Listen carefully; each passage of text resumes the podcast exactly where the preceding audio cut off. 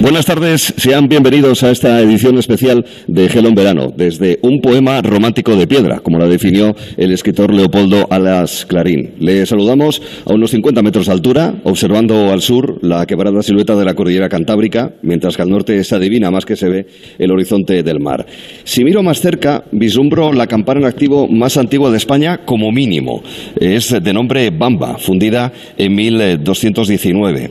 Si miro hacia arriba, observo el pináculo, la flecha que remata la torre desde la que le saludamos esa tarde. Y si miro hacia abajo, veo los tejados de arcilla de la parte antigua de la ciudad, un verde parque de carballos, álamos y otras especies, las banderas de la pequeña torre que remata el barroco edificio de la universidad, el campanario de la casa consistorial y sobre todo una gran plaza flanqueada por la iglesia de San Tirso, el Palacio de Rúa, edificios modernos, el Museo de Bellas Artes, la Capilla de la Valesquida, los palacios de Valdecarzana y Camposagrado, el Jardín de los Reyes y presidiendo esta imagen en 360 la Catedral de Oviedo, desde cuya torre damos inicio al programa. La torre es uno de los elementos más señeros de la catedral, pero hay más, el santo sudario del que la tradición cuenta que cubrió la cabeza de Jesús tras la crucifixión, la Cámara Santa, patrimonio de la humanidad, que guarda reliquias de santos y tesoros de la monarquía medieval asturiana, como el Arca Santa o la Cruz de la Victoria, o la Puerta de la Perdonanza, la girola deambulatoria, que demuestra que esta catedral es crucial en el camino de Santiago. Es la catedral del Salvador, y recordamos lo que atestigua el dicho, quien visita Santiago y no San Salvador, honra al criado y olvida al Señor.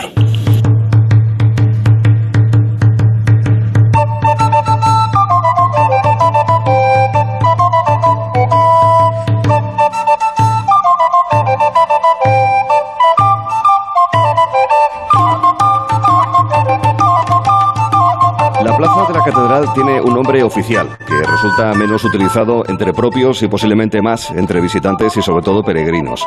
Es la plaza de Alfonso II el Casto.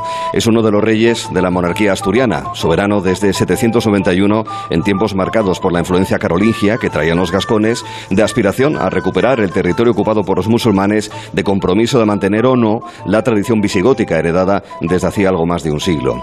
A primeros del siglo IX a la corte llegó la noticia de la aparición en un bosque, en el campo de las Estrellas, en Compostela, del sepulcro del apóstol Santiago sea por fervor cristiano, curiosidad histórica o ansia de ampliar poder en el territorio del noroeste peninsular, el rey Alfonso viajó hacia Occidente, hacia Galicia, dio por auténticos los restos óseos y ordenó erigir una basílica para protegerlos y honrarlos. De ahí que este segundo Alfonso de la monarquía asturiana sea considerado como el primer peregrino, se estima que en 834. Una estatua se erige en Santiago en la plaza de Entrepraciñas de la capital gallega para recordar que Alfonso llegó desde Oviedo, origen del camino.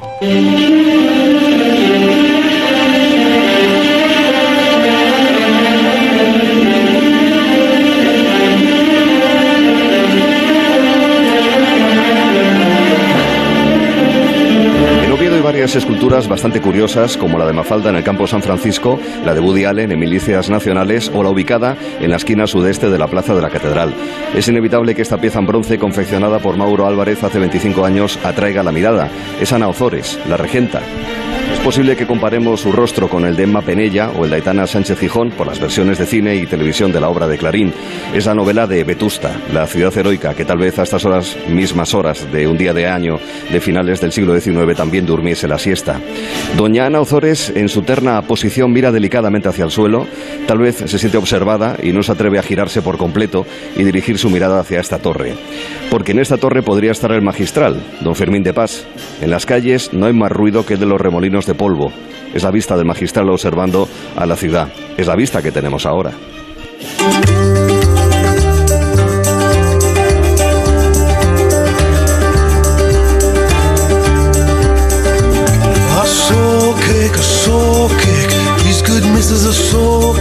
An apple, a pear, a plum or a cherry Any good thing to make us all merry Soul cake, a soul cake Please good missus, a soul cake One for Peter, two for Paul And three for him that made us all. Soul cake,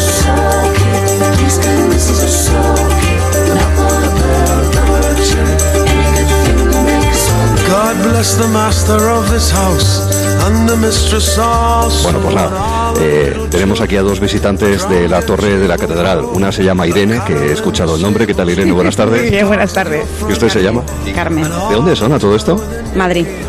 Yo de Toledo. Bueno, ¿qué les ha parecido la visita de la torre?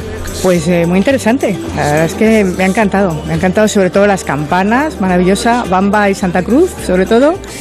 Y luego la parte de, de arriba de todo, del pináculo, que es una maravilla. Ha sido subir los 104 peldaños. Sin problema. No, está bien. Y luego te agarras, tienes dos barandillas, al final solo una, pero mm, la verdad que no me ha parecido mucho. Y luego, como también tienes descanso, o sea que Son más muy bien. 104, ¿eh? Son ciento, no sé, setenta y tantos ponían.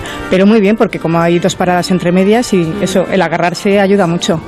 Muy bien. Les ha, ha merecido la pena la subida, Y entonces, las ¿no? vistas, las vistas impresionantes. Sí.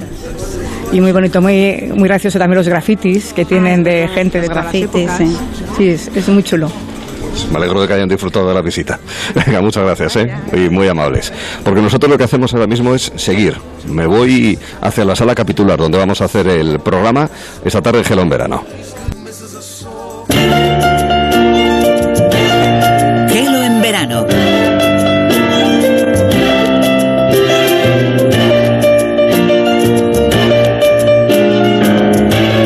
Con Arturo Teller. En Onda Cero.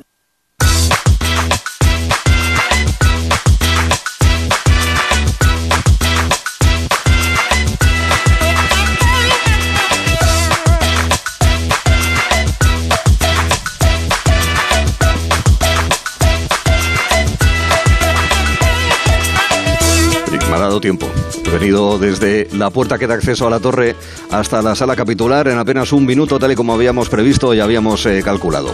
Vamos a hablar mucho, obviamente, de Oviedo, origen del camino. Vamos a hablar de la catedral. Tendremos con nosotros a lo largo de estas ya menos de cuatro horas a responsables de asociaciones del Camino de Santiago en Asturias, al alcalde de Oviedo, Alfredo Cantelli. Conoceremos al deán de la catedral, a don Benito Gallego y muchas eh, cuestiones que están vinculadas al motivo por el cual nos eh, saludamos esta tarde desde Onda Cero, desde la Catedral de Oviedo, la llamada Santa Obetensis. Pero hay muchas más historias eh, que vamos a tener obviamente a lo largo del programa, como nos encontramos ahora mismo en el vistazo. Nos encontramos en ese momento en el que concluiremos, bueno, casi no, no vamos a concluir, pero sí que habrá un momento en el que le daremos una vuelta a la famosa frase, pero a la que hay que darle la vuelta, como hizo Johan Cruyff, se me pone la gallina de piel. Él también le dio la vuelta, pero no en el sentido que nosotros hacemos. ¿O no es así, Cristina Begorre? Muy buenas. Muy buenas tardes, ¿cómo estás? Pues nada, encantado. ¿Cómo se come en Oviedo, eh? Qué maravilla, ¿no? Qué envidia nos das, decir de cuando- verdad, que nos Sí, das una sí, sí. envidia. Sí, sí, no Qué es bonito, la verdad es que es una... Estoy en la sala, luego la describiremos, pero es una sala gótica, eh, luego la describiremos, eh, porque merece la pena dedicarle un tiempo. No, que digo que Johan Cruyff entendió eso de que había que darle la vuelta a la frase y literalmente lo hizo, eh, la, la gallina de piel, no, no la piel de gallina, ¿verdad? Exacto, de hecho él fue el poco el creador de esta expresión y le vamos a dar una vueltecilla a ver qué ideas, qué ideas te traemos. Claro, pues cuando acabemos las tres noticias del vistazo, ah, ofreceremos a nuestros oyentes qué ideas se nos han escurrido, en realidad. Algo que hacemos con el equipo Gelo que no son otros que Caterina Salva. ¿Qué tal, Caterina? Buenas tardes. Hola, buenas. Está Alberto Calvo, muy buenas. Hola. Y buenas tardes para Manuel Garre. ¿Qué tal, Manuel? Hola, ¿qué tal?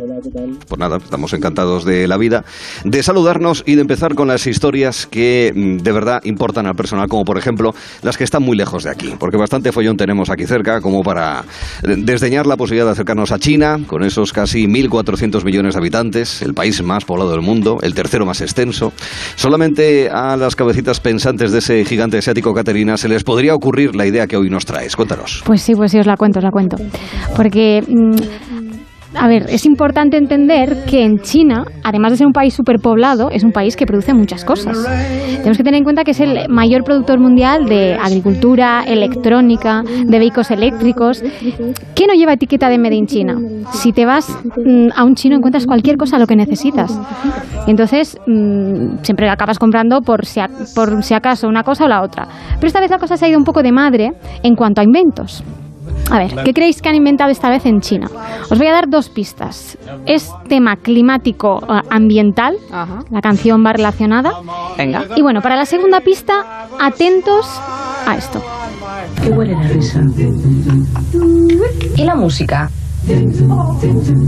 ¿A qué huelen las nubes? ¿A qué huelen Esto las me suena. nubes? A esto me suena. ¿Os sí, suena? sí, es, una- claro. es que he hecho un, poco, un poco anuncio. de choque, ¿no? Claro, claro, es un claro. anuncio de 1999 de una conocida marca de higiene femenino. Sí. En este mm, anuncio se preguntaban, ¿a qué huelen las nubes? ¿Y a qué huelen las nubes? Pues las nubes están compuestas de agua y de partículas como polvo o sal. Pero en China, las nubes puede que huelan en este momento a yoduro de plata.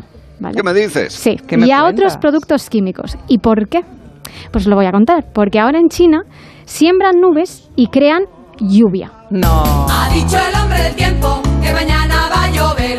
Va a llover, va a llover. Pondré el chubasquero y mi Póngase el chubasquero. cogeré. Porque en el país del sol naciente acaban de iniciar un proyecto que se anunció en febrero para sembrar nubes y crear así lluvia artificial en el 60% del país, llegando a cubrir, lo que eso significa, 5,5 kilómetros cuadrados de nubes falsas, ¿vale? ¿Qué me Ahí está la solución, amigos. De Ahí está nubes la solución a la artificiales. sequía. Sí, sí, Ahí sí. está. Ah, es, que, es que ahora os cuento, ahora os cuento. Se trata de un, de un proyecto gigante de ingeniería y de climatología que consiste, porque parece sembrar nubes, ¿eso eh, de qué va la cosa? Pues consiste en disparar cápsulas de químicos, como el yoduro que os he explicado, hacia el cielo a través de aviones y de misiles. Ole. Sí.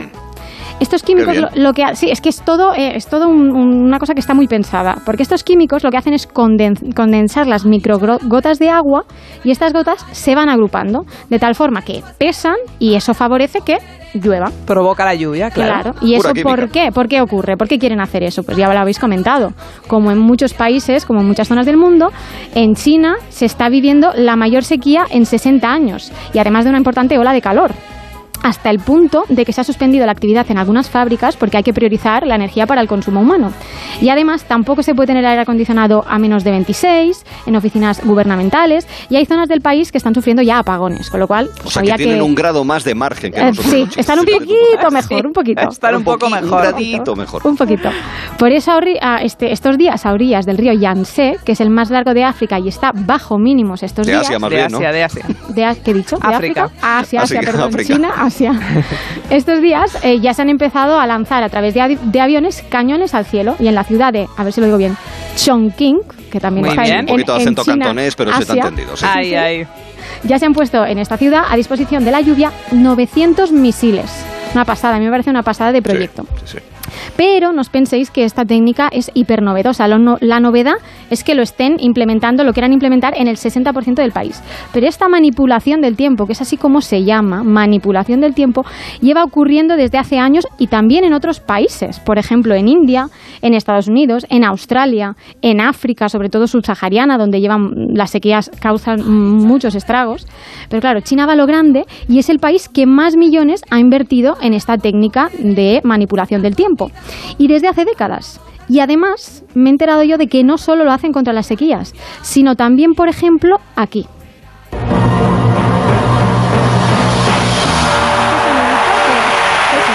Hombre, eh, evidentemente es un sonidito que me, me es, suena. me es muy afín, Sí, claro. Estamos también. hablando de las no lo Olimpiadas. viví, pero yo también. Me suena hasta a mí, o sea ahí, que sí, ahí. sí, sí. No, eh, Momento esta- rebollo. Os cuento, esta Sí. técnica no se utilizó en Barcelona 92, pero que es de donde viene este sonido del, del encendido del pebetero, pero sí que se utilizó en otras Olimpiadas, en las de Pekín de 2008. En estos Juegos Olímpicos, no sé si sabéis, yo no lo sabía, que se utilizó esta tecnología para que el sol brillara más. No, me lo puedo Ah. creer. O sea, eh, Sale brilli brilli al sol. Tal al sol. Le echaron ¿Cómo son los brilli. Exacto. Es Echaron gloss. Es que es tremendo, es tremendo. Pero bueno, sí que es cierto que hay que decir que este plan de expansión de la lluvia artificial chino ha preocupado a países vecinos porque hay pocos estudios que concluyan que es eficiente y no se sabe muy bien si esto va a tener consecuencias negativas o no. Pero bueno, no sé qué será lo próximo. La tecnología no tiene fronteras, chicos, y, y habrá que contarlo, habrá que verlo. Nos dejas heladas, ¿eh? Con lo de la manipulación del tiempo. Me parece algo como de ciencia ficción, Es por de no película. decirte que Sí. suena como muy feo, ¿no? To- O bueno, Eh, da como- miedo, Da miedo, Sí, pero el, el hombre del No tiempo así no se equivoca. En plan, he dicho que va a llover. He dicho que va a llover. Va a llover. Me lo certifican que va a llover porque se ponen Porque los si no- cañones Y en si marcha. no, cuatro Ponen porque lo digo yo.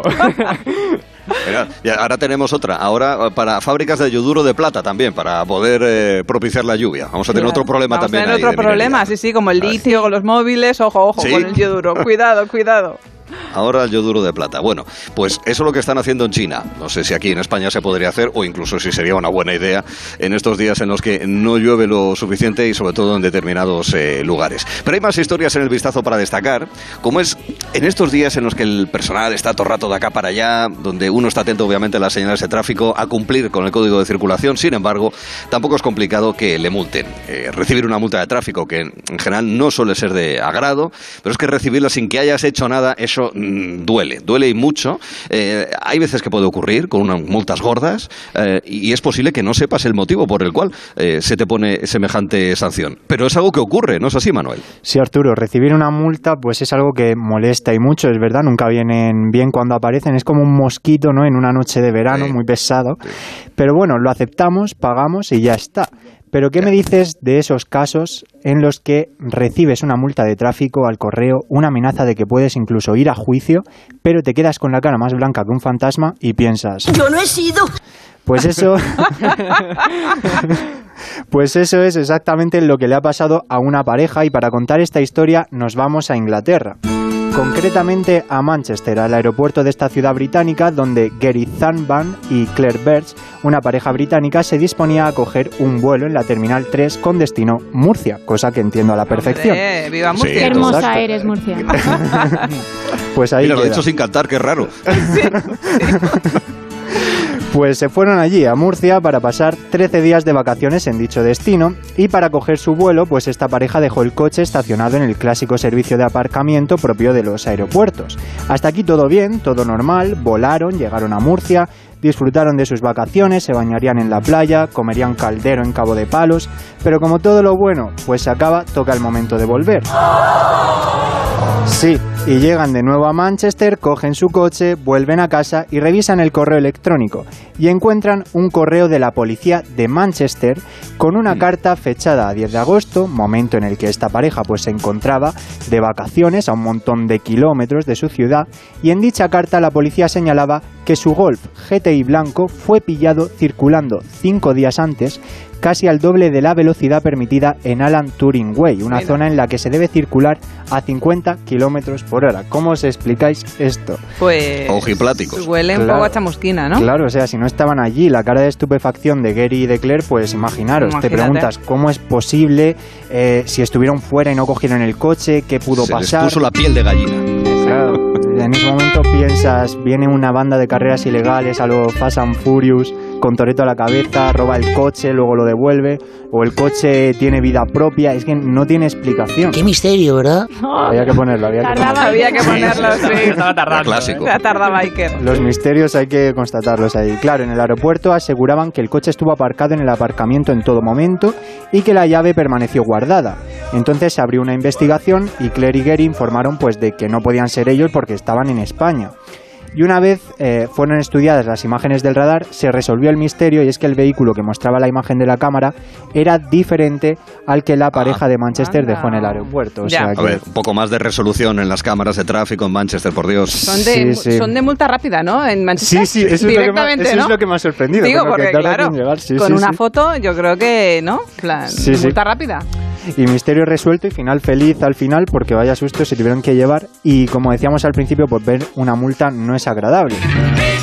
Y sustos parecidos eh, se llevaban también muchas personas hace unas semanas en Torrevieja, no sé si lo escucháis, que en el, en el parabrisas de los coches aparecía un misterioso papelito de multa. Sí. Y tú imagínate ir acercándote al coche, vas viendo la multa a lo lejos y cada vez el corazón te palpita más fuerte. A ver de cuánto la receta. Me ha sí. pasado, Dice, ¿eh? porque Me no ha sabemos pasado. cómo es el papelito de una multa y Sí, claro, sí, ese, me ese ha momento pasado. es, es horrible. Es una horquilla muy amplia. Es una horquilla muy amplia, o sea, puede ser desde mm, hasta mucho cero, ¿eh? Sí, sí, es una, ensa- una práctica para el corazón eso que no ejercicio. Un buen entrenamiento. Si un ¿eh? cardiólogo diría, si superas eso, para adelante. sí, sí. Pero luego llegas al coche y resulta que no, que se trata realmente de una iniciativa publicitaria de una conocida empresa de ocio nocturno de la ciudad. Ah, Madre mía. Vaya, gracia, ¿verdad? Sí que llaman la atención con eso. Pues sí, sí, totalmente llama la atención, técnica, ¿eh? ¿eh? de marketing. Sí, sí, eso. Sí, no sé yo, ¿eh? Incluso. Pues estaban usando el, el típico boletín de multa, muy similar al que usan los agentes locales, para ofrecer un servicio de transfer y una noche sin complicaciones con un importe de multa de 500 euros. Obviamente Ah, esto era broma, pero bueno, para claro, decorar claro. la multa. En fin, sustos que no dan gusto y al final ni Claire, ni Gary, ni los transeúntes de Torrevieja tuvieron que hacer frente a ninguna multa, todos felices, una forma de entrenar al corazón, como decíamos, y anécdotas para el recuerdo y ya está. ¿Quién quiere hacer ejercicio cuando te pueden poner una multa? Exacto. Claro, y ahí pues puedes comprobar si tu sistema cardiovascular está en buenas condiciones. ¿Alguna historia de multas así curiosa que se pueda contar? Que se Eh. pueda contar, ¿eh? No, no digo saltarse un stop y provocando un accidente. No, no, o encima de multan. Hombre, no, claro. Pero yo ya. sí que recuerdo una vez una multa en el coche de mi madre y llegó a casa y claro, ese momento de ¿quién llevaba el polo tal día, tal hora, volviendo de no sé dónde pone aquí? Y teóricamente ese día estabas en casa. Teóricamente esa es la versión oficial y claro, una multa eh, lo delata todo porque no puedes negar que volvías claro. de, do- de donde ponía la multa a esa hora de la mañana y que pues eso, estabas igual con la familia afuera, por lo tanto eras tú la que llevabas el polo y sí, sí, Sí. mm, había que confesar. Y hubo que confesar, y hubo que pagar la multa y pedir perdón y bueno, ya, sabemos todos. A mí sabemos me todos. desconciertan las multas de la hora, porque además la hora, y es normal, en cada ¿no? ciudad, en cada pueblo, pues es distinto, ¿no? Pero claro, hay sitios, por ejemplo, en Oviedo hay pocas calles de zona verde y resulta que es la mitad de barato que la zona azul. Sin embargo, en general, la zona verde, por ejemplo, en Madrid o en Barcelona creo que también, es, eh, es residente. Sí, es Con lo cual, si aparcas el coche ahí, te Uh, te crujen. crujen. Es lógico. Pues claro, no estás pagando por un servicio que es, en este caso, poder aparcar en zona verde. Pero claro, no en todas partes es igual, yo qué sé. Es un follón esto. Un follón, Sí. O te sabes un poco la normativa de la zona o si no, pues vas un poquito a ¿Y lo loco. ¿Y las zonas Acire? No sé si se llaman así en todos sitios, pero en- Acire, en, ¿no? en Mallorca... eh, Claro, es que en cada sitio se llaman se de llaman manera diferente, diferente. además es desconcertante, ¿eh? Bueno, son las típicas zonas donde si no eres residente no puedes pasar y una vez que has pasado ya te, ya te mandan Ah. la multa y ¿Ya? ya, no puede, aunque des marcha atrás, ya, ¿Ya la has está? liado. Ya hay gente que pasa. Ah, sí. cámara- ah, de forma reiterada, ¿no? Sí, a lo que- mejor la ponen nueva, la gente no lo sabe, pasa una semana todos los días por ahí y toma multazas. Pues cada día una multa, Claro, qué bien. ¿no? Sí, sí, Te maravilloso. salen las vacaciones bien, ¿eh? Sí, sí. Sí, sí, lo disfrutas eh, plenamente y eso, ya digo, pasa con la hora, la OTA, la zona azul, llámelo como quieras. Todo, todo. Es la- eh, especialmente en ese, en ese ámbito. Bueno, son historias, queridos amigos de tráfico, eh, y también hay historias muy propias de este momento en el que yo entiendo, nosotros estamos en contra completamente de la siesta a esta hora de la tarde, Sí. como entenderán, ¿eh? 3 y Sí. 21 de la tarde, Nada, horroroso. 2 y 21 en Canarias, bueno, la siesta para nosotros es un enemigo, pero hay que entender que el personal se duerme, se, se duerme, especialmente en esos largos viajecitos en tren, en autobús, se pueden hacer eh, echas, una, eh, echas un sueñecito. La cosa es que hay que saber, Alberto, dónde caes rendido. No vaya a ser que te duermas en un hombro conocido, ¿verdad? Eso es Arturo. En mi vistazo de hoy os voy a contar la simpática anécdota que le ocurrió ayer a la cantante Lola Índigo. Y es que lo que le ha pasado a la artista granaína seguro que nos ha pasado a todos alguna vez. Os cuento. Nos focalizamos para situarnos en la tesitura de los viajes largos en transporte público, ya sea como tú has dicho, en tren o en autobús. Y es que Miriam, así es su, su nombre de pila, estaba viajando en tren, eh, ya sea por algún concierto suyo este veranito, de visita a algún sitio, de vuelta a casa. Incluso a trabajar, ¿eh? incluso Gente a que también trabaja, claro, bueno, Claro que sí. ¿Y qué pasa en los trayectos largos en tren o en bus? Pues que te relajas, te acomodas y si no tienes ninguna cosilla importante que hacer de mientras, pues siempre es buena opción echarse una siestecilla, un sueñecito y no hacer nada eh, hasta aparecer mágicamente en el destino al que viajas. Esto está súper bien, pero claro, en el transporte público no vas solo, vas generalmente con un o un acompañante a tu lado, con el que vas a pasar bastante tiempo sentado. Y hay veces en las que tú o tu acompañante pues decidís planchar un ratito la oreja.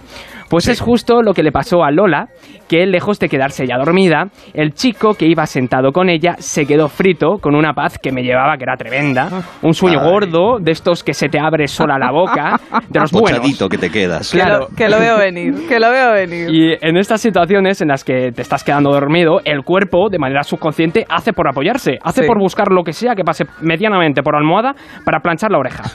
Por, claro, por lo que el chico, sin darse cuenta, raca al hombro del artista. Mira qué listo, ¿eh? Cuco. Mira Claro, qué listo. Solo le faltaba al chico que se le cayese la babilla y le roncase en la oreja, pero, no. no sé, no sé, no tenemos sé. Quizá constancia. ocurrió, ¿eh? No Quizá pasó. No tenemos constancia de que eso pasase Es y, y es broma, hombre. El caso es que a Miriam, lejos de molestarle esto, le pareció simpático lo que le estaba pasando y como broma y acto simpático, la artista se hizo un vídeo en el momento del sueñecito del chico y puso, no le conozco de nada, pero va tan a gusto, pobrecillo. Y lo subió a Twitter comentando buenos días solo a este chaval. Oh. Sí, y es Ya que- para una canción esto, se ¿eh? le despierte. Pues sí, sí, sí. Puedo hacer una canción con eso, efectivamente. Y es que, bueno, a mí me parece tan tierno cuando una persona cae rendida al hombro de otra persona que no la conoce de nada, que no sé, aunque también es un poco incómodo, claro. Pero es que es un acto tan inocente que, que hace gracia, pero incómodo a la vez. Mm, Como digo, es que, no sé, es raro. Sí, En fin, Es una tragicomedia. es una Sí, tragicomedia. Es agridulce. En fin. Es tontiserio. No sé, no, no- sé más palabras. Seguid vosotros. que a mucha gente le pareció súper gracioso y simpático esto, así lo comentaron, y por lo visto el joven también se lo tomó bien y no le molestó que la cantante subiera esta simpática escena. Por lo visto, como digo, está encantado con la, repercu- eh, la repercusión que está teniendo esto y escribió en redes sociales que no le preguntaran cómo acabó dormido en su hombro. Mm, Sí, ya. pero es que... Llámame, llámame listo. Porque fui al concierto A ver, tío, que no, terminó se- muy tarde, no se, te digo. se le veía súper, súper... Derrotado. derrotado y yo Ya. creo que lo hizo sin querer. Eh, no lo sé, pero bueno. Y es que, bueno, Lola no es la única artista que le ha pasado esto. Y en relación con ello, el cantante Juancho Marqués contestó al vídeo de Miriam con otro suyo, en el que un señor se le quedaba dormido al lado y se le recostaba un poquito sobre el brazo. Y es graciosísimo, porque el hombre llevaba la mascarilla como antifaz también y Juancho estaba ahí aguantando con una cara que, que- que te partes. En fin, qué malo no es cogerse ventanilla para apoyar Pues ahí el coco en el pues tren o en el bus, ¿eh? pues sí. y bueno, entre tanto, me gustaría preguntaros a vosotros si os ha pasado alguna vez de caer rendido sobre alguien o que alguien haya hecho lo propio sobre vosotros. Yo sobre mí no, pero el otro día en el AVE vi, un- vi una escena, me tocó mesita Sí. y, y rea- delante de mí vi un señor que se iba quedando dormido, dormido, dormido, dormido, dormido y se quedó apoyado en el señor del lado que no conocía de nada. Y fue, el hombre evidentemente aguantó estoicamente, pero es que era claramente entre, entre la incomodidad de la mesita, que ya sabemos que, que tienes que estar con las piernas para adentro, el cuerpito así como muy erguidito. Sí, sí. Es que era como un tronco, como un tronco, ¡pum!, que se había apoyado en el árbol de al lado. La verdad es que la imagen era muy tierna. No se conocían de nada y cuando se despertó, claro, se dio un susto, porque de repente Claro, vio la cara ¿quién del, del- del señor donde se estaba apoyando. Y el hombre dijo, nada, cuando usted quiera me levanto al baño. O sea, tal cual.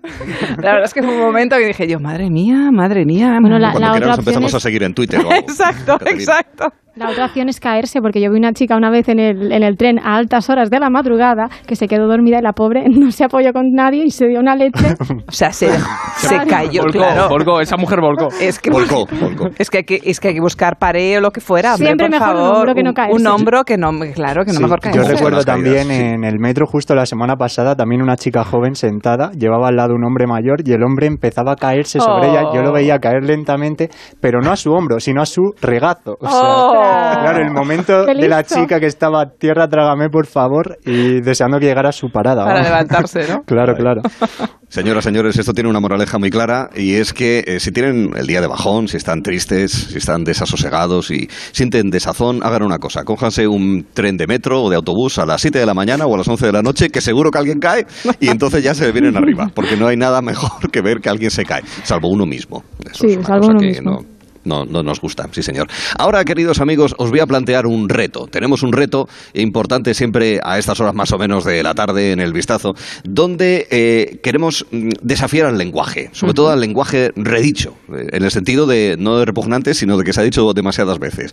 Y la frase que tenemos es, a ver, la formal, no la inventada por Cruyff. Queremos conocer la eh, manera de decir con otra expresión, aquello de tener la piel de gallina. ¿eh? Algo que te asombra o que te da mucho miedo de repente, que da susto, pavor y pánico, o aquello que, que te deja muy, muy frío, te produce una especie de, de escalofrío, que al final de eso es, eh, eso es lo, lo que se produce con ese efecto con la piel de gallina. Tenemos varias sugerencias para que vayan ustedes apuntando, y es más, incluso tenemos la frase para el día de mañana, para mañana miércoles. La primera mm, propuesta es la de Caterina.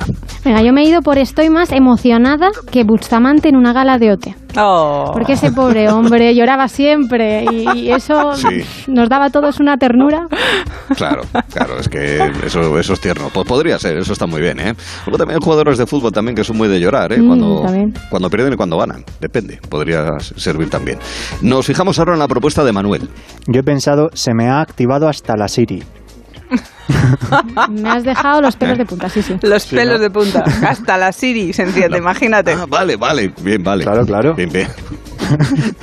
Vale, bien, correcto. Es que hay demasiada piedra alrededor mío, entonces hay veces que no puedo pensar, no tengo Claro. suficiente wifi para poder Claro. entenderos. Eh, un momento ahora para que nos haga su propuesta, Alberto. Pues yo, se me han puesto los pelillos como cuerpo spin. Ya, bueno, sí. Es verdad. En vez de gallina, por, cos- por Exacto. Sí, bueno, cambiamos, cambiamos animal, ¿sabes? Claro. Erizo de mar. Arizo de Una mar, cosa- exacto. También todo lo que tenga así pinchos puede valernos. Como un cactus, como un cactus. Eh, también nos podría valer. La de Cristina Baigorri es... Yo voy por la acepción del miedo. Y a mí me da mucho miedo, por no deciros que pánico, pavor, abrir la factura de la luz. Mm. O sea, abrir el sobre de la factura de Una la luz. multa, una multa también. Uf, Yo más, mira, Una más multa. la Más aún, factura de la aún. luz, mira Uf. lo que te digo, porque he estado todo el agosto poniendo el aire acondicionado y me, me da más miedo que una pedregada. Pues o sea llegar, que ya veremos en septiembre, ya veremos.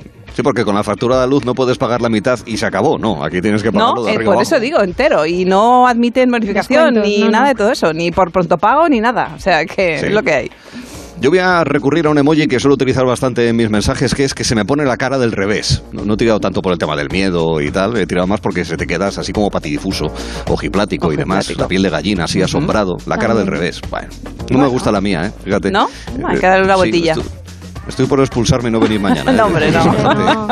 No, lo perdonamos. Después de semejante fallo. Bueno, eh, os propongo un desafío, y a la audiencia Venga. también, obviamente. A ver, estar hecho polvo. A ver, amigos. Ay, Eso no habría que darle una vuelta. Sí, habría que dar una vuelta. Hmm. Yo creo que está demasiado repetida. Es que sobre todo es manida. No es que esté pasada de moda ni nada por el estilo, ¿no? Que dure muchos años, pero está, se repite demasiado. Hay que ser más originales. Hay que contribuir a la renovación del lenguaje y ese es un compromiso que tenemos desde el inicio de Gelo en Verano, también en este 2022. Ahora lo que hacemos, queridos amigos, es un momento así de agenda, de citas de entretenimiento, de diferentes lugares a los que ir para degustar todo tipo de actividades que nos entretengan de una manera o de otra, dado que podemos encontrarnos con conciertos, nos podemos encontrar con eh, exposiciones, nos podemos encontrar con teatro. De todo eso y más trata la agenda que nos ha resumido Caterina Salvá y que empieza en una bella villa de Salamanca. Pues sí, porque nos vamos a esta ciudad, Rodrigo, porque ahí comienza hoy la Feria de Teatro de Castilla y León, que cumple 25 años y que ofrecerá hasta el próximo domingo 28 un amplio abanico de representaciones teatrales como La lengua de las mariposas, adaptada por Sarabela Teatro, o Numancia, a cargo de Nao de Amores y la Compañía Nacional de Teatro Clásico. ¿Qué nos encontramos en la capital de Cataluña?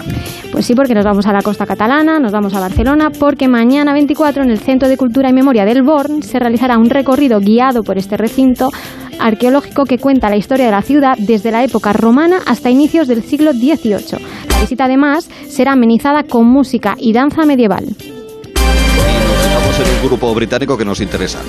Pues sí, acabamos con Coldplay, con esta canción que escuchamos, porque en el Teatro Goya de Madrid, desde el pasado domingo y hasta el próximo 9 de septiembre, Candlelight Open Air versionará al piano y a la luz de las velas los clásicos de la banda británica, que precisamente acaba de anunciar que ofrecerá dos conciertos en Barcelona en mayo de 2023. Y lo escuchamos.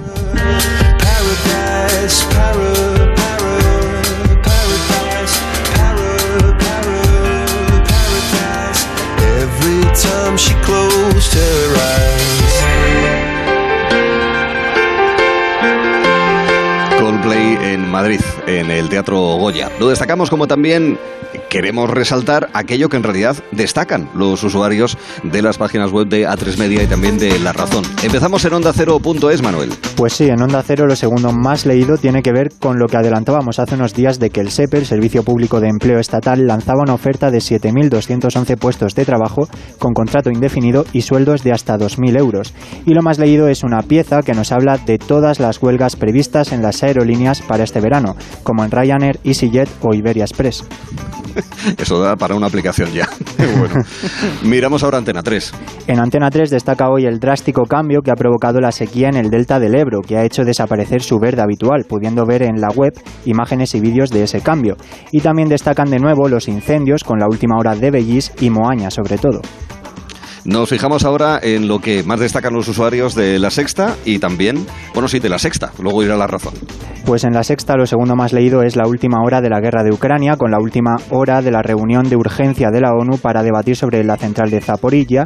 Y lo más leído es que el economista Gonzalo Bernardos ha insistido en que los tipos de interés van a seguir subiendo y aconseja cambiarse a una hipoteca a tipo fijo. Si estás en una hipoteca de tipo variable, dice que así nos vamos a ahorrar mucho dinero.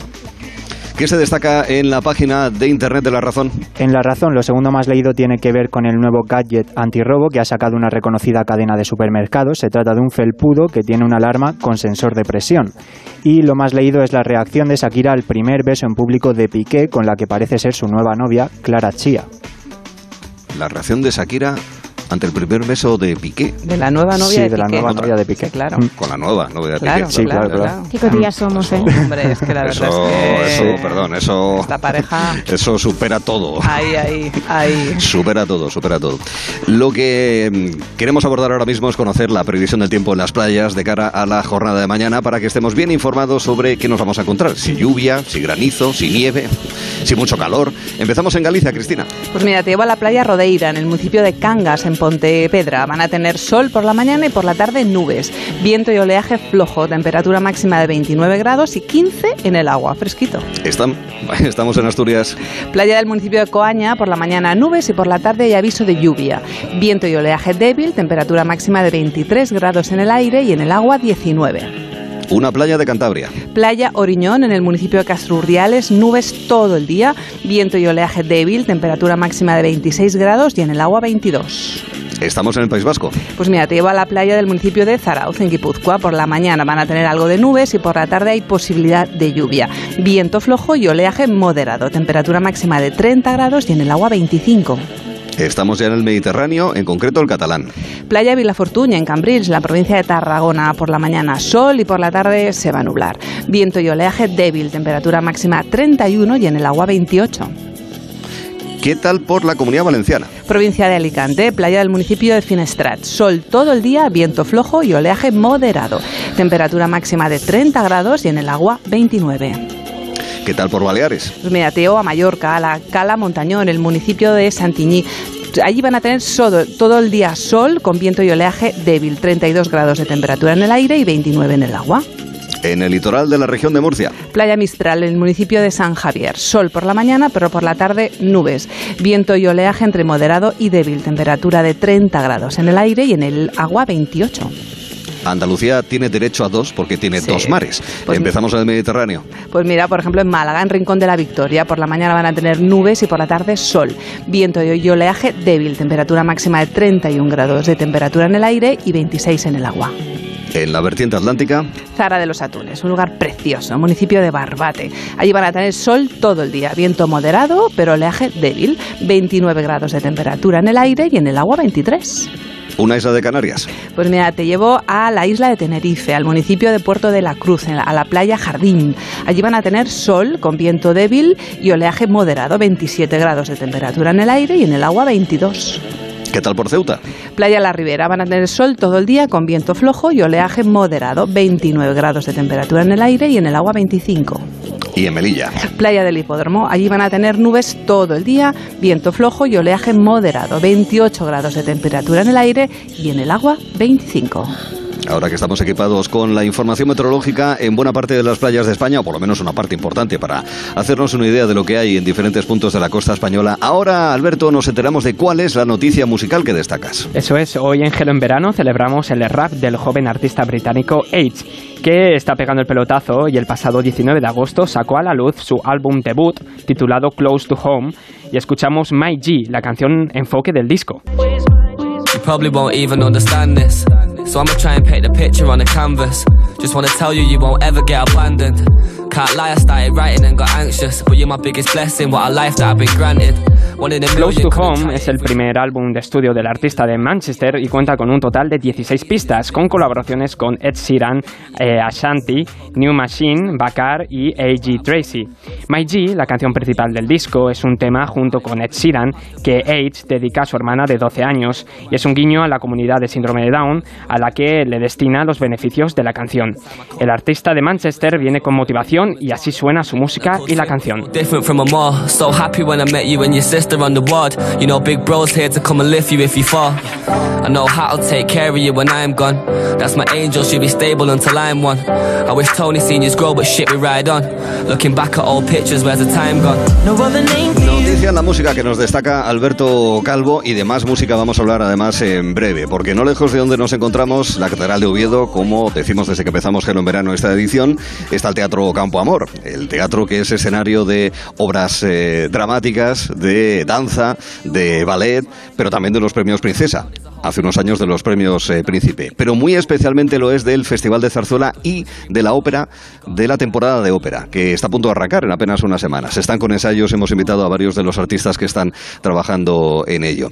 Equipo Gelo, que seguiremos hablando. Un abrazo Un abrazo, adiós. Y seguimos en Gelo. Pon el verano en un mostrador y que San Juan no nos queme en su hoguera cuando descubra quién la saltó. Gelo en verano. Deja el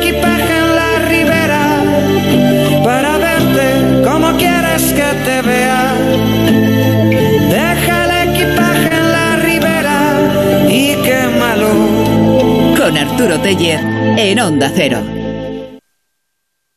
Una tarde tranquila, una playa tranquila. Este verano mereces pasar unas vacaciones tranquilas. Porque con la alarma de Movistar Prosegur te avisan si pasa algo en casa en menos de 29 segundos. Y si fuese necesario, llaman por ti a la policía. Disfruta del verano por 14,90 euros al mes durante tres meses, contratándola hasta el 7 de septiembre. Infórmate en tiendas Movistar o en el 900-200-730. Muy pronto. Por fin ha encontrado al hijo que buscaba. Todo cambiará en un instante. Omar, puedes abrazar a tu madre. Lo vas a pagar caro aquí. Quiero que sepas que ni yo ni mi madre te queremos en nuestras vidas. Hermanos, hoy a las 11 menos cuarto de la noche en Antena 3. Ya disponible en A3 Player Premium. ¿Tú sabes lo que es tener una iluminación? Ya te lo digo yo. Levantarte un día y decir, voy a hacerme de Yastel. Yo me hice hace poco y ahora me han mejorado la tarifa sin subirme el precio. Escucha, fibra y dos líneas de móvil con 24 gigas por 39.95 precio definitivo. No esperes, que ya me iluminé yo por ti. Llama al 1510. Oye, Jorge, ¿sabes algo de las ayudas al alquiler para jóvenes? ¿Te refieres al bono joven de alquiler? Sí, como mis padres son de legalitas, les llamamos y nos están ayudando con la solicitud. Hay unos requisitos y depende de cada persona. Es mejor que les llames tú también. Adelántate a los problemas, hazte ya de legalitas. Y ahora por ser oyente de Onda Cero, y solo si contratas en el 900-100-661, ahórrate un mes el primer año. Con BP te mereces más, sin más. Ahora puedes ganar uno de los mil repostajes de 40 euros que BP sortea cada día. Y si no te toca, ahorras igual. Hasta 40 céntimos por litro con mi BP. Válido en Península y Baleares. Incluye bonificación del gobierno. Condiciones en temerecesmasconbp.com. 98.0 Madrid.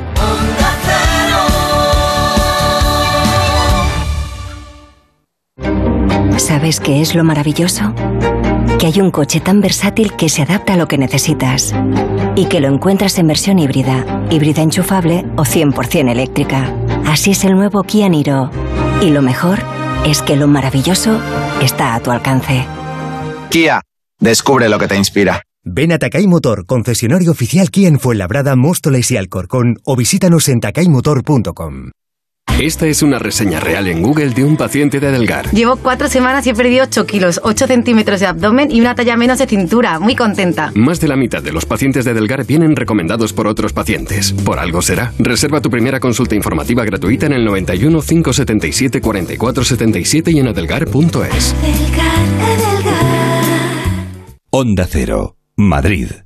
Si es que ya lo digo yo siempre, dúchate que sale económico, pero eso sí, hazlo en un plato de ducha de Duchamanía. Hazme caso, ¿no ves que una bañera tiene más peligro que meter los dedos en un enchufe? Y mira que son bonitos los platos de ducha de Duchamanía. Oye, con suelo antideslizante, sus mamparas, para entrar a vivir, pues eso, dúchate que sale económico y llama a Duchamanía, que no me enteré yo que no lo haces. En Madrid, Paseo del Molino 6, 91 468 4907 y duchamanía.es. ¿Quieres vender tu coche? Busca, compara y si alguien te paga más, ven a Ocasión Plus. Mejoramos cualquier tasación. Mejor pago garantizado. Pago en 30 minutos. Ocasión Plus. Ocasión Plus. 13 centros en Madrid. Nuevas aperturas en Arganda y Villalba. Localiza tu centro más cercano en ocasiónplus.com. Abiertos sábados y domingos.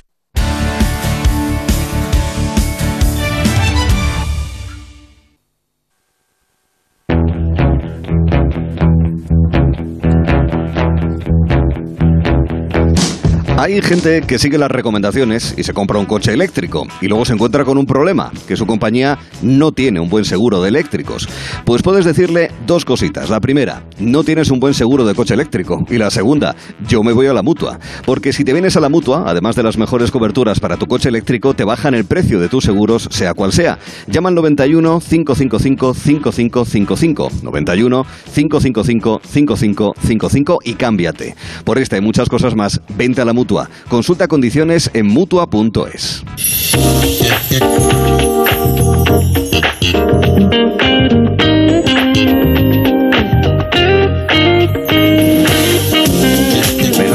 las 4 de la tarde, una hora antes en Canarias, desde la sala capitular de la Catedral de Oviedo en este Gelón Verano especial. Y como les decía anteriormente, nada, cinco minutos caminando tranquilamente se llega al Teatro Campo Amor, uno de esos coliseos en los que en toda España se intenta representar lo mejor y se intenta dar eh, lo mejor para la actividad cultural de cada ciudad, de cada pueblo, en el conjunto del país. Una referencia de las temporadas de ópera en nuestra, en nuestra nación, en España, es sin duda la ópera de Oviedo, que arrancará el próximo 11 de septiembre. Tiene varios títulos por delante, pero vamos a destacar el que a estas horas están a punto de seguir ensayando porque están haciéndolo día a día, eh, entre otros, las eh, dos personas, los dos artistas que están con nosotros. Es La Dama del Alba, una ópera compuesta hace ya 15 años, se va a estrenar, basada en la obra mm, dramática del autor Alejandro Casona. El libreto y la música es de Luis Vázquez del Fresno. ¿Qué tal, Luis? Muy buenas tardes. Hola, buenas tardes. Y bienvenido.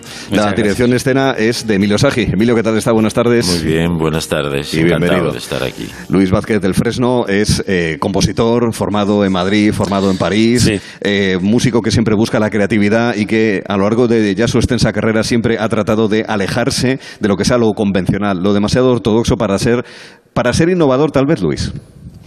Bueno, eh, creo que, que como decían los clásicos,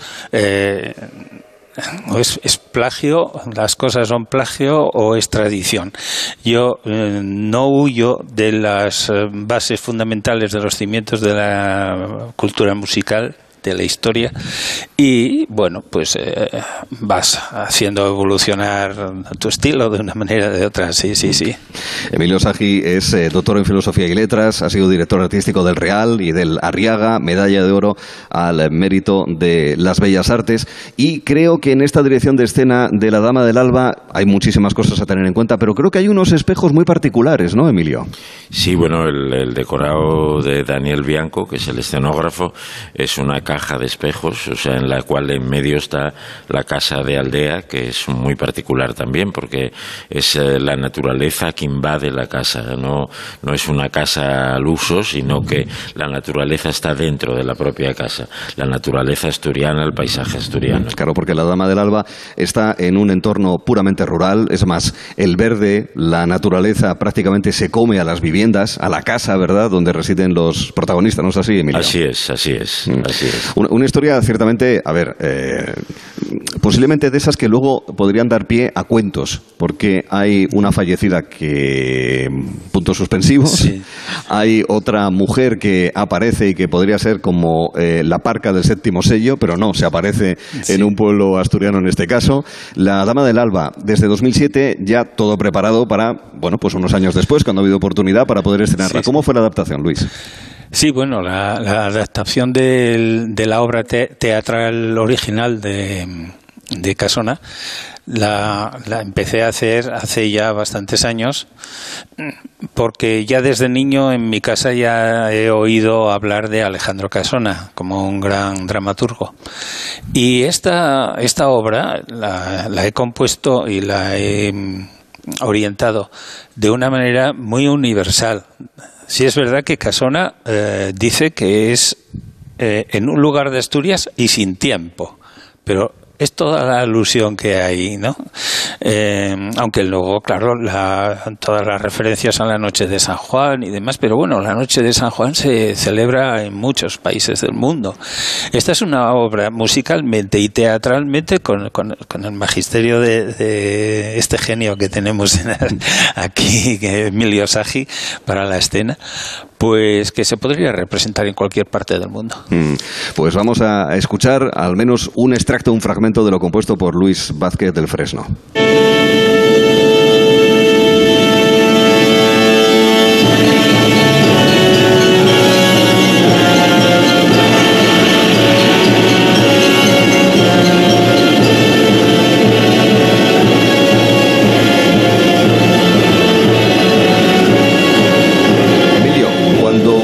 nossa el contenido, el trasunto de los personajes, la narración y también, obviamente, escucha la música. ¿Cómo activa usted sus conocimientos académicos y profesionales tras una larga trayectoria para eh, llevar a cabo su trabajo como director de escena? Bueno, vas poco a poco. Desde el primer momento que te encargan la obra, sea esta o sea otra, pues empiezas a estudiar un poco las bases de, crítica literaria. En primer lugar, al ser una obra basada en la, una obra de teatro de Alejandro Casona, empiezas a trabajar la crítica literaria, ver qué dicen los, los críticos, los, los eh, vamos, la gente, las autoridades de literatura. Y luego poco a poco empiezas a imaginarte tu, tu, visión, tu visión de esto. Yo no quería desde el primer momento que fuera una cosa local, que, mm. que los, protagonistas fueran vestidos de aldeanos eh, tipo llaniscos o porruanos o de asturianos. No, no quería eso.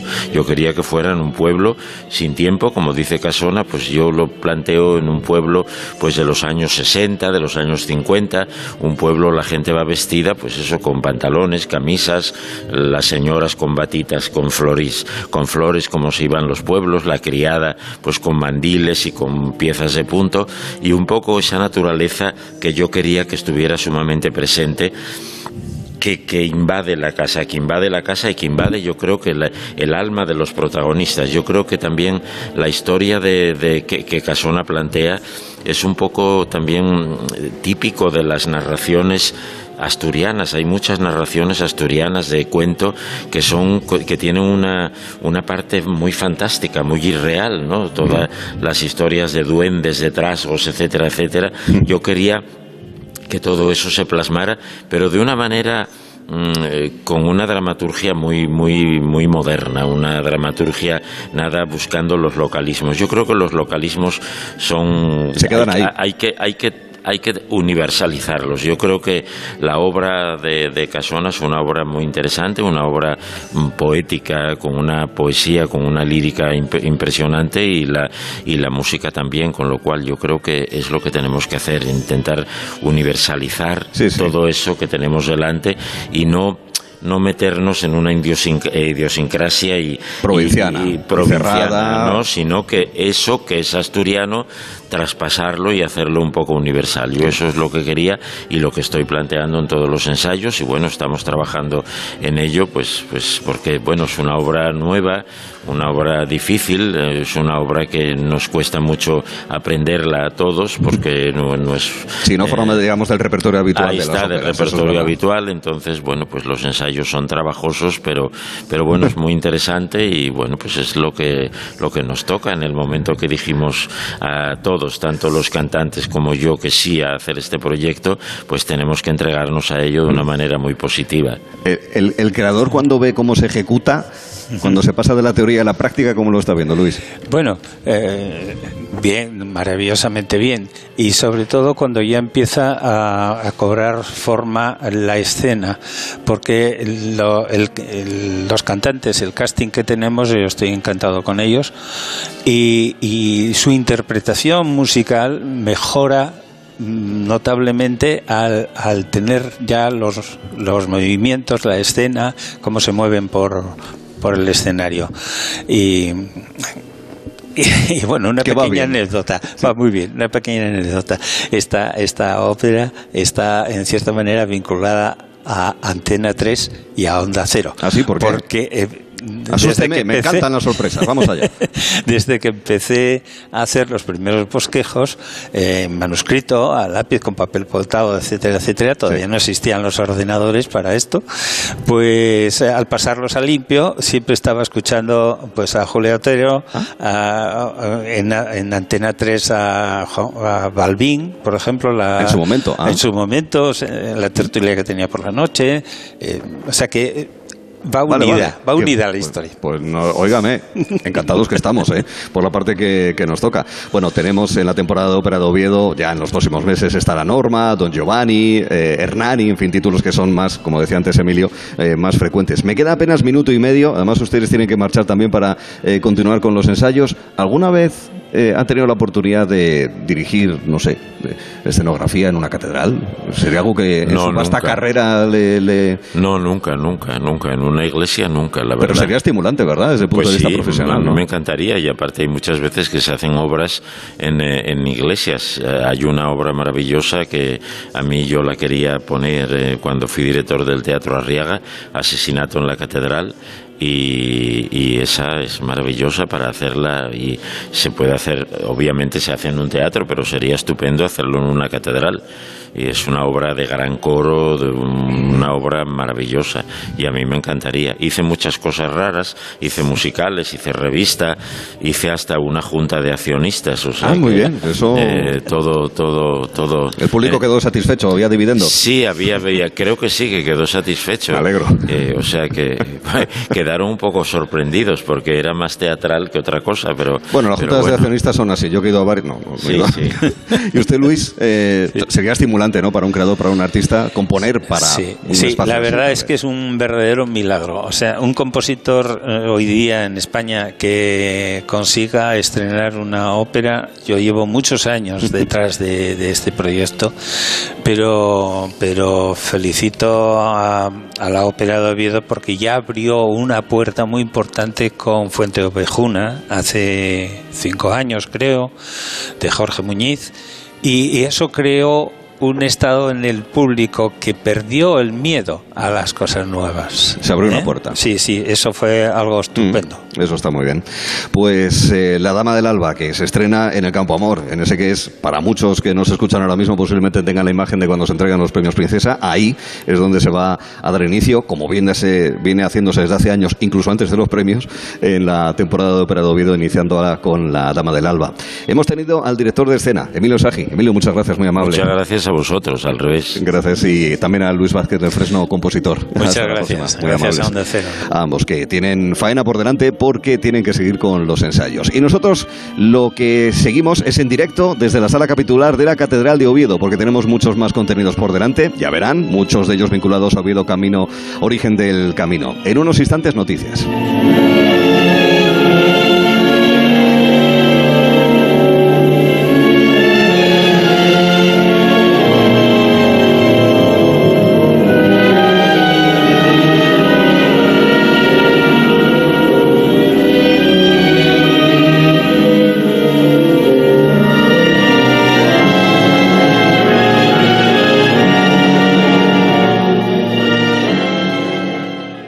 Llegar donde no llega nadie es fácil. Pagar menos por el seguro de tu moto es muy fácil. Vente a la mutua con tu seguro de moto y te bajamos su precio, sea cual sea. Llama al 91 555 5555. 91 555 5555. Mutueros, bienvenidos. Esto es muy fácil. Esto es la mutua. Condiciones en mutua.es. Las noticias recientes nos dan pocas alegrías. Aún así, debemos disfrutar de la vida. ¿Ansiomet te puede ayudar? Ansiomet con Crocus Atibus mantiene tu ánimo positivo. Ansiomet de Pharma OTC. Entonces, ¿con la alarma nos podemos quedar tranquilos aunque solo vengamos de vacaciones? Eso es, aunque sea una segunda vivienda. Si se detecta cualquier cosa, nosotros recibimos las señales y las imágenes. Y sobre todo, la policía también podría comprobarlas, incluso desalojar la casa. Y con la app puedes ver tu casa cuando quieras. Y si es necesario, viene un vigilante a ver si está todo bien. Este verano, protege tu hogar frente a robos y ocupaciones con la alarma de Securitas Direct. Llama ahora al 900-272-272. 98.0 Madrid.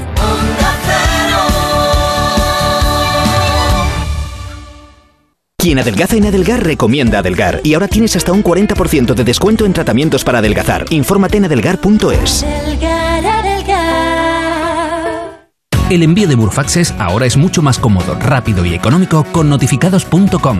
Con notificados.com envíe Burfaxes a través de Internet cómodamente desde su ordenador, con la máxima seguridad y validez legal, 10 años de plazo para acuse de recibo y testimonio notarial de certificación de contenido. Notificados.com. Burfax online postal y electrónico. ¿Estás perdiendo pelo y ves que va más? No te preocupes. En Insparia, el grupo capilar líder de Cristiano Ronaldo, te ayudamos a recuperar tu pelo de forma definitiva gracias al trasplante capilar. No esperes a que sea tarde y pide tu diagnóstico totalmente gratuito. Llama ya al 900-696-020 o entra en insparia.es y pide tu consulta gratuita. Onda Cero, Madrid.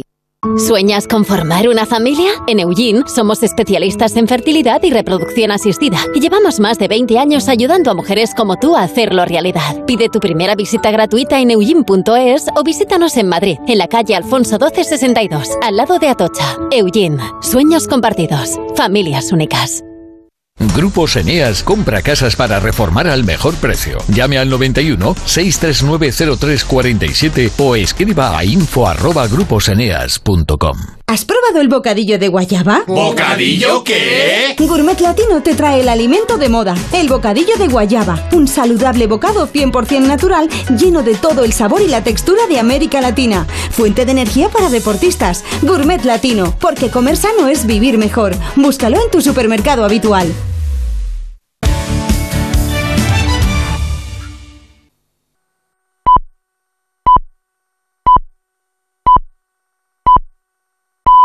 Son las 4, las 3 en Canarias. Noticias en Onda Cero. Muy buenas tardes. Europa se enfrenta a la peor sequía en 500 años. Expertos de la Comisión Europea calculan que el 64% del continente se encuentra actualmente en aviso o alerta por falta de agua, lo que afecta a casi todos los ríos de Europa y a la producción de las cosechas de verano que van a caer considerablemente. Corresponsal en Bruselas, María Zornoza. Sí, eso es. La escasez de lluvia y las altas temperaturas dejan en suelo europeo la que es ya la peor sequía en 500 años. Dos tercios del territorio de la Unión Europea está bajo riesgo por la falta de agua. La Comisión Europea alerta de que el bajo nivel de los embalses españoles supone un factor de riesgo para los incendios que llevan semanas sin dar tregua en el sur del continente. La falta de precipitaciones amenaza con mermar las cosechas y la producción de electricidad en los próximos meses y países países como Alemania está encontrando grandes trabas a la hora de transportar mercancías en ríos como el Rin. El Gobierno ha aprobado la declaración de zona catastrófica para casi toda España. 15 de las 17 comunidades autónomas recibirán ayudas para recuperar lo perdido a causa de los 120 incendios que se han declarado desde junio. Solo se libran Cantabria y Asturias. En Galicia, la alcaldesa de Folgoso do Courel, con más de 10.000 hectáreas quemadas, insta a las autoridades para que las ayudas no se demoren demasiado. Lo espero y lo solicito, que se agilice lo máximo posible porque bueno pues eh, se están empezando a tramitar las que sacó la Junta de Galicia y sería bueno pues ir a par para que la gente pues si son compatibles pues puedan solicitarlas todas y, y poder cuanto antes empezar a seguir con su vida y normalizarla. También se ha hablado en la rueda de prensa posterior al Consejo de Ministros del plan de ahorro energético que se va a votar el jueves en el Congreso. El Gobierno no ha confirmado si cuenta con apoyos suficientes para sacarlo adelante. Ha apelado a sus socios a salvar el decreto, poniendo en evidencia las medidas menos conocidas y ha criticado la actitud del Partido Popular. Isabel Rodríguez, ministra portavoz. Y desde luego el Gobierno tiene claro cuál es su compromiso, de parte de quién está, y estamos de parte de los trabajadores, de los estudiantes, de los transportistas, de los sectores afectados. Vamos a estar con ellos siempre. Ahora, si Feijóo vota que no a este decreto, nos tendrá que explicar de parte de quién está a partir de mañana los usuarios de Renfe podrán adquirir los abonos gratuitos de cercanías y media distancia. Estarán disponibles hasta el 31 de diciembre. Más cosas, el precio de la luz vuelve a subir. Mañana costará un 20% más que hoy, 436 euros con 25 el megavatio hora, un nuevo máximo desde que entró en vigor la excepción ibérica. Los expertos advierten de que mientras el precio del gas siga disparado, aunque exista un tope, no va a ser posible abaratar el precio de la electricidad. Alberto Carbajo, exdirector general de Red Eléctrica. Gas rebaja, pero no llega ni muchísimo menos a los niveles que había antes de, de, la de esta situación, ¿no? Yo creo que, pues, el precio del, del kilovatio hora, tal como está ahora mismo, mm, no vamos a tampoco, mientras tengamos los precios del gas tan caros, no vamos a tener precios de electricidad baratos. Fuera de nuestro país, una delegación de legisladores japoneses visita Taiwán para estrechar lazos ante la creciente tensión con China. La presidenta de la isla ha avisado al gobierno de Pekín de que invadir el país no le saldrá gratis. Corresponsal Laura Laplana. Desde la visita de Pelosi a principios de mes, varios países han condenado la respuesta militar de China y han mostrado apoyo a Taiwán, una isla que el gigante asiático considera parte de su territorio. Esta semana, una delegación estadounidense y una japonesa se han reunido con la presidenta de Taiwán, Tsai Ing-wen.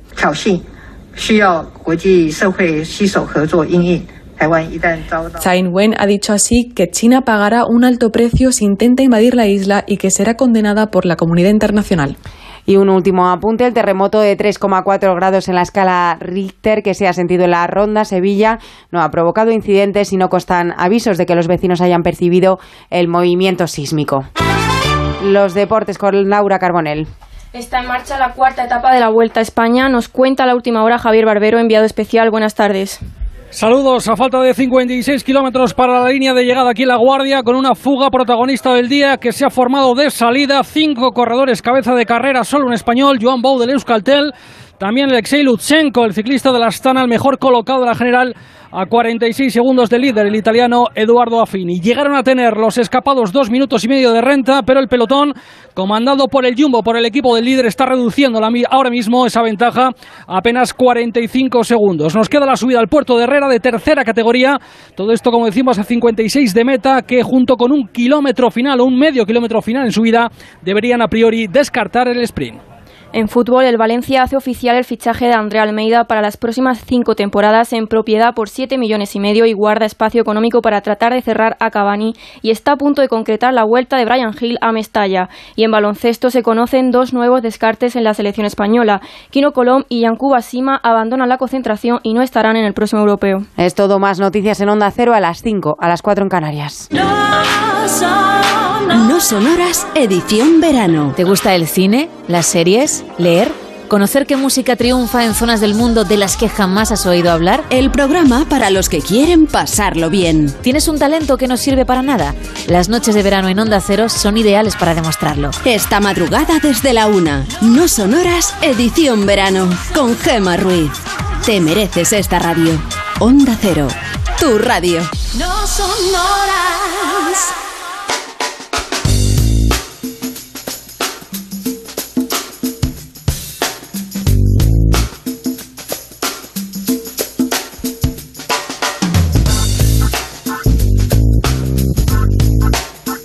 Segundo tramo de Gelo en Verano de este vigésimo tercer día del mes de agosto y les cuento que por delante tenemos mucha educación eh, porque nos interesa, es algo que nos preocupa y que nos ocupa muy especialmente gracias a los premios de alfabetización mediática e informacional, por su acrónimo AMI, de la Fundación A3 Media, donde hemos venido hablando estas últimas semanas con profesores que desde distintos puntos de vista, con diferentes enfoques, quieren mejorar más allá de lo que es el libro, ¿verdad? Lo que es puramente la instrucción, quieren transmitir, bueno, pues eh, sentido cívico, valores, el pensar en los demás.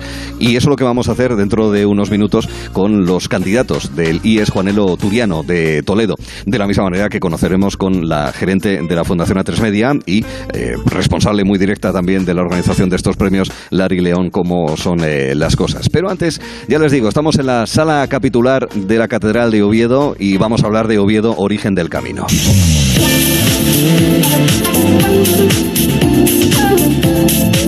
Thank you.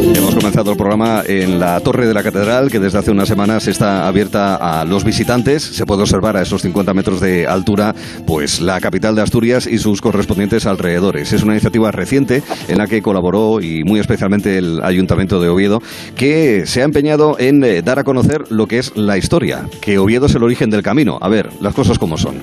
El camino empieza a la puerta de casa de cada uno, pero sí que es verdad que ese origen del camino históricamente y a día de hoy, y se va notando además en los últimos tiempos, está en Oviedo. Alfonso II el Castro fue el que tuvo noticia, siendo monarca eh, en la Edad Media, primeros del siglo IX, de la aparición de esos restos óseos atribuidos al apóstol Santiago. Fue hasta allí, los dio por buenos, construyó la basílica, es el primer peregrino reconocido históricamente. Alfredo Cantelis, el alcalde de Oviedo. ¿Qué tal, Alfredo? Buenas tardes. Buenas tardes, encantado de estar aquí con vosotros. Y bienvenido a esta sala capitular, que además eh, seguro que usted sabe que fue en la guerra de independencia donde se constituyó la Junta General del Principado, de las primeras juntas para declararle la guerra a Napoleón. Hace tiempo ya que no la pisaba, pero sí me trae recuerdos. Un sitio guapa de verdad. Precioso. Eh, luego vamos a hablar con guías. ¿Es usted un buen guía de Oviedo y de la propia catedral, Alfredo? Hombre, no tanto como los, como los profesionales, pero lo intento cuando estoy en la calle y veo que alguien hace alguna consulta, intento ayudarle siempre, sí. Mm. Yo me siento muy obetense, llevo todo mi vida en Oviedo muy orgulloso de esta ciudad que quiero mucho y, si puedo ayudar a alguien, ¿cómo no lo voy a hacer?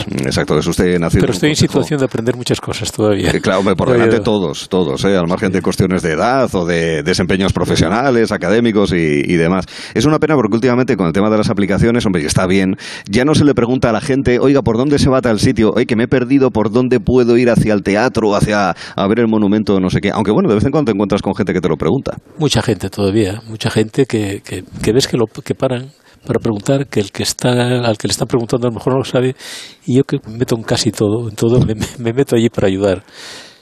Está muy bien la tecnología, pero yo creo que el contacto humano con la gente de la calle es muy bueno también. Y yo lo hago, yo lo practico diariamente como alcalde. Mm. Eh, ¿Cómo está Oviedo en cuanto a turismo? En toda España hay mucho turismo, hay muchos visitantes. Bueno, ¿Oviedo cuando, en concreto? Cuando tomaba posesión en, en junio del año 19, dije que quería un Oviedo lleno de gente. Bueno, yo creo que lo estamos consiguiendo. Oviedo tiene todos los atractivos para que la gente venga aquí. Que tenemos que decírselo a la gente. Tenemos que demostrarle que hay que venir a Oviedo a disfrutar de la mucha cultura que tenemos, de la historia que tiene Oviedo, de esa gastronomía fenomenal que tenemos y la ubicación. Es una ciudad que está cerca de la montaña, cerca de la playa, cerca de prácticamente toda Asturias. Es el sitio ideal para coger el hotel, estar aquí y, y recorrer Asturias al oriente y al occidente y disfrutar eso, de nuestra gastronomía y de nuestra belleza que la tenemos. Esa, esa, limpieza que tanto se habla en España y esa jardinería, porque se habla mucho de la limpieza pero poco de la jardinería. Pero yo que piso otras ciudades, es muy difícil ver una ciudad con una jardinería tan cuidada como la de Oviedo. Mm, ayuda mucho el verde, eh, tan propio de Asturias. Eh, con ese tema que estaba mencionando de Oviedo, la diferencia, y esto pasa con otras ciudades también de interior, más al, al, interior de la península de nuestro país, que sí que es verdad, llegaba julio y agosto y aquello era un erial. Y Oviedo, la verdad es que en los últimos años, la verdad es que es una cosa completamente distinta. ¿eh? Yo, yo que lo sufro, lo sufro en el buen sentido de la palabra, que son los guías en la plaza del ayuntamiento, es verdad. permanentemente los estoy oyendo y, y, me agrada un montón porque eso quiere decir que, que cada vez más el público se entera de que hay una ciudad hermosa en el norte de España, lo están dando como referencia incluso internacional uh -huh. para visitar y para mí como alcalde es una gran satisfacción que la gente venga a Oviedo, que disfrute de Oviedo y fundamental que consuman en Oviedo, que al final es lo que buscas empleo y el empleo viene del consumo, el consumo genera empleo y a su vez vuelve a generar empleo. Entonces es una cadena que, que no se puede romper, que tenemos que mantener y que Oviedo tiene que crecer.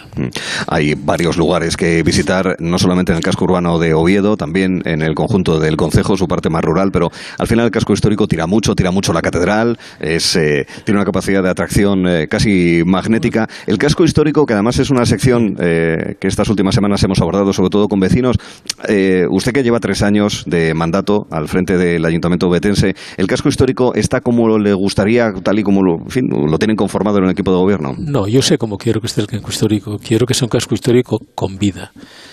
El mantenimiento de los edificios históricos es mucho más fácil cuando están habitados, cuando tienen negocios, cuando tienen vida.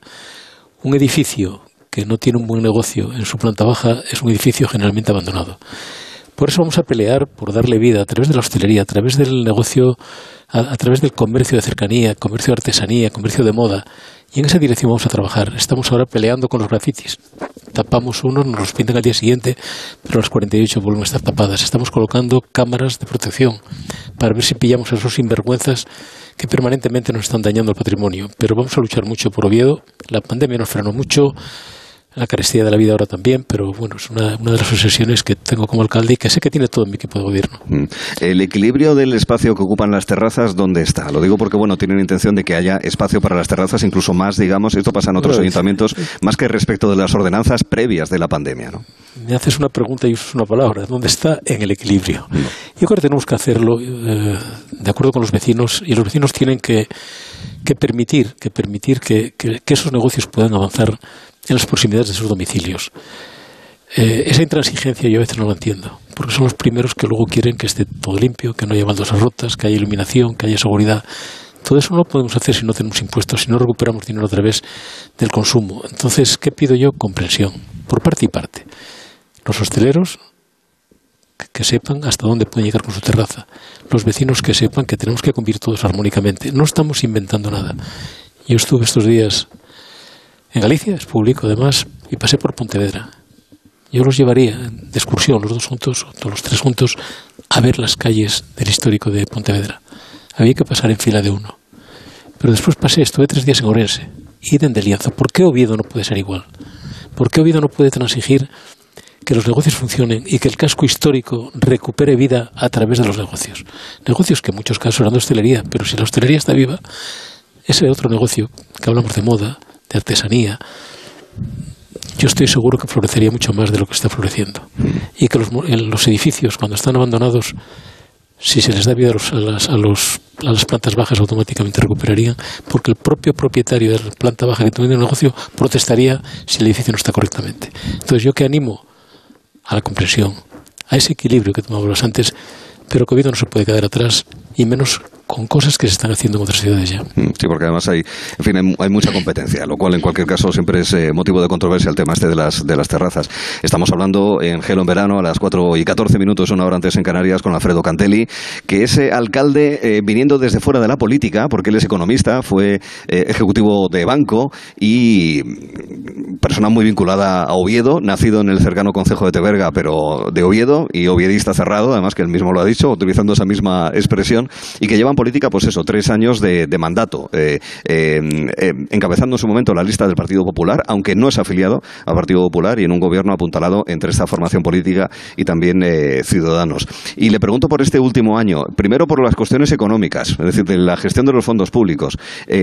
¿Cómo están las cosas ahora mismo? Porque, bueno, se está hablando de que esa relajación de las normas contables que establecía la Unión Europea para poder abordar la pandemia, pues a lo mejor hay que volver ya a ese control contable de gasto, de deuda y demás. ¿Cómo lo ve usted? Yo creo que el control de gasto nunca se suspendió. Lo que pasa es que el dinero se nos fue para temas imprevistos. Nosotros, eh, la pandemia, la COVID-19, en los tres años, porque afectó al 20, al 21 y parte del 22 todavía, estamos hablando de 30 millones de euros, que es mucho dinero. Pero había que hacerlo. Y había que hacerlo en el transporte, en la limpieza, en la atención directa a los más necesitados y son inversiones que son públicas, que, están contabilizadas en los presupuestos eh, generales del ayuntamiento. Pero estamos bien económicamente. Lo que hace falta es tener actividad para que esos fondos que tenemos que gastar inevitablemente se vayan reponiendo poco a poco. Tenemos un plan de obras importante, vamos, el va a seguir creciendo y hay que mirar adelante siempre, siempre, endeudarse debidamente. Yo soy controlo mucho ese tema no quiero problemas, pero tenemos que hacer cosas. Mm. Una de esas cosas, y en colaboración con otras dos administraciones, eh, el Estado a través del Ministerio de Defensa y el Principado, la comunidad autónoma, es el desarrollo de una antigua fábrica de armas. Esto no es un problema exclusivo de Oviedo, ha pasado en La Coruña y en algún otro sitio, esos grandes enclaves industriales con miles de metros cuadrados que se abandonan porque deja la actividad fabril y hay que intentar eh, recuperarlos. El acuerdo reciente entre las tres administraciones, además una administración que no son de la formación política que usted representa, que son de partidos tanto en el Principado como en el Estado. A propósito, con el presidente Barbón, el presidente de Asturias se llevaba bien, es decir, eh, y lo ha dicho en, más de, una ocasión. Eh, ese proyecto estratégico para La Vega, ¿cómo se va a ir conformando? ¿Cómo van a...? Porque eh, que al final también es una cuestión competitiva de la ciudad en el conjunto, ya no solamente nacional, sino europeo. Yo claro que mantengo una buena relación con el presidente del Principado. Es que no debe ser de otra manera. Otro tema es que compartamos las ideas políticas. Él piensa de una manera, yo pienso de otra, pero hay que buscar un punto de, donde, donde nos encontremos todos. Y en el tema de la Vega hubo la gran suerte de que entendieron que era una necesidad no solo de Oviedo, sino de Asturias. Si nosotros hubiéramos ido solos, ese protocolo estaría sin firmar. Y bueno, lo entendió el Ministerio, lo entendió muy bien el Principado de Asturias, y fruto de esa colaboración de las tres administraciones firmamos un protocolo que creo que es buenísimo para Oviedo. Hay gente que no lo entiende, hay gente que lo critica, pero que estuvieron gobernando no hace mucho en el Ayuntamiento de Oviedo y no hicieron nada por resolverlo. Eso no es nuestro, eso es del Ministerio. es muy fácil decir, no, eso es nuestro, tiene que regalarlo, nadie regala nada. Y el, además lo, dejó la ministra muy claro en la intervención el día 22 en Madrid. Hablo del 22 del mes pasado. Es del Ministerio de Defensa, el Ministerio de Defensa se le hicieron una serie de ofertas, vamos a hacerlo así, hasta que llegamos a un entendimiento, se firmó el protocolo y nosotros vamos a coger el setenta y tantos por ciento, ochenta por ciento de lo que son los 120.000 metros cerrados de la Vega. El Principado se va a quedar con la nave de Sánchez del Río, una nave de cinco mil y pico metros, y creo que es una operación magnífica para Oviedo. Hay gente que nunca lo va a entender pero a lo mejor no sirven para otra cosa tampoco. Eh, este, el tema, mencionábamos antes el tema del gasto. Usted fue algo crítico con ese decreto del gobierno de eh, restringir, de establecer límites horarios para la iluminación de edificios públicos. ¿Mantiene el mismo criterio? Ahora se está analizando en el Congreso. Lo mantengo y lo mantendré siempre. Yo soy muy partidario de, de, orientar a la gente qué camino debemos seguir en esta situación tan complicada con el tema energético, pero no de la imposición. Yo creo que usé la palabra dictadura el día que salió el decreto y la sigo manteniendo. Yo creo que la gente tiene que ser responsable, primero, de sus dineros, porque si, si controlan el consumo energético están ahorrando dinero y la situación no está para tirarlo. Pero tenemos que, no podemos tomar decisiones sin mirar hacia la economía, en este caso de Oviedo. Los comercios tienen que seguir vendiendo, las terrazas tienen que seguir abiertas y, tiene, y el cliente tiene que estar cómodo. Todo esto hay que sensibilizar a la gente, sensibilización antes que, imposición, para que realmente ahorremos energía. Pero yo creo que en todos los ámbitos. porque en el comercio sí y en una casa no la pagan lo del salón? Que a lo mejor está viendo la televisión y puede verlo sin luz. Es mucho más, mucho más extenso, mucho más importante que, focalizar en cuatro escaparates eh, que inevitablemente mm, dan tristeza a la ciudad y en segundo lugar pueden afectar incluso la seguridad de, los territorios. Mm. Eh, a cualquier alcalde que se nos ponga a tiro, a menos de un mes de las elecciones locales, se lo tenemos que preguntar. Eh, ¿Usted ya da por hecho que va a defender esas ideas encabezando una lista el año que viene? Bueno, son mis ideas de siempre. Yo no smile muy poco. Yo puedo equivocarme, pero me seguiré equivocando. Soy un poco tozudo en eso. Bueno, creo que sí. Creo que bueno, yo estoy dispuesto a continuar. Creo que el partido está contento conmigo y, e intentaré sacar un buen resultado en las próximas elecciones, como no. Mm. ¿Y espera muchos cambios en la dirección regional del PP asturiano que ahora tiene Congreso? Bueno, eso habría que preguntarlo en Génova. Yo no estoy afiliado a mi partido, además lo digo públicamente. O sea, el, hecho de tener un papel donde dice que estás afiliado o no lo estar, a mí no me cambia nada. Yo soy del Partido Popular de toda mi vida, encabecé una lista por el Partido Popular, soy alcalde gracias al Partido Popular. ¿Y qué pido? Que haya orden que haya orden y que, es un momento importante para el partido y que, bueno que se obtengan los mejores resultados en las próximas elecciones. Para eso hay que hacer las cosas bien. Como eso no sabemos qué es lo que va a ocurrir, eh, sí sabemos eh, cuestiones mucho más precisas como es eh, San Mateo, porque, en fin, el verano en Oviedo es muy potente, pero ahora vienen las fiestas, que son las de San Mateo, que vienen con sus conciertos y con muchas actividades y que hace que la vida en, la ciudad no resurja porque ya hay mucha vida este verano, pero tiene todavía más potencia septiembre en Oviedo. El mes de septiembre es un mes por excelencia de festejos en Oviedo Primero, yo vengo del centro asturiano 20 años. Primero hay unas grandes fiestas en el centro asturiano. Luego viene San Mateo. Luego vienen los gallegos también poniendo ahí su granito de arena. Y Oviedo tiene que ser un hervidero de gente. ¿Vendrá este año? ¿O a veces viene? Pues no, a los gallegos. A más complicado. A los gallegos, sí. Yo le pregunto por un gallego. Sí, pero igual viene, igual viene un poco más adelante. Igual no puede venir este año a la fiesta, pero sí va a venir a un tema de los gallegos más adelante. Pero no quiero adelantarme tampoco porque la agenda de él es más complicada que la mía. y yo manejar la agenda del presidente, al cual quiero mucho y respeto mucho, no lo voy a hacer nunca. Pero el Asturias viene fácil. Él tiene mucho cariño a esta tierra. Va a luchar también por Asturias, porque Asturias y Galicia vamos juntos en casi todo y espero que, el resurgir de Asturias vaya un poco de la mano de fijo, mm. muy pronto además. Eh, hablamos de San Mateo, hablamos de ese otoño, hablamos también de los premios Princesa, que este año van a ser el próximo 28 de octubre, eso también es, es marca España, es marca Asturias, es marca Oviedo, ¿eh? esos galardones. Sí, hablamos de, lo que tiene Oviedo, es que Oviedo lo tiene todo, hasta los premios Princesa de Asturias, que trae gente de la élite internacional a Oviedo todos los años, pues eso es nuestro, muy nuestro eh, donde habrá muchos actos, como siempre, donde usaremos la fábrica de la Vega para que se hagan cosas allí. Y nada, dar la bienvenida a todos los jurados, a todos los premiados y a toda la gente que, nos visitan esas fechas y que disfruten de Oviedo. Y que pueden venir aquí a Origen del Camino, porque esa es la idea, es decir, que aquello que fue historia sea presente, ¿verdad, Alfredo? en Origen del Camino mm, me da mucha pena que a lo largo de 30 años nadie se haya acordado de que el primer peregrino había salido de Oviedo.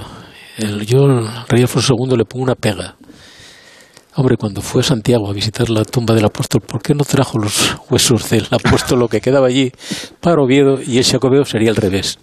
¿Eh? Sería muy bonito, o sea, al final del Jacobeo siempre en Oviedo. En Santiago de Compostela es posible que esto no les convenza demasiado. No, ya se lo, ya se lo dije a ellos un día públicamente, pero bueno, vamos encantados con que salgan de Oviedo, con que lleguen a Galicia, tenemos todo el apoyo de los gallegos y tenemos que seguir promocionándolo. Por ahí veía antes al, a nuestro concejal, Alfredo García. Y luego estará con nosotros el titular de turismo. Que está trabajando mucho y bien en ese sentido, en la concejalía en general. O sea, los datos que manejamos en turismo, en rotaciones, en todo, no son casualidad. Es una aportación de todas las concejalías pilotadas por él en el tema turístico y que va a, dar, va a dar un gran resultado a Oviedo, pues está trabajando mucho y está trabajando muy bien. Ya solo faltaría que Mel Gibson, eh, que dice que está interesado en rodar en Asturias, que a lo mejor Don Pelayo puede ser un personaje interesante para alguna película, y imagínese que pues, viene y lo rueda aquí, hace Don Pelayo. Pues aquí estamos... Que en aquella época no había Camino de Santiago, ¿verdad? En aquí, los tiempos de Don aquí está el equipo de gobierno de Oviedo para apoyarle, para que venga ah. Oviedo y lo hagan Oviedo. Para nosotros sería todo un lujo y un orgullo dar a conocer Oviedo a nivel mundial. Yo creo que se le va conociendo, pero necesitamos algún paso más todavía. Muy bien. Bueno, pues eh, solamente podemos concluir esta entrevista con el alcalde de Oviedo, Alfredo Cantelli, con algo que se dicen los peregrinos cuando van transitando por el camino, que es buen camino. Y nada, le agradecemos que haya estado con nosotros aquí. Estoy encantado aquí. Gracias por, por sacar a luz pública la ciudad de Oviedo.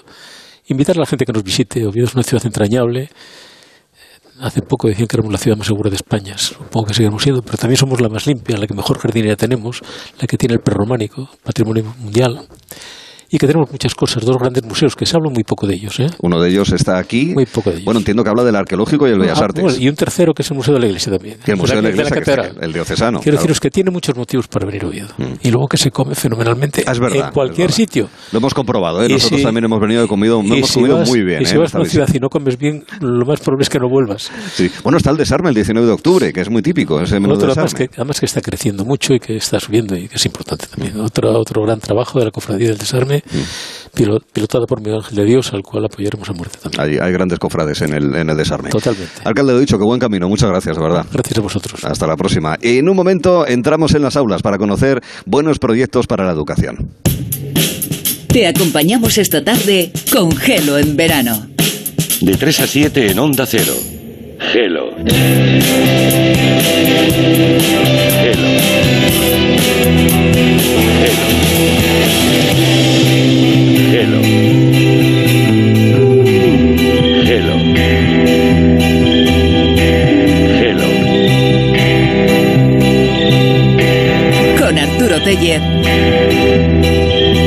En Onda Cero. Si eres autónomo y tu vehículo es tu herramienta de trabajo, Línea Directa se ocupa de todo. Te da asistencia en viaje y atención y defensa jurídica. Y además, si contratas tu seguro ahora, te regala un cheque de carburante gratis. ¡Gratis! Llama ya al 917-700-700. Consulta condiciones en lineadirecta.com. Entonces, ¿con la alarma nos podemos quedar tranquilos aunque solo vengamos de vacaciones? Eso es, aunque sea una segunda vivienda. Si se detecta cualquier cosa, nosotros recibimos las señales y las imágenes. Y sobre todo, la policía también podría comprobarlas, incluso desalojar la casa. Y con la app puedes ver tu casa cuando quieras. Y si es necesario, viene un vigilante a ver si está todo bien. Este verano, protege tu hogar frente a robos y ocupaciones con la alarma de Securitas Direct. Llama ahora al 900-272-272.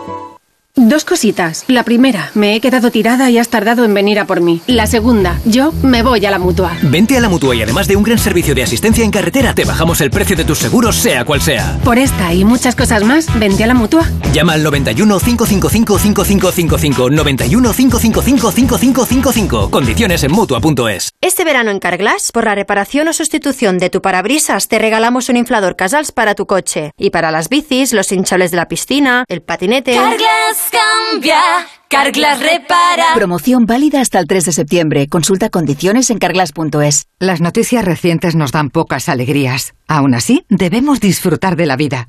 ¿Ansiomet te puede ayudar? Ansiomet con Crocus Atibus mantiene tu ánimo positivo. Ansiomet de Pharma OTC. Agencia negociadora les ha cambiado la vida. Os merecéis un, un monumento. Me habéis ayudado muchísimo y me habéis despejado mucho el futuro y donde todo el mundo te da con la puerta en las narices, vosotros lo habéis conseguido.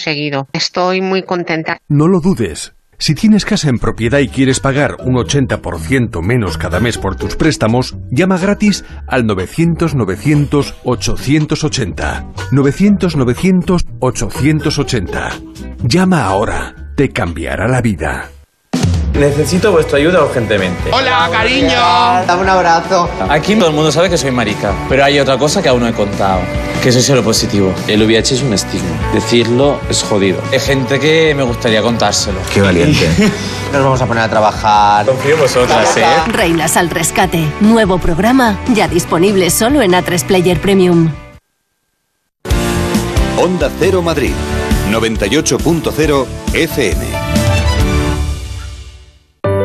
En Alquiler Seguro cumplimos 15 años mejorando día a día los servicios a inquilinos y propietarios. Desde el primer día garantizamos el pago puntual el día 5 de cada mes con el mejor asesoramiento para encontrar al inquilino perfecto. Alquiler Seguro 910-775-775. 15 años mejorando el mercado del alquiler. Quien adelgaza en Adelgar recomienda Adelgar. Y ahora tienes hasta un 40% de descuento en tratamientos para adelgazar. Infórmate en adelgar.es. Evasión instantánea con Click and Boat. Aléjate de las multitudes y relájate a bordo de uno de los 40.000 barcos disponibles para alquilar en clickandboat.com. Lanchas, veleros, catamaranes. Descubre nuestras ofertas y alquila un barco en España o cualquier parte del mundo en unos clics en clickandboat.com. Onda Cero. Si te preocupas de buscar el mejor colegio para tus hijos y los mejores especialistas para tu salud, ¿por qué dejas la compra-venta de tu vivienda en manos de la suerte? Confía en Vivienda 2. Entra en vivienda2.com, la empresa inmobiliaria mejor valorada por los usuarios de Google. Con los ojos cerrados, Vivienda 2. El 2 con número.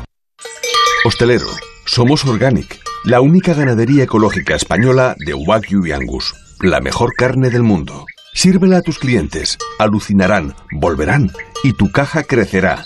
Te damos un servicio amable y puntual, a buenos precios. Si pruebas Organic, solo comprarás Organic. 900-900-786, 900-900-786 o carneorganic.com. La mejor carne del mundo, Organic.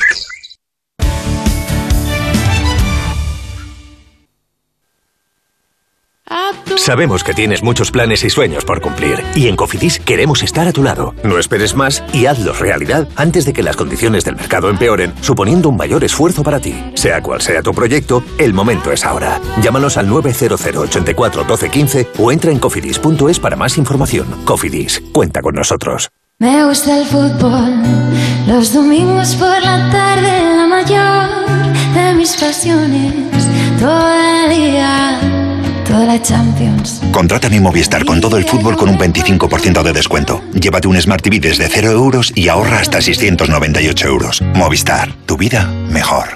Muy pronto, Por fin ha encontrado al hijo que buscaba. todo cambiará en un instante.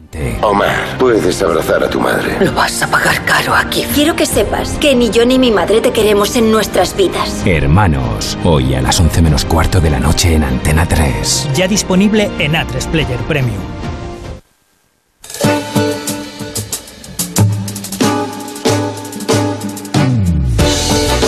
Y aquí seguimos en la sala capitular de la Catedral de Oviedo, dándoles la bienvenida también a algunos de los turistas que están observando. Hola, ¿qué tal? Están observando la sala capitular, porque ya digo que la catedral, claro, está abierta, está abierta también para los faranduleros y titiriteros de la radio, pero también obviamente para los turistas y obviamente también para los feligreses. El eh, horario de culto se mantiene como es eh, lógico y normal. Dentro de un rato hablaremos con guías eh, profesionales, informadores turísticos, no solamente de aquí, de la catedral, sino también de otros lugares de España, como es el caso de Toledo, de Canarias, porque es una profesión que en estos días están a tope y les vamos a agradecer muy especialmente que abran unos minutos para poder atendernos. Lo mismo que les agradecemos, porque seguro que están ya pensando en que hay que volver el día 1 de septiembre, aunque no sea actividad lectiva, sí a los centros escolares, a las dos profesoras que desde Toledo, desde el Instituto de Educación Secundaria Juanelo Turriano, nos van a atender ahora.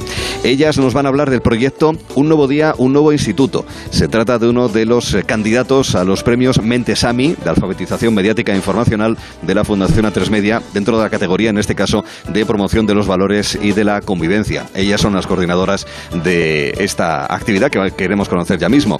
Gema Toledo, ¿qué tal está? Muy buenas tardes. Hola, buenas tardes, Arturo, ¿qué tal? Muy bien. Gracias por estar aquí con nosotros. Estrella Fernández también está con nosotros. ¿Qué tal, Estrella? Muy buenas tardes. Hola, buenas tardes, encantada.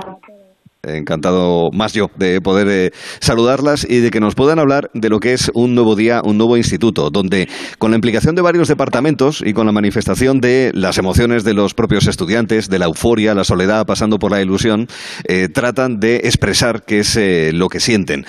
Querría que nos explicase de qué manera, Gemma, el teatro ha sido importante, es importante para un nuevo día, un nuevo instituto. Por empezar por algún sitio, porque son muchos pliegues los que tiene su proyecto de verdad, Gemma.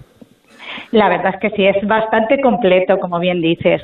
Pues el teatro ha tenido una importancia fundamental, eh, ya que pues nos ayudó a eh, presentar este proyecto a la comunidad educativa.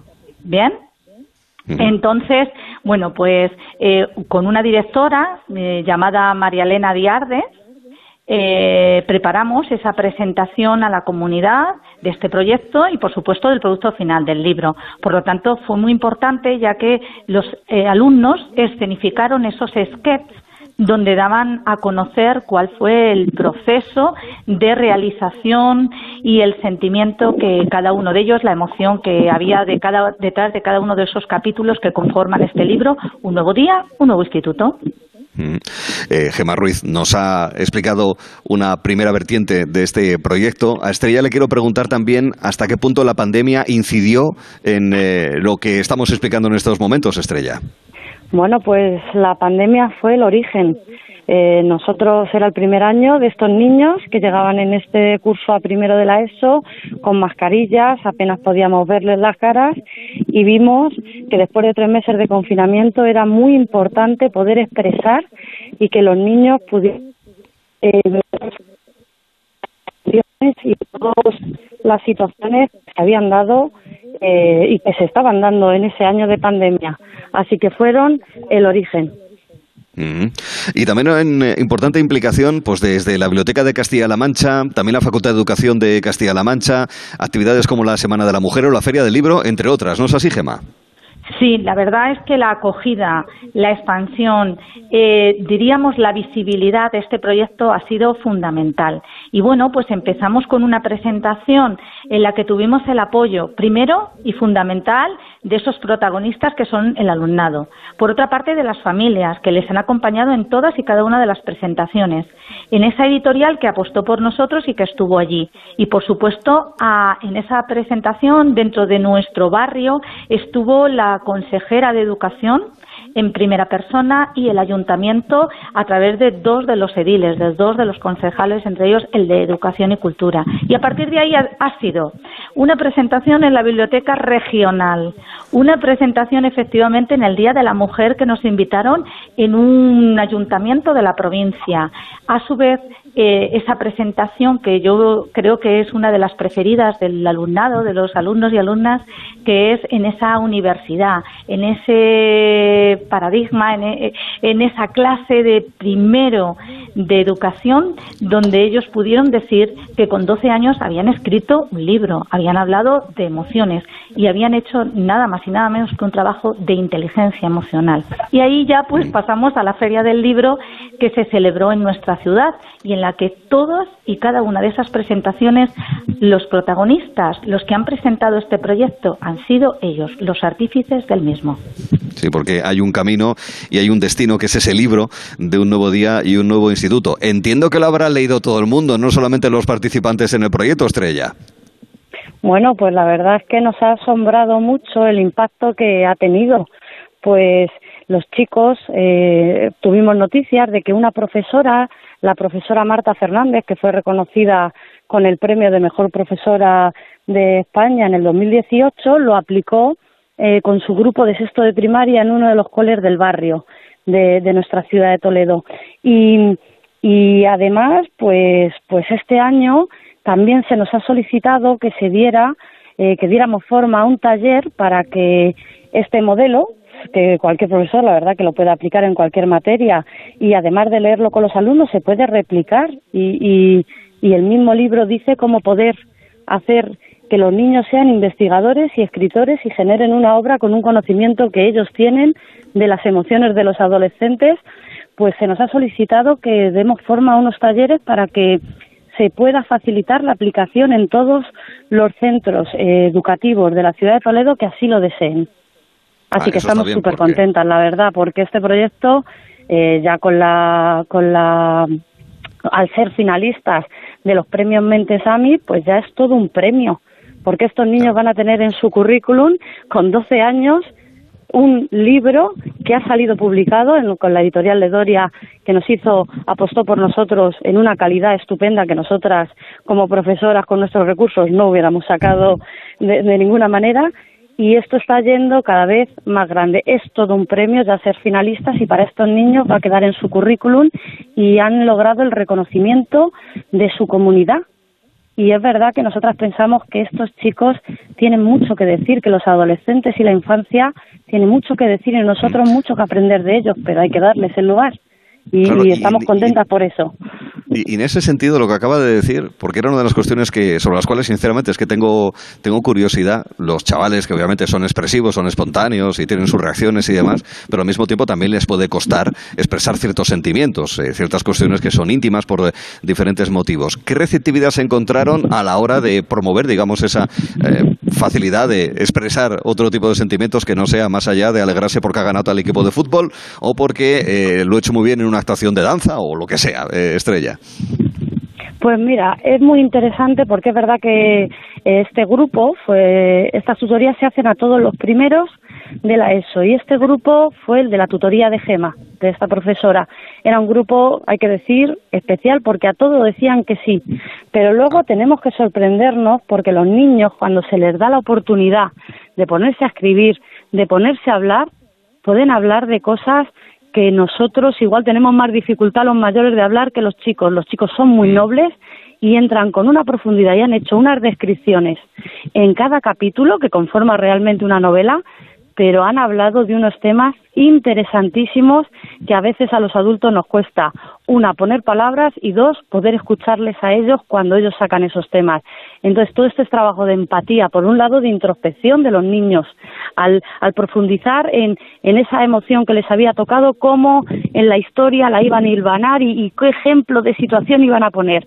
Y por otro lado, los, los otros niños de empatía, de ver cuál era la emoción que estaba que estaba queriendo describir su compañero, más luego todo el debate que se generaba en las horas de tutoría, que han sido muy interesantes y muy beneficiosos para todos, casi diríamos una terapia en grupo de, de los momentos de la pandemia, porque muchas de las situaciones que ellos cuentan en la novela son situaciones que se dieron en la clase ficcionadas, de, de conflictos, de cómo se resolvieron, de cómo intervenía la profesora.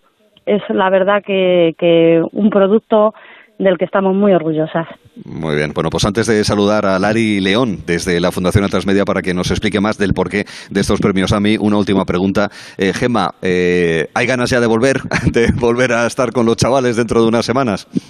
Bueno, pues la verdad, sí, sí, sí. Tenemos muchas ganas de volver a ver a todos nuestros alumnos y alumnas y siempre con muchas ideas en la cabeza, porque otra forma de educar es posible y ponerla en práctica es nuestro máximo objetivo. Por lo tanto, sí, ya hay ganas, ya hay ganas. Muy bien. Bueno, pues veremos si, eh, como han dicho ellas mismas, también es un reconocimiento el hecho de ser candidatos, pero veremos si el próximo 1 de octubre reciben eh, el galardón, en este caso dentro de la promoción de valores, el eh, proyecto de un nuevo día, un nuevo instituto en los premios AMI procedente, ese proyecto del IES eh, Juanelo Turriano de Toledo. Gema Ruiz, Estrella Fernández, muchas gracias por estar aquí en Onda Cero para contárnoslo. Un beso, que vaya todo muy bien, de verdad. Muchas Muchas gracias. a ti. Gracias. Y hasta la próxima, porque ahora, como les decía, hemos quedado también con Lari León para que nos dé la visión global. Estas semanas hemos ido conociendo de manera detallada y además yo creo que también inspiradora para profesores, pero también para alumnos, porque no, y para familias, sobre estos proyectos que van más allá de aprenderse eh, ciertas cosas de la historia de España, eh, el autor de determinado libro o resolver problemas de física, química o matemáticas. Hay más en la educación, es evidente, lo hemos comprobado durante estas conversaciones. ¿no? Eh, no, no nos hacía falta, la verdad, pero bueno, está bien reforzar esa idea.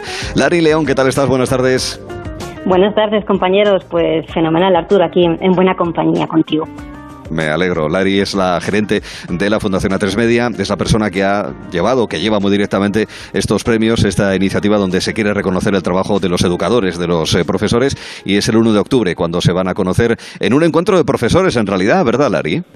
Sí, eh, el día 1 de octubre realizamos un encuentro de profesores, bueno, pues para que los docentes puedan eh, tener más herramientas y, poder contribuir a que ellos tengan más habilidades y que favorezcan ese desarrollo de las competencias de la alfabetización mediática informacional en sus alumnos.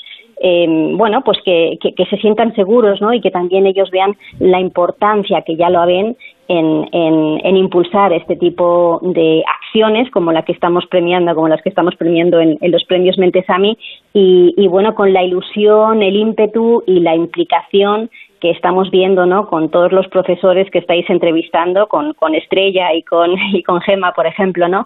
en, en, en seguir avanzando ¿no? en ese sentido con, con los chavales, con los niños y con los jóvenes. Mm. Te voy a hacer una pregunta más concreta sobre por qué en concreto sobre estos premios sobre alfabetización mediática e informacional y ese fomento del espíritu crítico, pero de una manera más genérica me gustaría que nos explicases por qué la Fundación A3 Media, dentro de sus fines sociales, entiende que la educación es uno de los que ha de promover, Lari.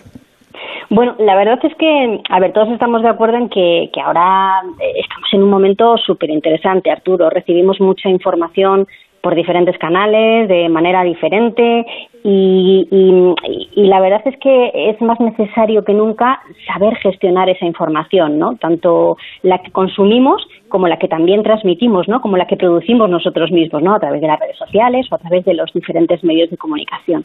Así que eh, yo creo que, que con toda esa, eh, eh, esa amalgama ¿no? de, vías y de, y de, información que nos llega y, que transmitimos, la verdad es que se supone una gran oportunidad porque tenemos muy fácil acceso a toda la información, pero no sé si estás de acuerdo conmigo, también lleva sus riesgos, ¿no? Esas fake news que todos ya conocemos, eh, ese esa falta a veces que tenemos todos de, no saber diferenciar lo que son datos de lo que son opiniones, eh, esas imágenes que a veces están trucadas y que, y que nos creemos ¿no? en un primer momento y que le damos el like o que empezamos a opinar sobre un tema que hemos visto sin saber realmente si es verdad o no. El, no sé, ¿no? son, son estos, em, esta, esta manera ahora que tenemos de comunicarnos que, con esa aceleración, con esa rapidez, nos lleva a, ser muy afortunados, pero también a, tener que calmarnos y que tener mucho más cuidado a la hora de, elaborar esa mm. información. ¿no? Así que, bueno, pues como un grupo de comunicación que somos, ¿no?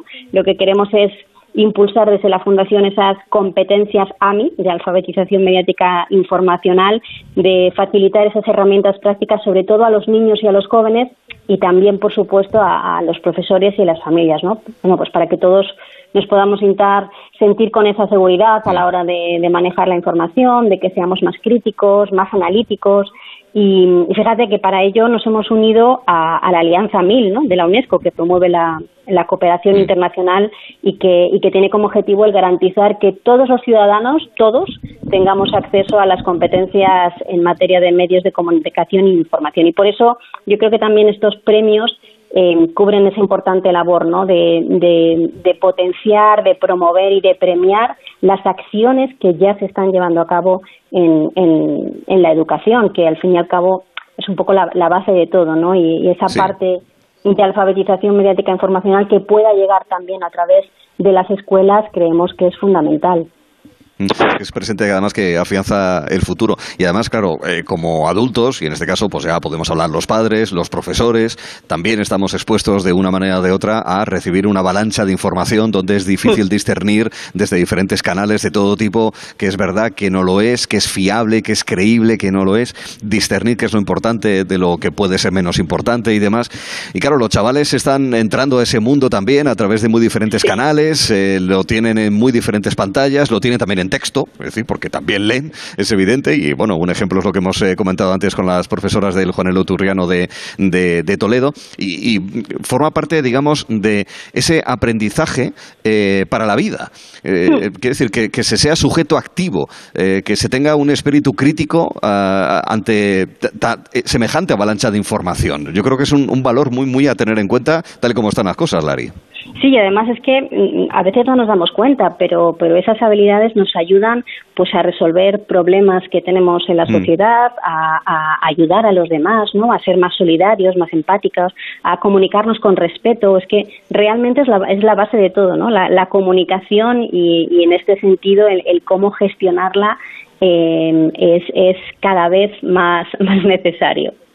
Mm, así es. Bueno, explícanos, ¿cómo va a ser eh, la ceremonia de, del encuentro de profesores, lo que va a ser la entrega de los premios? Porque además es un poco como los Oscars, ¿verdad? Es decir, es, en el mismo sitio, en ese mismo momento, cuando se conoce de entre los tres candidatos de cada una de las tres categorías quién se lo lleva, ¿no es así, Lari?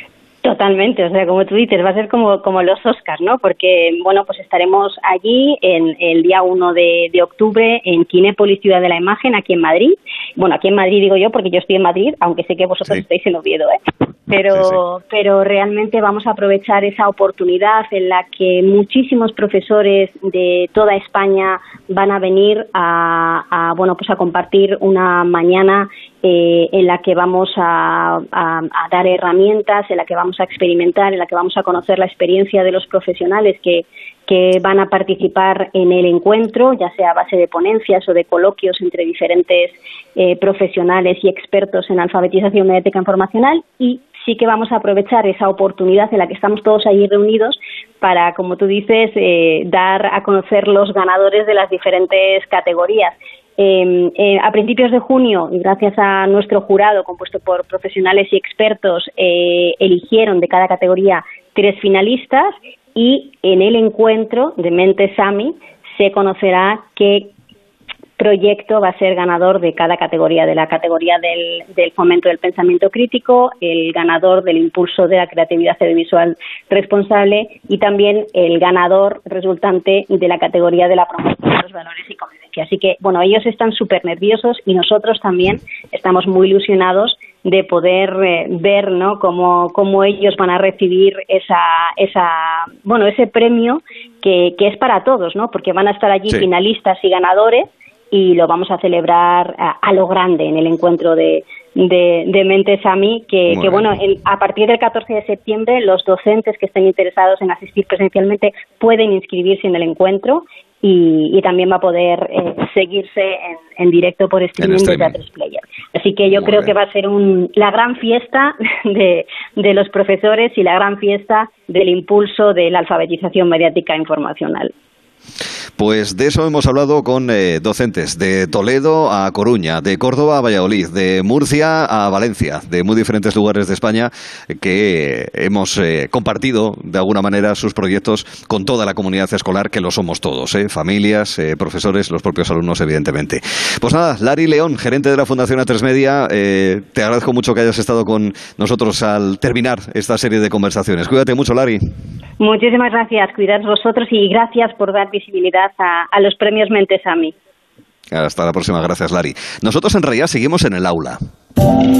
Más de la mitad de los estudiantes de bachillerato no saben a qué van a dedicarse en el futuro y cuando necesitan ayuda no saben a quién preguntar. Para ayudarles en su decisión, llega Buscando Vocaciones, un proyecto de la Universidad Europea y A3 Media Radio, donde los grandes profesionales nos cuentan por qué les apasiona su trabajo.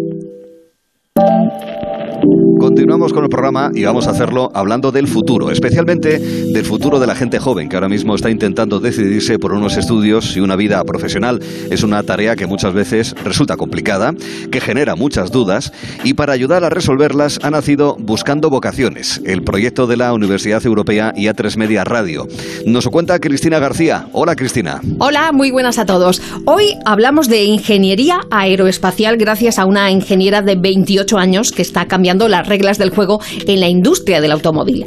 Paula Carsí es directora de innovación en fabricación de Ford Europa y aterrizó en la industria justo cuando la robótica comenzó a cambiarlo todo. Cuando yo empiezo en Ford, mi tarea era investigar dentro de las nuevas tecnologías que estaban eh, surgiendo cuáles eran pues, las ventajas que podíamos obtener respecto a cómo fabricábamos en ese momento. Para mí era como si me hubieran dado un ojo en blanco y me hubieran dicho, mira, a ver qué eres capaz de hacer con esto. ¿no? Y es que la robótica está cambiando todo en la industria, pero eso no significa que las máquinas reemplacen a las personas. Esto realmente ha sido un, un salto brutal dentro de la industria que nos ha permitido pues, fabricar mejor, más rápido, con menos coste, donde conseguimos al final pues, sacar lo mejor de las personas y lo mejor de las máquinas en un mismo entorno. En un entorno tan cambiante, la clave para los futuros ingenieros es cultivar la capacidad de innovación.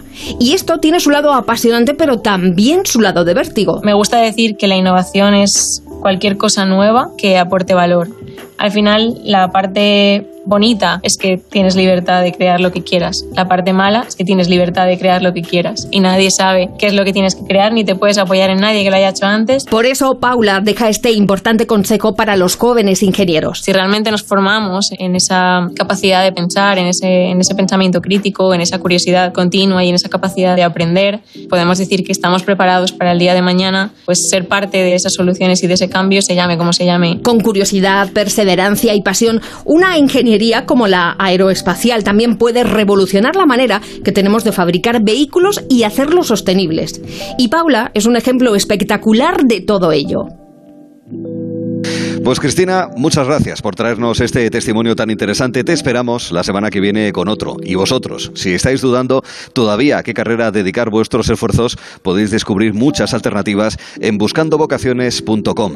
También en YouTube, en Twitter o Instagram, en el perfil Buscando Vocaciones. Ahí descubriréis más opciones de cara al paso a la universidad.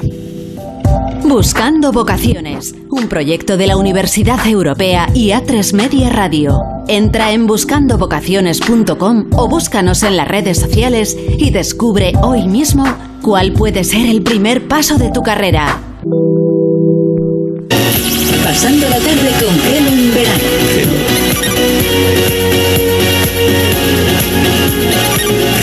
Onda Cero, con Arturo Reyes.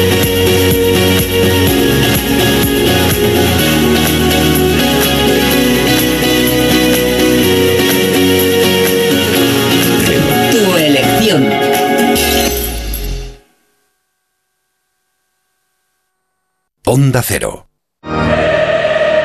Curiosidad, pasión y ambición artística en la nueva temporada de la Orquesta y Coro Nacionales de España. Abónate a la mejor música sinfónica desde el 29 de junio. Entradas inaem.es y taquillas del Auditorio Nacional. INAEM, Ministerio de Cultura y Deporte, Gobierno de España. ¿Qué hacías en 1994? En Adelgar ya acompañábamos a nuestros pacientes en su proceso de adelgazamiento. A cada uno el suyo. El método Adelgar, Adelgar para niños, cirugía de la obesidad y siempre con supervisión médica. Si quieres adelgazar, ponte en manos de especialistas. Desde 1994. 91 577 44 77 y adelgar.es. Adelgar, adelgar. ¿Qué está esperando? ¿Qué está esperando? ¿Qué está esperando? En Mercaoficina también te estamos esperando. Nuestra ilusión sois vosotros. Y por ello tenemos los mejores precios, las mejores respuestas y todas las soluciones que precisen para su oficina, tanto en muebles nuevos como reciclados. Mercaoficina, aciertos y ahorro. www.mercaoficina.es Ya puedes conocer el precio máximo de tu trayecto con la garantía de Radioteléfono Taxi. Llámanos al 91-547-8200 o descarga Pide Taxi. Más información en rttm.es. Hostelero, somos Organic, la única ganadería ecológica española de Wagyu y Angus, la mejor carne del mundo. Sírvela a tus clientes, alucinarán, volverán y tu caja crecerá. Te damos un servicio amable y puntual, a buenos precios. Si pruebas Organic, solo comprarás Organic. 900-900-786, 900-900-786 o carneorganic.com. La mejor carne del mundo. Organic.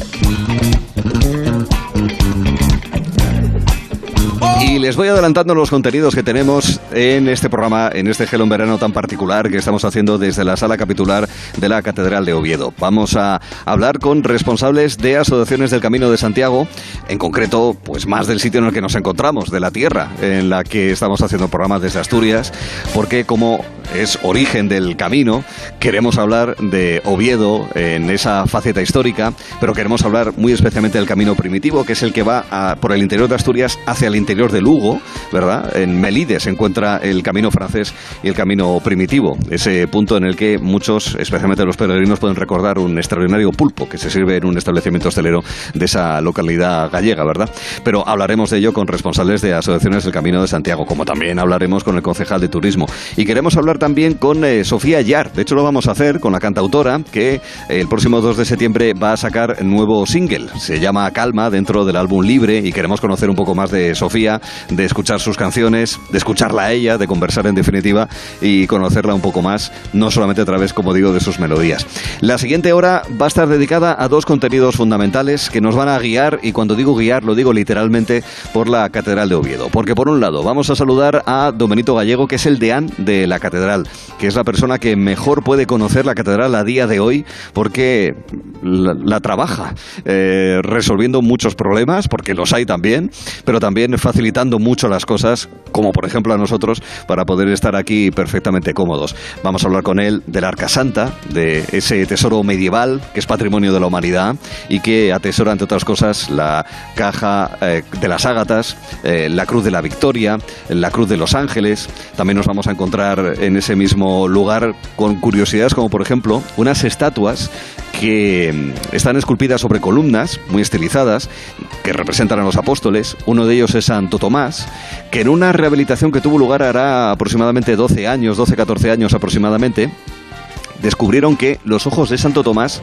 eran de zafiro, por aquello de que era el más descreído de verás Santo Tomás, por aquello de ver y creer. Una pequeña curiosidad de la que le queremos preguntar más, obviamente, a don Benito Gallego, como también le preguntaremos por un precioso olivo que dice la tradición que viene del huerto de Getsemarí, donde el prendimiento, o también sobre el santo sudario, al que la tradición atribuye a ese lienzo el haber cubierto la cabeza de Jesús después de la crucifixión. Ha habido estudios de sindonología, como los hay con la sábana santa de Turín, pues también relacionados con este lienzo que es una de las reliquias que atesora la catedral lobetense. Y después hablaremos con los guías de turismo, con los informadores turísticos que verán por quieren estos días en España y en cualquier sitio del mundo que sea destino turístico. Hemos quedado con los de la catedral, pero hemos quedado también con dos muy particulares. Uno, del Toledo subterráneo y otro mirando hacia el cielo de las Canarias, de, las Islas Canarias astronómicas, podríamos decir.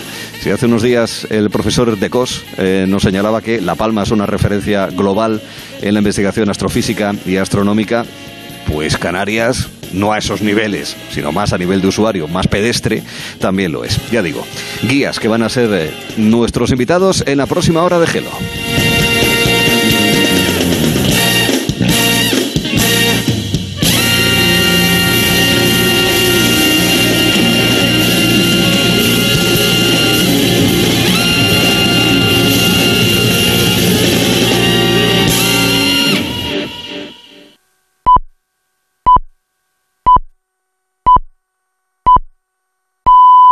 Son las 5, las 4 en Canarias.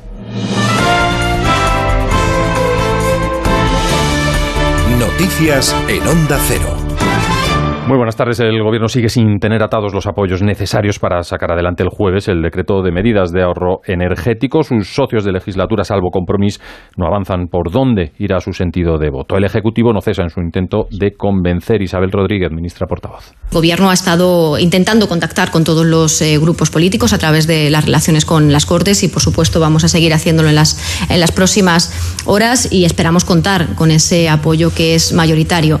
Declaraciones en el turno de preguntas posterior al Consejo de Ministros, que abre curso político y donde se aprobaba un Real Decreto para garantizar el bienestar animal que prevé instalar cámaras de videovigilancia obligatorios en los mataderos. Hasta 700 habría en España. Será el primer país en hacerlo en el entorno europeo, María Soler. Unas cámaras de vigilancia que deberán grabar todas las instalaciones en las que se encuentren animales vivos, una herramienta que hasta ahora era que hasta ahora era opcional. Es un real decreto aprobado hoy en el Consejo de Ministros para garantizar el cumplimiento de la legislación en materia de bienestar animal, unas imágenes que los responsables de los mataderos deberán guardar para futuras comprobaciones y cuidar la calidad de las mismas. Los grandes mataderos tendrán un año para instalar el equipo a partir de que la nueva norma se publique en el Boletín Oficial del Estado y los pequeños dos. La normativa abre las puertas a otras herramientas adicionales de control en mataderos, tanto fijos como móviles. Una medida que, tal y como expresa el ministro de Consumo Alberto Garzón en su Twitter, busca mejorar la seguridad alimentaria y el bienestar animal. Y hablábamos antes de curso político. Hay una fecha que acabamos eh, de conocer y es el estreno de ese curso político del Partido Popular en Madrid. Será el 2 de septiembre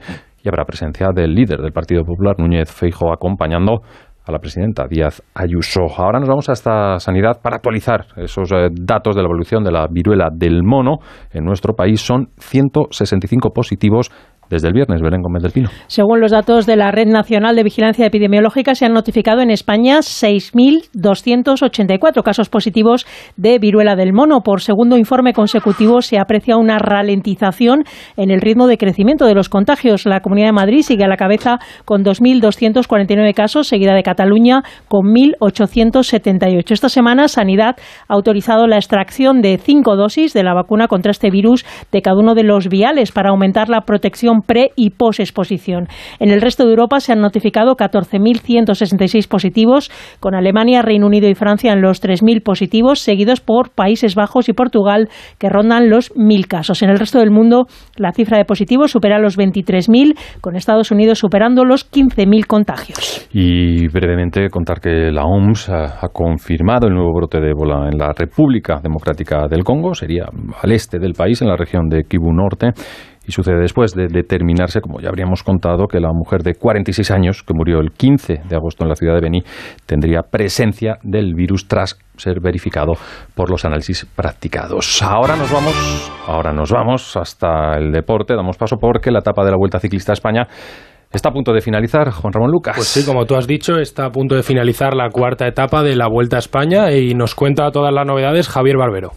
Saludos, muy buenas tardes desde La Guardia. Falta ya tan solo de 18 kilómetros eh, para la línea de llegada. Estamos en plena ascensión al puerto de Herrera de tercera categoría, pero ojo con dos kilómetros iniciales muy duros que están haciendo mella en el pelotón, sobre todo con el ritmo tremendo que estén poniendo ahora mismo el equipo del líder, el Jumbo Visma de Eduardo Affini. Que el pelotón eh, agrupado ahora mismo, nos quedan todavía tres kilómetros de ascensión y por detrás se ven ya algunos eh, nombres que empiezan a perder eh, contacto, al menos a sufrir. Caso de Sergio Guita y de Juan Ayuso, 18 kilómetros para meta, como decimos, en la subida del puerto de Herrera, pelotón agrupado en este momento.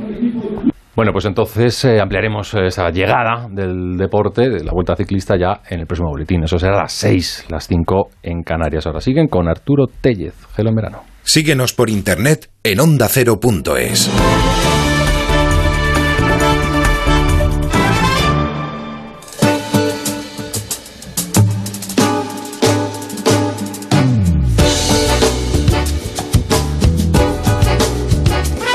seguimos, Gelo en verano, desde la Catedral de Oviedo, en la sala capitular, Oviedo Origen del Camino, y vamos a hacer un recorrido muy especial con una persona que esto se lo conoce al dedillo.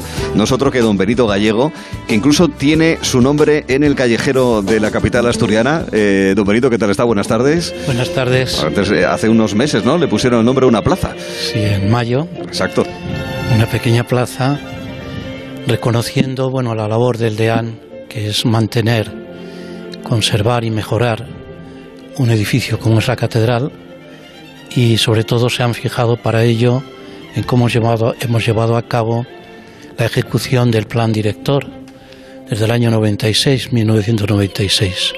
Por lo tanto, Saldeán no es a mi persona, sino como cabeza que de un equipo. Claro, de un equipo.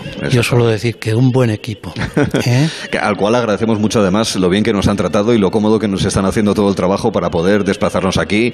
El montaje técnico impresionante que ha hecho mi compañero Juanjo Menéndez para que eh, la técnica eh, permita que se nos pueda escuchar en toda España con la mejor eh, calidad. ¿Cuál es el trabajo de un DEAN? ¿Qué hace un DEAN? ¿Cuál es su función, don Benito?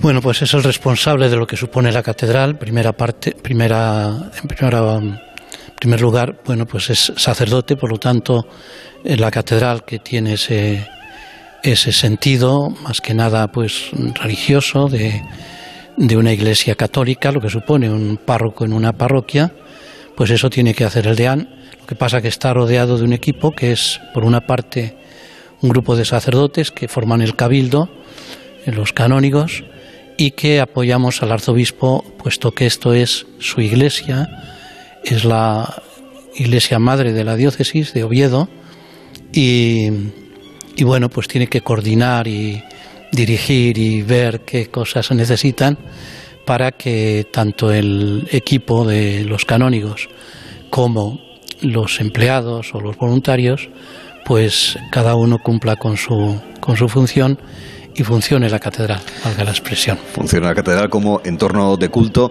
pero con esa convivencia y más en estos días de verano con el turismo. ¿Cómo se encuentra el equilibrio?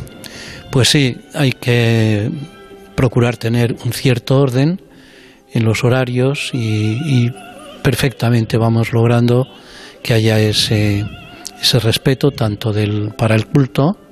Tenemos todos los días, hoy hemos tenido, por ejemplo, una celebración muy bonita de las hermanitas de los ancianos desamparados y, y, han venido un grupito de ancianos con ellas y luego después pues la, lo ordinario, una misa a las 12, la misa capitular a las nueve y cuarto, eh, en fin, todo que va como muy sobre ruedas precisamente porque vamos respetando esos horarios y cada uno con su función.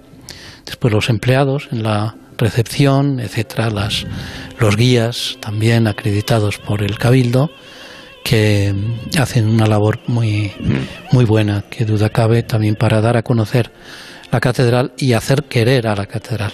Mm. Que forma parte de la vivencia de aquellos que la visitan, entre ellos los peregrinos, porque esta es una catedral con girola de ambulatoria, es decir, se puede girar por la parte trasera del, del altar, tiene su puerta de la perdonanza, ¿verdad? Y, en definitiva, eh, Alfonso II el Castro lleva el nombre de la plaza que está justo delante de la catedral en recuerdo de aquel primer peregrino. ¿Se está notando esa potencia del, del jacobeo este año muy especialmente? Pues sí, yo creo que sí. No, todos los días salen muchos peregrinos de aquí hacia Santiago desde delante del Salvador. Eh, se les sella la credencial, se les da la bendición si, si es oportuno y, y, sí que se nota la, el impulso de lo que supone el año santo, eh, bueno, por las circunstancias que se ha ampliado un año más para que Santiago tenga ese... Y luego aquí también es meta de, de peregrinación. Precisamente yo he recibido dos o tres llamadas esta semana que vienen lo que ellos llaman hacer el, el, Salvador, Camino del Salvador, de León a Oviedo. Y aquí terminan, se les da un escrito que se llama Salvadorana y, ya han hecho efectivamente esa peregrinación. Algunos continúan a Santiago, aunque otros pues ya han concluido su, su peregrinación. Por eso es meta y punto de partida. Este año hemos subrayado lo de Oviedo, origen del camino, precisamente teniendo en cuenta el recorrido que hizo Alfonso II en el siglo IX, eh, en esa caravana que él formó cuando le piden que vaya a ver que efectivamente se ha encontrado el sepulcro de, de Santiago. Y él es el primero que impulsa la construcción de una iglesia para proteger el sepulcro. así es. Eh, luego hablaremos precisamente con responsables de la Asociación del Camino Estorleonés, el Camino de Salvador, con Lourdes Campillo y con eh, Maribel Saez. Eh, hemos empezado el programa, don Benito, en la, a 50 metros de altura, es decir, en una de las terrazas que tiene la torre, que iba a tener una gemela en su momento hace 500 años, pero bueno, no fue así. Los problemas económicos y presupuestarios ya existían entonces, pero sí que está esta magna torre, ejemplo de gótico tardío, flamígero, pero también donde se aprecian elementos del Renacimiento. Y ya digo, desde hace una semana se puede visitar esa torre y la famosa campana Bamba, que es la única, dicen que como mínimo en España, que está en activo y fue fundida en 1219. ¿Cómo está siendo esa novedad de la apertura de la torre? Pues con mucha ilusión lo están cogiendo y está prácticamente llenándose eh, cada subida. han distribuido en cinco momentos a lo largo del día, ahora en verano, y ponen como tope 20 personas, suben dos encargados de la catedral con ellos, uno abriendo camino y explicando un poco, y otra persona como, como final del, del, grupo para, para, que si pasa alguna cosa, en fin. Y entonces están eh, saliendo de la visita de a la torre muy muy contentos la gente, también peregrinos y, turistas, que en ese momento pueden sacar la entrada cuando llegan. Así es, se ha mejorado la escalera porque claro, de tanta gente que había pasado por ahí a lo largo de las décadas, incluso los siglos, pues algunos de los pestaños, de los peldaños estaban desnivelados, estaban muy gastados, eh, se ha colocado una barra también central para eh, favorecer que la gente se pueda agarrar y que tenga una guía eh, para impedir que haya cualquier tipo de percance en una subida que en cualquier caso se hace sin, sin problemas. me ha llamado la atención lo de las prensas, las pesas, perdón, que, que tienen para la sujeción de las campanas. Sí, sí, sí, porque bueno, efectivamente es un, un equilibrio el que hay que buscar ahí y un, contrapeso, que así se llama, para las campanas. Y están efectivamente mm, pues bastante bien conservadas, eh, con sus pequeños mm, ya fallos, por ejemplo, una de ellas, la más grande quizá, Santa Cruz, está algo... Y luego está la Bamba, que tiene su, su popularidad, ¿no? Y, y bueno, su fama. Efectivamente esta, esta campana estaba ya en la Torre Vieja, que cuando se construye la, la gótica es cuando la pasan para allá, y que sí, la fecha es 1218, 19, en esa fecha que se ha, se ha puesto esta campana. Por eso tiene, es un orgullo de Oviedo, ¿no? También la, la bamba. Mm. En la catedral está, en fin, tantas cosas de las que hablar. El pináculo, que es la flecha de la catedral, está el rosetón, también las vidrieras, las naves central, las laterales, y ese retablo, que, eh, en fin, es eh, eh, un enorme espejo, de, digamos, ¿no? Además, incluso también con los retablos que están en la, en fin, toda la, toda la obra artística que hay, y la el crucero y la parte que además ha sido recientemente rehabilitado, eso está, está dorado, eso es deslumbrante, ¿eh? Sí, es el oro que, que han limpiado, ¿eh? porque no han puesto nada especialmente. El retablo mayor es una maravilla, es del siglo XVI y es, yo suelo decir, es un retablo limpio de esta época, y en el sentido de que refleja y recoge escenas evangélicas desde la Anunciación hasta Pentecostés, con un seguimiento de tipo cronológico muy, muy exacto, eh, se lee de abajo arriba y de, de izquierda a derecha. Y yo digo que es limpio porque otros retablos que son de este nivel, o ellos dicen que superiores, como es, por ejemplo, Sevilla, pues tiene muchos muchas imágenes de tipo apócrifo que no son evangélicas propiamente. Entonces a- yo tengo un cierto orgullo de decir que es un retablo muy limpio y que se puede hacer una catequesis perfecta delante del retablo de la Catedral de Oviedo. Y luego otros otros retablos que son ya barrocos, todos, eh, se han restaurado recientemente eh, en la Girola y efectivamente el oro es el que tenía. O sea, no se ha añadido nada, igual que en el retablo mayor, y son una maravilla. Mm, sí, sí, lo son. Efectivamente. Sin ninguna duda. Sí. Otro de los tesoros, bueno, Oviedo tiene eh, varios elementos patrimonio de la humanidad, que son elementos románicos, San Julián de los Prados, San Miguel de Lillo, Santa María del Daranco, la Fuente de Foncalada y la Cámara Santa, que es eh, eh, una obra de regambre medieval y que guarda la Cruz de los Ángeles, que está en el escudo de Oviedo, la Cruz de la Victoria, que es la que aparece en la bandera de Asturias, la Caja de las Ágatas, el Arca Santa. Eso también, hace unos años, no demasiados, también se llevó a cabo un trabajo muy interesante de rehabilitación. Una Cámara Santa que, bueno, tuvo sus momentos complicados con el levantamiento de los mineros, la llamada y conocida como Revolución del 34, o incluso el robo en los años 70, ¿no? Fue de la, de la Cruz de la Victoria y, bueno, y hubo un arqueólogo que la restauró. Sí, 1977, Sí, sí. de noche. En fin, las dos cruces y la caja de las ágatas. Pues sí, son, es un, un- algo específico de la Catedral de Oviedo, sin duda, lo que es Cámara Santa, que es iglesia de San Miguel que hizo Alfonso II, y ahí se recogieron las reliquias que tenían, estaban en un monte aquí no lejos, ahora se llama Monsacro, en el Arca Santa y luego otras reliquias que fueron llegando pues por la invasión musulmana sobre todo, ¿no? Y, y efectivamente poco a poco se fue llamando Cámara de Reliquias o Cámara Santa y tiene las reliquias de, del Santo Sudario muy especialmente. Ahora iremos El. Arca Santa se ha restaurado también recientemente. Eh, dentro del Arca Santa venía el Santo Sudario y una reliquia muy curiosa que tiene ahora mismo mucha simpatía y es la sandalia de San Pedro, sandalia Petri, que en aquel momento que vino Juan Pablo II, el año 1989, se hizo una réplica y se le ofreció con un texto de Isaías que dice, bienaventurados los pies que van por el mundo anunciando la paz, y que se recoge aquí en una de las vitrinas de, de la Cámara Santa también. El Arca Santa, bueno, pues efectivamente se ha restaurado recientemente.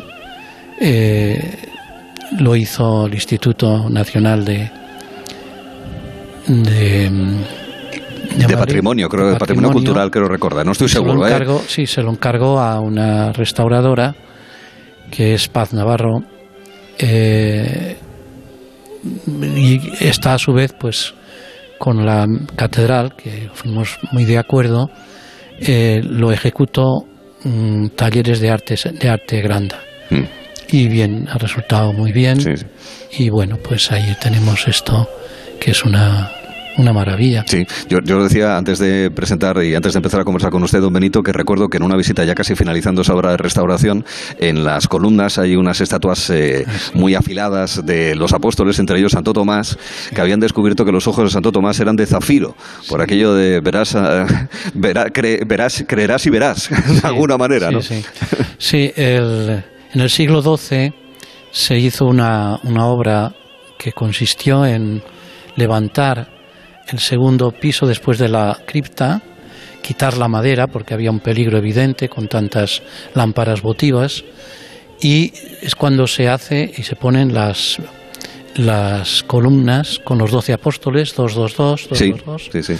Y sí, llamó mucho la atención. El año 2013 que se hizo el estudio y se después ya se restauró en el 17, pues mm, que efectivamente todos tienen eh, lo que son los ojos de los de los apóstoles, eh, pues tienen eh, está negro con una pintura que y efectivamente uno mm, tenía zafiro azul, ¿cómo puede ser? Y es efectivamente Santo Tomás que significa un poco eso, decir, oye, toma, para que tú puedas para que creas. ver lo que, que es efectivamente. y tu fe no falle. Sí, así es. El Santo Sudario. Eh, hay una disciplina que es la sindonología, que nace muy especialmente a través de la Sábana Santa de Turín. Aquí ha habido también reuniones de especialistas en sindonología sobre ese Santo Sudario, al que la tradición atribuye que cubrió la cabeza de Cristo tras eh, la crucifixión. Y se han hecho análisis, y usted podría darnos más detalles, más allá de lo que sumariamente voy a indicar yo, que indican que sí, al menos viene de aquella época. Es decir, de hace dos mil años en Jerusalén. Sí, sí bueno, el, sudario que se conserva, vino en el Arca Santa, es eh, un paño del cual habla San Juan en el capítulo 20 de su Evangelio y dice que cubrió la cabeza del Señor en la cruz. Cuando lo bajan de la cruz y preparan para el enterramiento, quitan el sudario y le, le envuelven en una sábana el cuerpo, lo meten en la sepultura y el sudario lo colocan allí junto al, cadáver, doblado en sitio aparte. Eso es lo que dice San Juan. Ese sudario doblado en sitio aparte que lo encuentran por la mañana del domingo cuando van corriendo Pedro y Juan ante el anuncio de que han robado el cuerpo del Señor, las señoras, las mujeres que se lo anuncian, mm. pues mm, San Juan dice eso y que vio y creyó, efectivamente. Entonces ese sudario se venera aquí desde primero en el Arca Santa y cuando viene Alfonso VI en el siglo XI, 1075, pues pide que se, se saque del arca y se venere individualizado, ¿no? Y así lo hacemos, o si se lo hacen en Noviedo, y hay tres días que lo suelen sacar para, solían bendecir con ello.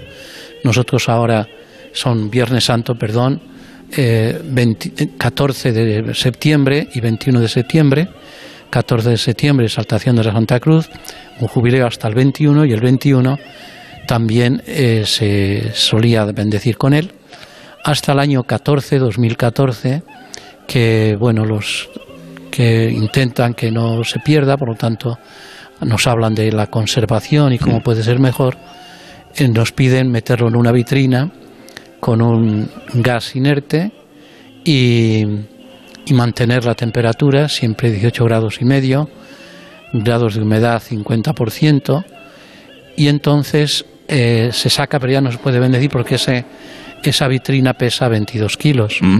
Y entonces se expone en el presbiterio esos mismos días y se venera así en la, en la misma Cámara Santa. Tres semanas se descubre, primero está cubierto con un facsímil del mismo santo sudario y, y se abre vamos, se pone descubierto el día 14 de septiembre hasta el 21 la eh, Semana Santa y la Semana de Pascua. Mm, entiendo. Sí.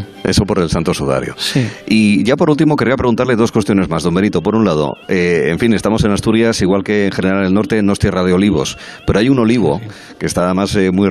Un olivo, un señor olivo, de un tamaño bien considerable. Dice la tradición que venía del huerto de Getsemaní, ¿verdad?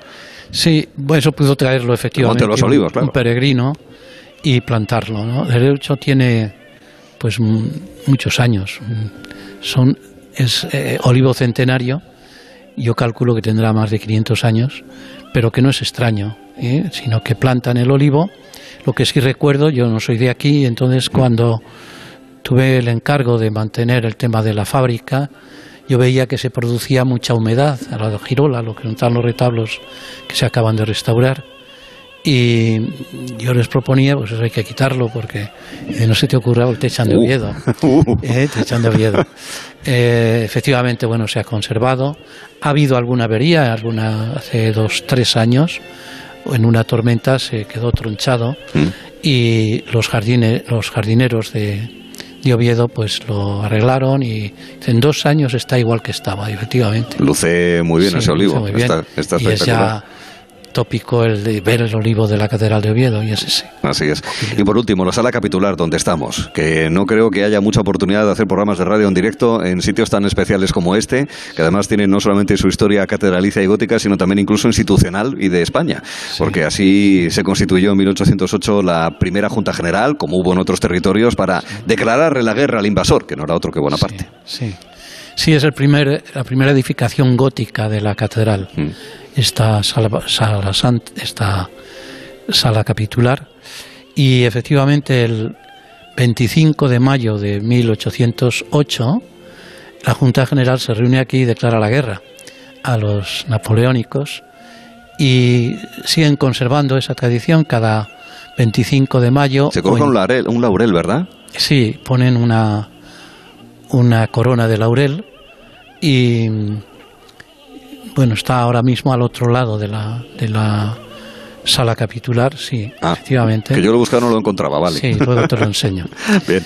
Y bueno, pues tienen aquí un acto cultural, están una hora y al final lanzan unas salvas de pólvora ahí en la plaza, recordando aquel hecho que en principio lo organizaba alguien que era un poco extra parlamentario, pero luego poco a poco se fueron uniendo las instituciones el ayuntamiento, la Junta General, etcétera. Muy bien. Pues podríamos hablar del claustro y de otros elementos que son cruciales en esta catedral eh, secular y le agradecemos muy especialmente a don Benito Gallego, al deán, que nos lo haya explicado y en general a usted y al equipo que, como usted recalcó al empezar, eh, la amabilidad con la que nos ha atendido para hacer este programa de radio, de verdad. Pues muchas gracias a vosotros ¿no? por tener aquí esta, esta oportunidad de poder enseñar poco más nuestra catedral, la Santa Obetensis. La Santa Obetensis, así es. Don Benito, muchas gracias y muy amable. Seguimos. Eh, el deán de la catedral nos ha servido de alguna manera de guía, pero hay profesionales de la guía turística. Verán en breve.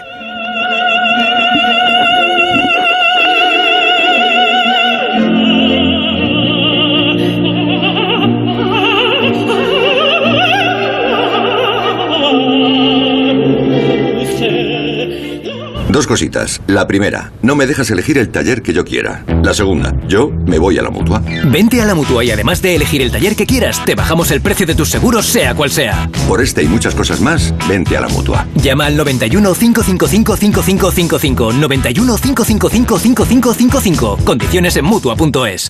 Entonces, ¿con la alarma nos podemos quedar tranquilos aunque solo vengamos de vacaciones? Eso es, aunque sea una segunda vivienda. Si se detecta cualquier cosa, nosotros recibimos las señales y las imágenes. Y sobre todo, la policía también podría comprobarlas e incluso desalojar la casa. Y con la app puedes ver tu casa cuando quieras. Y si es necesario, viene un vigilante a ver si está todo bien. Este verano, protege tu hogar frente a robos y ocupaciones con la alarma de Securitas Direct. Llama ahora al 900-272-272. Muy pronto. Por fin ha encontrado al hijo que buscaba. Todo cambiará en un instante. Omar, puedes abrazar a tu madre. Lo vas a pagar caro aquí. Quiero que sepas que ni yo ni mi madre te queremos en nuestras vidas. Hermanos, hoy a las 11 menos cuarto de la noche en Antena 3. Ya disponible en A3 Player Premium. Que vuelvas de tus vacaciones más blanco que una sepia, pase. Que vuelvas sin muchas ganas de volver, lógico. Pero que te vuelvas sin el cupón extra de Navidad de la 11, eso sí que no puede ser. Ya está a la venta el cupón extra de Navidad de la 11, con 75 premios de 400.000 euros y más de 910.000 cupones premiados. Estas vacaciones no te vuelvas sin tu cupón extra de Navidad de la 11. A todos los que jugáis a la 11, bien jugado. Juega responsablemente y solo si eres mayor de edad. ¡Ven! ¡Métete debajo de mi paraguas! Siempre hay alguien que cuida de ti. En Autocontrol, anunciantes, agencias y medios, llevamos 25 años trabajando por una publicidad responsable. Campaña financiada por el Programa de Consumidores 2014-2020 de la Unión Europea. A ver esa foto, decir patata. ¡Hijolusa! Es que decir patata es decir hijolusa. Valde Picones, la huerta de Doña Rogelia, la granja de José Luis, patatas premium o patatas baby pat para microondas. Todas ellas de gran calidad. Patatas hijolusa. El reto de comer bien cada día. Onda Cero Madrid, 98.0. Quien adelgaza en Adelgar recomienda Adelgar y ahora tienes hasta un 40% de descuento en tratamientos para adelgazar. Infórmate en adelgar.es. En Murprotec estamos cerca de ti. Tenemos un equipo completo de profesionales a tu lado para eliminar de forma definitiva las humedades y mejorar la calidad del aire. En estos momentos lanzamos ayudas directas a los hogares, familias y empresas para toda la comunidad de Madrid con nuestro plan de apoyo. Estamos siempre a tu lado porque avanzar juntos nos hace únicos. Llámanos al 900 30 11 30 o accede a murprotec.es. Bricolaje Moraleja, la mayor exposición de puertas en Madrid que jamás hayas visto. Tenemos los mejores precios porque somos fabricantes. Calle Galileo Galilei 14 de Getafe, bricomoraleja.com. Lo mejor para el calor, una buena sidra del restaurante Couzapin. Exquisitos platos en su carta de verano con la calidad de siempre y esmerado servicio. Este verano, restaurante Couzapin. Compramos tu Rolex de acero de los años 70 y 80. Especialistas en Rolex desde hace 30 años. Compramos tu Rolex de acero de los años 70 y 80. Pagamos el mejor precio. Compramos tu Rolex de acero de los años 70 y 80. 915346706. Plaza San Juan de la Cruz 9. 915346706. No lo olvides. Compramos tu Rolex de acero de los años 70 y 80. Hostelero, somos Organic, la única ganadería ecológica española de Wagyu y Angus, la mejor carne del mundo. Sírvela a tus clientes, alucinarán, volverán y tu caja crecerá.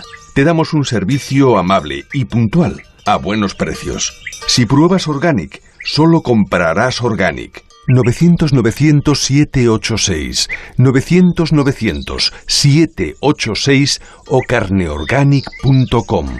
La mejor carne del mundo. Organic.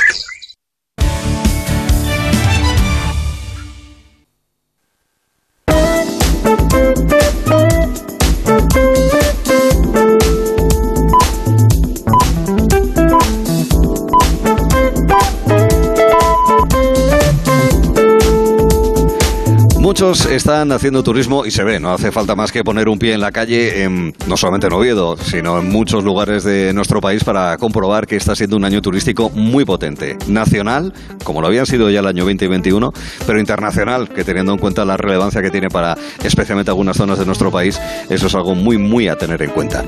Pero para hacer turismo, bueno, pues uno puede pasear tranquilamente, deambular de acá para allá, dejarse perder, pero también puedes tener a gente que te oriente, que te lo explique, que le ponga un contexto, que le ponga palabra y voz a lo que estás viendo, a que ese código que pueden tener unas piedras se explicite de algún modo. Para eso están los profesionales, los guías de turismo. Y en este tramo, en este diferencial, vamos a ir hablando con algunos de ellos que nos van a llegar a lugares como el Toledo Subterráneo, el Cielo de Canarias y, hombre, claro, la Catedralicia Oviedo. Lo vamos a hacer ahora mismo con Jennifer Puertas, que es la coordinadora de actividades turísticas y culturales. ¿Qué tal, Jennifer? Buenas Hola, tardes. buenas tardes. Bienvenida bien. y muchas gracias, por facilitarnos también el trabajo. ¿eh? Faltaría es, más. Es de agradecer y también saludamos a David Estevez. ¿Qué tal, David? Buenas tardes. Hola, buenas tardes, Arturo. Que bueno, eres guía turístico en Asturias, en Oviedo, pero es que además eres vicepresidente de la Confederación de Guías de Turismo de España, ¿verdad? Un placer, además, eh, por, por bien del gremio de la profesión. Sí, ¿no? Bueno, ¿cómo está siendo? Hemos hablado con el deán, lo habéis escuchado someramente también anteriormente, ¿cómo está siendo el, el verano aquí en la catedral? Está siendo espléndido, una acogida magnífica, la gente deseaba viajar, deseaba salir y sobre todo los locales que echábamos de menos que los asturianos vinieran, se quedasen ah, bueno, por claro, eso pasa mucho también, es decir, que la gente del lugar que sea, de residencia, también visite, intente poner una especie de velo turista, ¿verdad?, para hacer unas visitas. Este eso año también sí, existe. Este año es el Ah, nuestro. Ah, vale, vale, pues me alegro, eso también es importante, sí, señor. Oye, una cosa, el tema del turismo internacional, se, se nota que cada vez hay más presencia, porque, a ver, turismo internacional, Canarias, Baleares, Cataluña, Andalucía, lo sabemos. Pero bueno, eh, hay territorios que a lo mejor en esta época del año no tienen tanto. ¿Se nota aquí en Asturias o no? Sí, sí se nota, sí se nota y sobre todo en ámbito, en ámbito urbano, bueno, naturaleza siempre ha sido un pionero, se puede decir así, el turista internacional, pero en, en ciudad se está notando mucho italianos y franceses y especialmente en comparación con el año pasado y, y otros años, ya sabes, de la pandemia, claro. Se Claro, nota, se nota. Eso. Bueno, una de las características de los guías de turismo es que han de conocer eh, lo que están explicando y contarlo en varios idiomas, ¿no, Jennifer? Por supuesto, ellos están súper cualificados. Nosotros tenemos la suerte de tener los guías habilitados por el Cabildo Catedralicio, guías oficiales, guías de Asturias. Y bueno, ¿quién mejor que ellos para explicarles lo que tenemos aquí dentro, no? Sí, sí, sí, señor, que es lo que, que es lo que hacen. Eh, claro, eh, el, el guía de turismo, y luego lo comentaremos también con compañeros vuestros, como decía antes, de Toledo y de Canarias, es una profesión donde en ciertos momentos hemos conocido casos de intrusión. Eh, es posible que no todo el mundo entienda eh, la relevancia que tiene un guía para eh, poder en- comprender en plenitud lo que uno está viendo, ¿no? Sí, Arturo, yo creo que el guía de turismo tiene la función de interpretar el patrimonio, pero darle ese plus, ¿no? Yo muchas veces, y no soy exagerado, creo, mm, llamo a los guías de turismo, nos autodefinimos como los humanistas de- de- del turismo, ¿eh? porque realmente tienes que dominar y seguir siempre aprendiendo diferentes facetas. Es una profesión muy dinámica, una profesión bellísima. Me gusta mucho lo que dice mi, pres- mi presidenta, que por cierto es guía de Toledo también, la presidenta de la Confederación Nacional, Amudena Cencerrado, que es una de las profesiones más bellas del mundo. Y evidentemente, pues nosotros intentamos dar ese plus y que la gente lo comprenda, lo interpreta, más allá de lo que son unas meras piedras, por ejemplo, o, ojo, eh, patrimonio también natural, etnográfico, no solamente es historia y arte lo que dominamos. En la catedral, eh, además de todos los turistas que ven lo que está desde hace siglos. ¿qué más cosas se hacen? Pues en la catedral, aparte de las visitas, por así decir, culturales, hemos empezado hace unas semanitas con la visita a la Torre Gótica, muy deseada. Es cierto.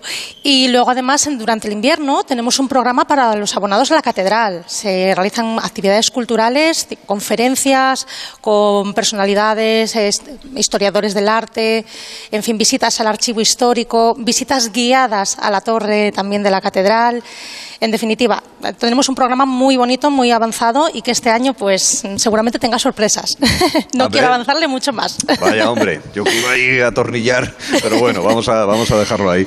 Oye, ¿cuáles son las cosas eh, más llamativas que más llaman la atención a la gente visitando la catedral, Oviedo en general, incluso Asturias, ¿no? Porque bueno, el, el ámbito en el que os movéis, pues es el conjunto de la región. Bueno, la verdad es que de Asturias, de Asturias absolutamente todo le llama la atención a la gente porque aunque vaya un poquito siempre como, como con preaviso preparado, siempre le sorprende. O sea, el tema de la gastronomía, el turismo meteorológico, que yo ya hace muchos años que hablaba de esto. O sea, que esté nublado y no haga calor. Sí, sí, les- ¿Ah, sí? El poder dormir sin tener eh, aire acondicionado, Arturo, eso es Ya. una... Sí, las cosas como son, la- ahorra mucho dinero. En el caso También concreto... te digo una cosa, Sí. hay días que tanto nublado, tanto nublado, cansa, ¿eh? Para la cosa que no está sí. ocurriendo este verano, ¿eh? No, pero para Hasta la gente, mañana. bueno, para la gente de aquí sí. Cuando uno dice no, no, es que ver un poquito de, de- de cielo azul ya es complicado y demás. eh, bueno, en fin, ya la gente se queda, pero bueno, cada uno tiene lo que quiere, lo que no tiene, ¿no? Esa, Sí, esa es lo que voy, ¿no? De Oviedo le llama mucho la atención siempre a la gente la limpieza. Ya sé que es un clásico, pero es así, es así. Y luego, bueno, la- el casco viejo, lo, lo aparentemente bien cuidado que está. Y yo digo esto aparentemente porque Luego hay cosas que se estuvimos pueden hablando con el alcalde antes, Sí, ¿eh? que se pueden se pueden mejorar y bueno, en esa en esa línea creo so- creo que, que se puede mejorar las cosas. Sí, sí, Eso, sí. eso está bien. Oye, la gente que entra en la catedral, yo creo en general el comportamiento es bueno. Es decir, no hay situaciones extrañas, no, No. hay historias raras. Por ¿no? norma general, la gente que viene sabe dónde viene.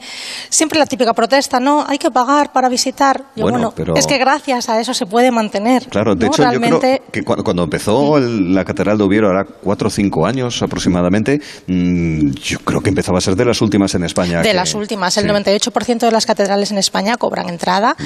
Y bueno, la gente lo que tiene que saber es que ese dinero se invierte en la conservación del monumento.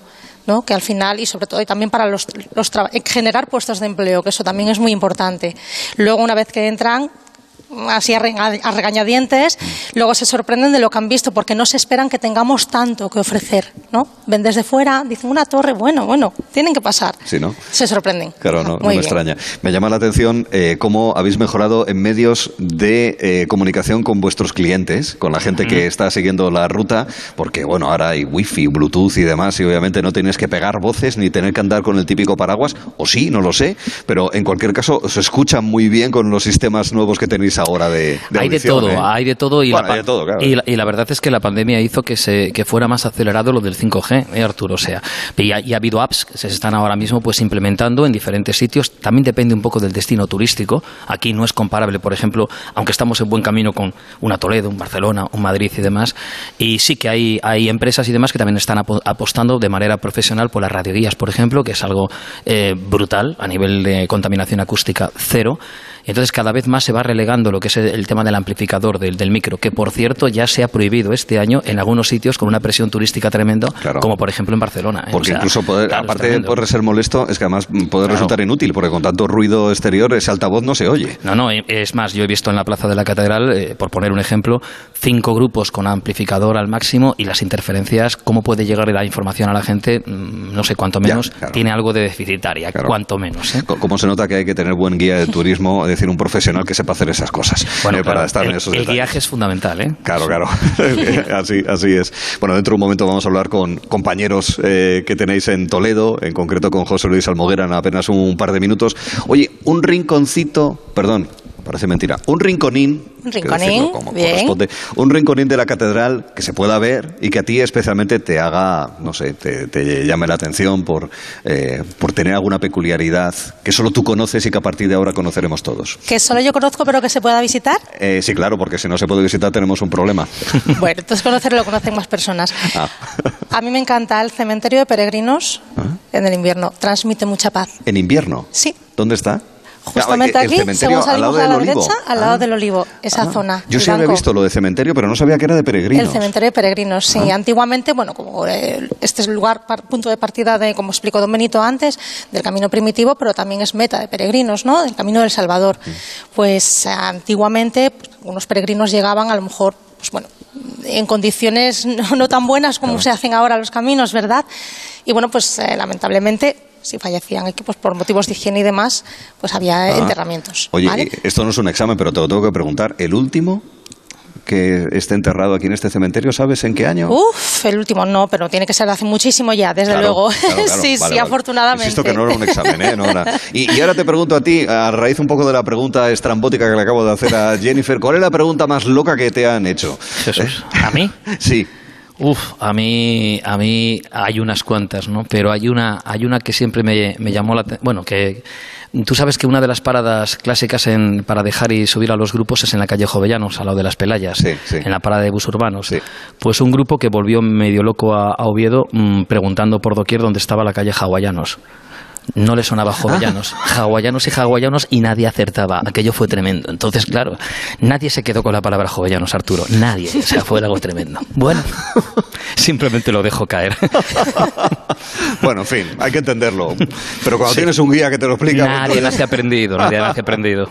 Está muy bien. Bueno, pues con David Estevez, que es guía de turismo y que además es, en fin, tiene una responsabilidad de representación profesional del conjunto de compañeros. Con el resto de junta, efectivamente. Exactamente, como vicepresidente de la Confederación, y con Jennifer Puertas, la coordinadora de actividades culturales y turísticas en la Catedral. Ambos, oye, muchísimas gracias. ¿eh? A ti, Arturo. Un saludo, gracias. Hasta la próxima, porque este recorrido, este diferencial, ya digo, lo vamos a abrir a más bandas. Vamos a estar en breve en Canarias, pero antes tenemos una parada en el Toledo de noche, en concreto con eh, el guía de turismo de la ciudad de Toledo, José Luis Almoguera. ¿Qué tal, José Luis? Muy buenas tardes. Muy buenas tardes, ¿qué tal estamos? Muy bien. Encantado de saludarle. Espero que haya también, durante estos minutos que haya estado escuchándonos, haya disfrutado también del trabajo y de las curiosidades de, los compañeros aquí en el caso de, Oviedo. O sea que es un recorrido cada noche de unos 20 visitantes aproximadamente para ver ese Toledo subterráneo, podríamos decir, ¿verdad, José Luis? exactamente, sí. Mira, el Toledo nocturno es un recorrido que recorre pues, los barrios más especiales, el barrio conventual, el de los cobertizos, el de Becker, el poeta romántico, el que eligió el Greco para estar enterrado, y la judería, ¿no? Y sobre todo es un paseo muy ameno de leyendas, de curiosidades, ¿no? Pues de la noche toledana, de la campana gorda, eh, y, sobre todo también que aparte de ese, de ese recorrido que, que hace el, el, visitante, pues puedes bajar a subterráneos, ¿eh? subterráneos que nos hablan del pasado de la ciudad, restos de antiguas termas romanas, de baños árabes, donde siempre el agua está presente con un carácter ritual o higiénico y bueno, pues se lo, pones, se lo ponemos al servicio de los visitantes, ¿no? Mm. Es un, una visita muy, muy especial, diferente a la que puede hacer el visitante por el día, ¿no? Que visita a lo mejor el trono clásico, de catedral, sinagogas, es muy diferente, muy diferente. Sí, señor. Bueno, añadimos a esta conversación porque también eh, planteará cuestiones a nuestro invitado, a mi compañero Manuel Garre. ¿Qué tal, Manuel? Buenas tardes. Bueno, pues nada, luego se incorporará, no hay ningún problema. Yo quiero preguntarle por el Toledo romano subterráneo. ¿Ahí que nos podemos encontrar especialmente, José Luis? Pues mira, nos podemos encontrar los restos de, las antiguas termas romanas, de los baños hispano-romanos del siglo II, o las cuevas de Hércules, que bajo ese nombre verdad tan especial eh, son los restos de un antiguo castelón de agua, diríamos una gigantesca eh, depósito de agua, ¿eh? que recogía el agua del acueducto y que repartía por, por la ciudad pues eh, muy poquita gente, ¿verdad?, o visitantes conocen esas estructuras hispano-romanas que se pueden que se pueden visitar, ¿eh? forman parte de lo que es ese Toledo desconocido que desde hace pues unos 21 años el consorcio de la ciudad de Toledo, que es una entidad pues que lucha un poquito trabaja por la rehabilitación monumental y sobre todo que el casco histórico sea vivo, pues revalorizaron esos espacios, ¿no? Y sobre todo hacerlos accesibles y visitables. Entonces los guías podemos enseñar a nuestros visitantes esos espacios de ese Toledo subterráneo hispano-romano. Muy bien. Manuel Garre, ¿qué tal? Buenas tardes. Hola, buenas tardes, ya estoy aquí. Adelante. Pues José Luis, yo te quería preguntar porque se habla de que muchos escritores como Edgar Allan Poe, Becker, García Lorca, entre otros, pues se han inspirado en las calles de Toledo para recrear parte de su obra. ¿Cuál diría usted que estuvo así más enamorado de Toledo o tuvo mayor influencia? Hombre, por supuesto, Gustavo Becker, es mm. fundamental, ¿eh? el poeta romántico. Él pasa um, distintos periodos ¿eh? con, su hermano, eh, establecidos en, la ciudad. De hecho, están documentadas esas experiencias, esas, esas casas en las que residió y nos han dejado, de hecho, algunas de las leyendas, las leyendas toledanas, ¿no? La del beso, la de las tres fechas, la de la Jaurca de, Oro, por ejemplo, o sea, fundamentalmente Gustavo Adolfo Becker. Y en ese recorrido nocturno, pues pasamos por una de las casas en las que residió, en la que según la tradición plantó un laurel tremendo que todavía, verdad, eh, está, está vivo. Y bueno, por esos, esos barrios en los que él recorrió, ¿no? Exactamente. Sobre todo Becker, Gustavo Adolfo Becker. Sí. Mm.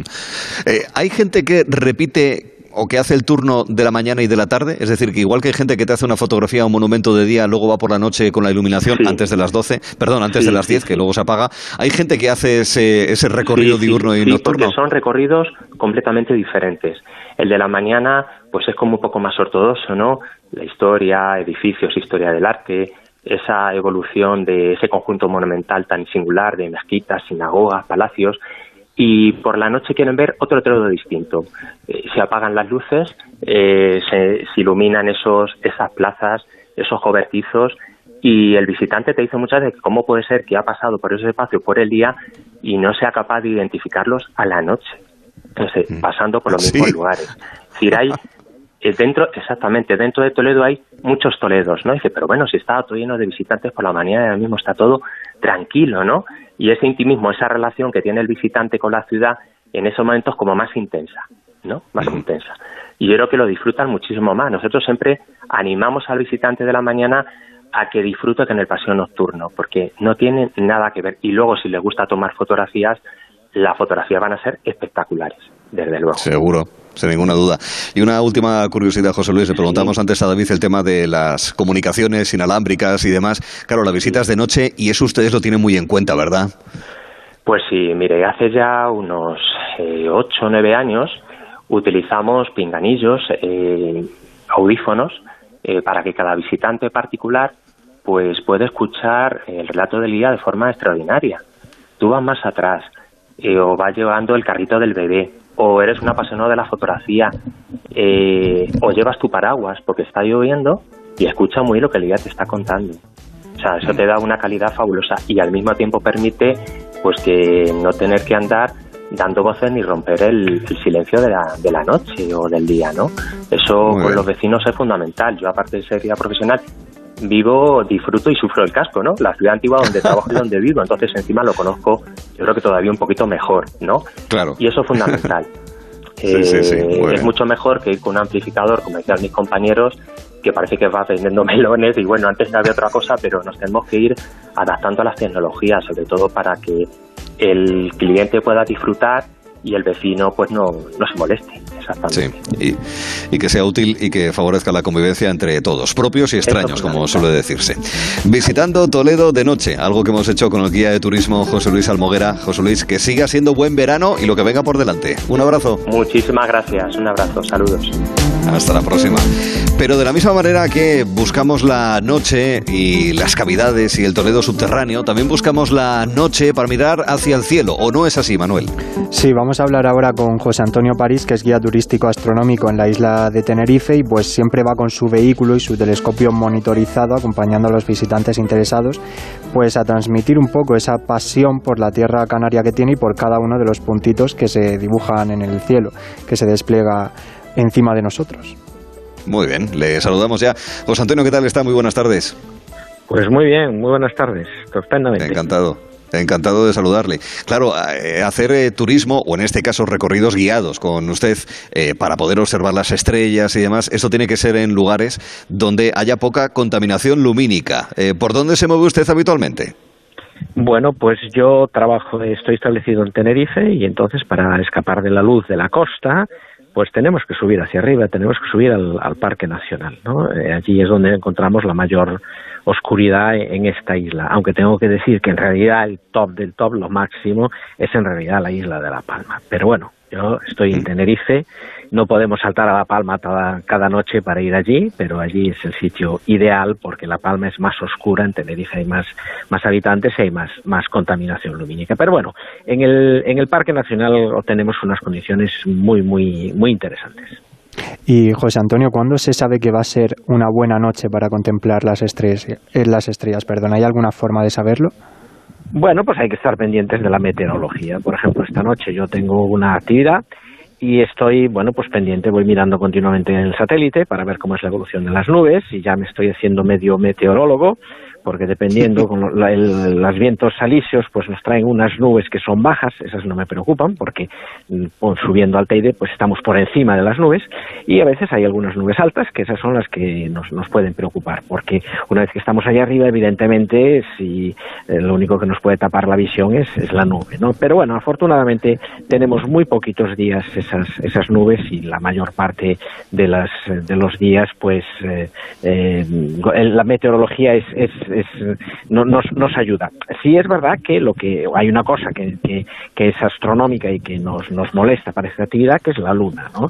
Cuando hay luna, pues eh, es tan potente que eh, que muchas estrellas desaparecen, ¿no? Entonces yo personalmente, pues cuando hay luna no trabajo. Yo trabajo solo dos semanas al mes porque la luna es un problema. Se puede ver, se puede, se pueden observar muchas cosas, pero pierde mucha calidad.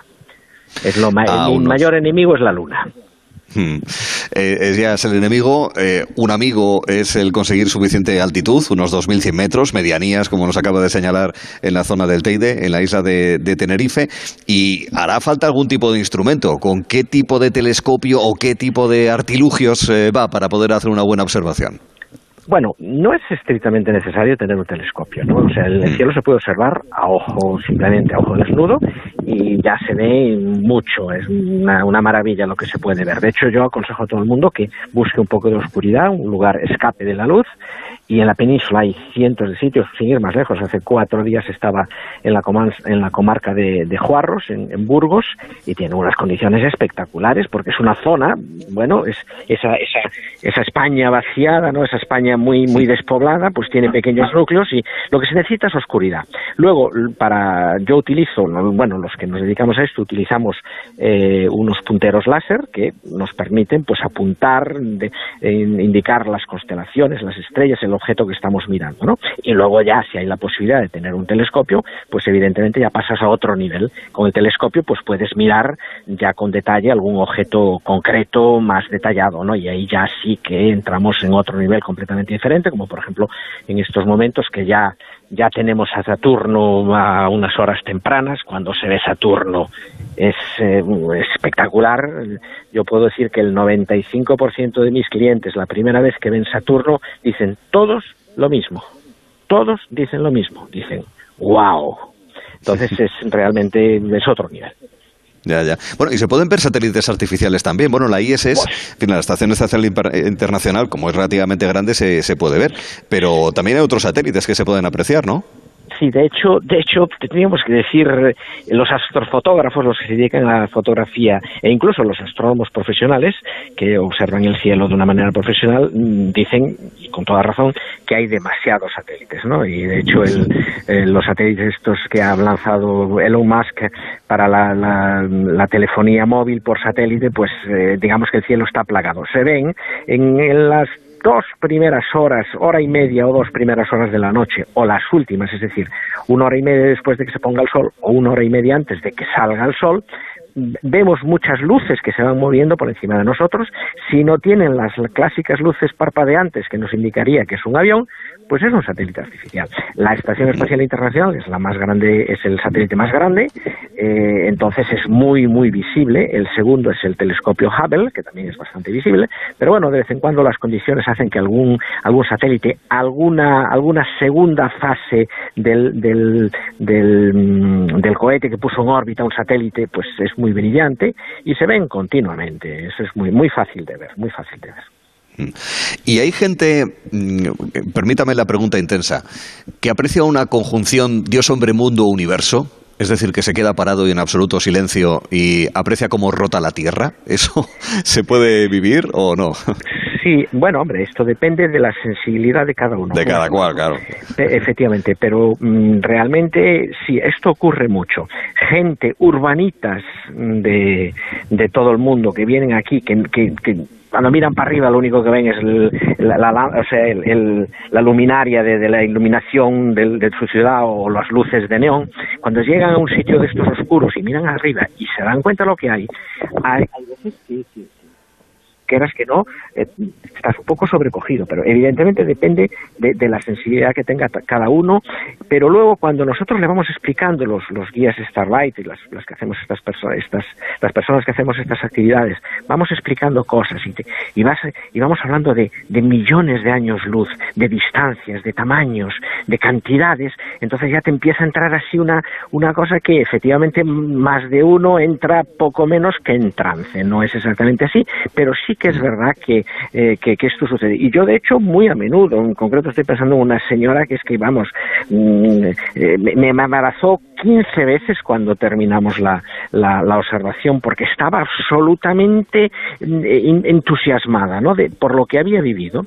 Hay que mirar al cielo, el cielo está ahí desde siempre, todas las civilizaciones, desde, desde los, los neandertales, desde los, incluso los animales miran al cielo y, están ahí, y muchas veces no sabemos lo que tenemos ahí arriba. ¿eh? Entonces es una, es una maravilla, hay que disfrutar. Es es el, el, mismo cielo, el, el, mismo cielo desde Lucy, la eh, Pitecantropo, ¿verdad? Eh, y eso también hay que tenerlo en cuenta. Bueno, hoy hay luna nueva, o sea que hay que trabajar esta noche, ¿verdad? Sí, sí, sí, yo soy yo, ya trabajé anoche y tengo esta noche, y bueno, toda esta semana la tengo ocupada, sí, sí. Bueno, que va camino de la luna nueva, porque en realidad está menguante todavía. Sí, sí, pero vamos, ya, sí, de hecho todavía está muy menguante, ahora se acaba, como, como, como digo yo, se me acaba de abrir la veda, tengo, tengo dos semanas de trabajo por delante y bueno, y a disfrutar y hacer disfrutar a disfrutarlo. A, disfrutarlo. Interesantísimo. Guía de turismo astronómico con Starlight, Star Excursión con José Antonio París desde Tenerife. José Antonio, muchas gracias y muy amable. ¿eh? Muchas gracias por atenderme y bueno, que vengan para aquí que yo les enseño. Y yo, mis compañeros y yo. Venga. Cerramos trato. Venga, José, cerrado. Muchas gracias. y hasta la próxima. Bueno, Garre, ¿tú tienes eh, telescopio? Yo no, pero siempre le he pedido uno a los Reyes, pero nunca llega, ¿eh, Arthur? ¿no? Entonces es que estás portado muy mal. Puede ser, no lo sé. Habrá que preguntarle a los reyes. Habrá que preguntarle también a los reyes. Sí, sí. Venga, Manuel, hasta luego, gracias. Hasta luego, Arturo. Hasta la próxima. Seguimos desde la Catedral de Oviedo. Estamos en la sala capitular y dentro de unos minutos hablaremos con el concejal de turismo de Oviedo porque Oviedo es origen del camino.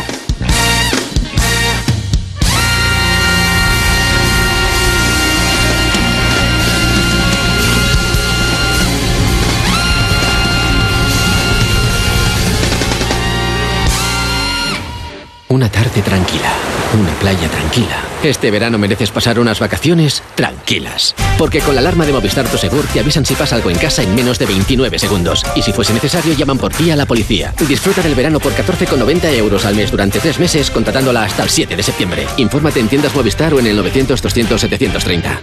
Una madre o un padre lo daría todo por sus hijos. Aún así, uno de cada tres niños y niñas en España no tiene asegurada una comida completa al día. Colabora con las becas Comedor Educo y ayuda a revertir esta situación. Entra en educo.org o llama al 900-535-238. Educo. Educar cura. Marcos, qué disgusto. Una compañía de la luz contactó conmigo haciéndose pasar por la mía. Me ofrecieron un descuento y resulta que era un timo. Total, que ahora tengo dos facturas. Tranquila, a mí también me pasó. Pero como soy de legalitas, sus abogados me han ayudado a recuperar el dinero. Llámales. Adelántate a los problemas. Hazte ya de legalitas. Y ahora por ser oyente de Onda Cero, y solo si contratas en el 900 ahórrate un mes el primer año. La radio es única para cada persona, también para ti. Te acompaña las 24 horas del día con noticias, debates y tertulias, con anécdotas e historias que conectan contigo. Más de 23 millones de personas escuchan cada día la radio en el atasco, mientras preparan la cena, en el gimnasio, en el trabajo, porque se adapta a tu estilo de vida. Te cuenta lo que pasa en tu ciudad, en tu barrio, en tu país, con rigor y cercanía. ¿No crees que es el momento de escuchar lo que pasa? El valor de la radio. Onda Cero Madrid 98.0 ¿Estás perdiendo pelo y ves que va más? No te preocupes. En Insparia, el grupo capilar líder de Cristiano Ronaldo, te ayudamos a recuperar tu pelo de forma definitiva gracias al trasplante capilar. No esperes a que sea tarde y pide tu diagnóstico totalmente gratuito. Llama ya al 900-696-020 o entra en insparia.es y pide tu consulta gratuita. Aprovecha las ventajas que te dan. Confía tu proyecto a Decorman. Presupuesto gratuito, sin pasta que adelantar, llave en mano y qué precios siempre a tiempo acabarán. Sin sorpresas, todo en regla y en 3D. Antes lo ves, ven a vernos, llama ahora decorman.es. Si tiene joyas de firma o artículos de oro y plata, llame al 91 534 6706 o vaya a la Plaza San Juan de la Cruz 9. Si tiene joyas de firma o artículos de oro y plata, llame al 91 534 6706 o vaya a la Plaza San Juan de la Cruz 9. Le pagarán el mejor precio al momento. Y también bolsos de Vuitton, Chanel y Hermès. Onda Cero, Madrid. Adelgazar y disfrutar, adelgazar y disfrutar. Eso es cuerpo libre. Disfruta adelgazando en cuerpo libre. 91 192 32 32 40% de descuento. 91 192 32 32. Adelgaza y disfruta. Si estás harto de tu salón después de tantos años y tu sofá está tan hundido que casi te sientas en el suelo, está claro, tienes que ir a Muebles a Dama. Es el lugar perfecto para crear tu sofá a medida. Seguro que encuentras el que mejor se adapta a tus necesidades a un precio increíble. Muebles a Dama. Presume de sofá nuevo y a tu medida y dale otro aire a tu salón. En General Ricardo 190 y en la web mueblesadama.com. Ahora rebajas con precios únicos.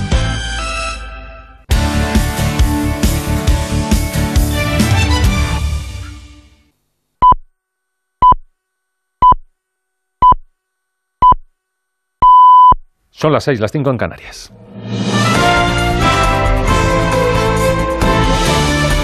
Noticias en Onda Cero.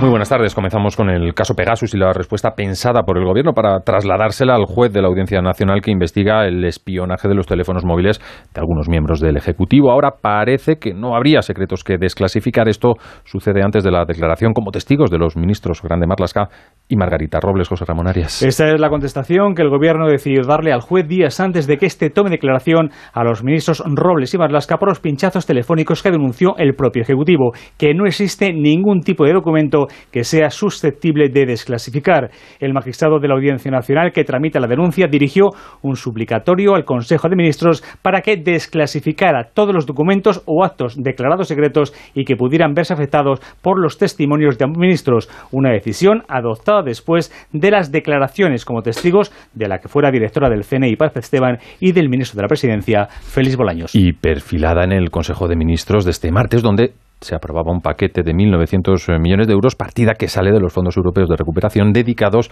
a la rehabilitación de viviendas con voluntad de ser vinculados a la eficiencia energética de los inmuebles. Precisamente sobre el decreto de ahorro energético que se vota el jueves, no están asegurados los apoyos necesarios. El Ejecutivo carga contra el Partido Popular a pesar de que tampoco sus socios de legislatura salvarían de momento esa votación. Las comunidades autónomas aún tienen tiempo de realizar sus propuestas. En Andalucía pasaría por una reforma de ese decreto. Antonio Sanz, consejero de la Presidencia. Nosotros buscamos mejor y buscamos como vía más constructiva, más positiva, la rectificación y la reforma, cambio de las medidas planteadas. Creo que, que cualquier otra vía pues, va a ser seguramente más lenta y lo que los, los ciudadanos hoy necesitan es medidas eficaces.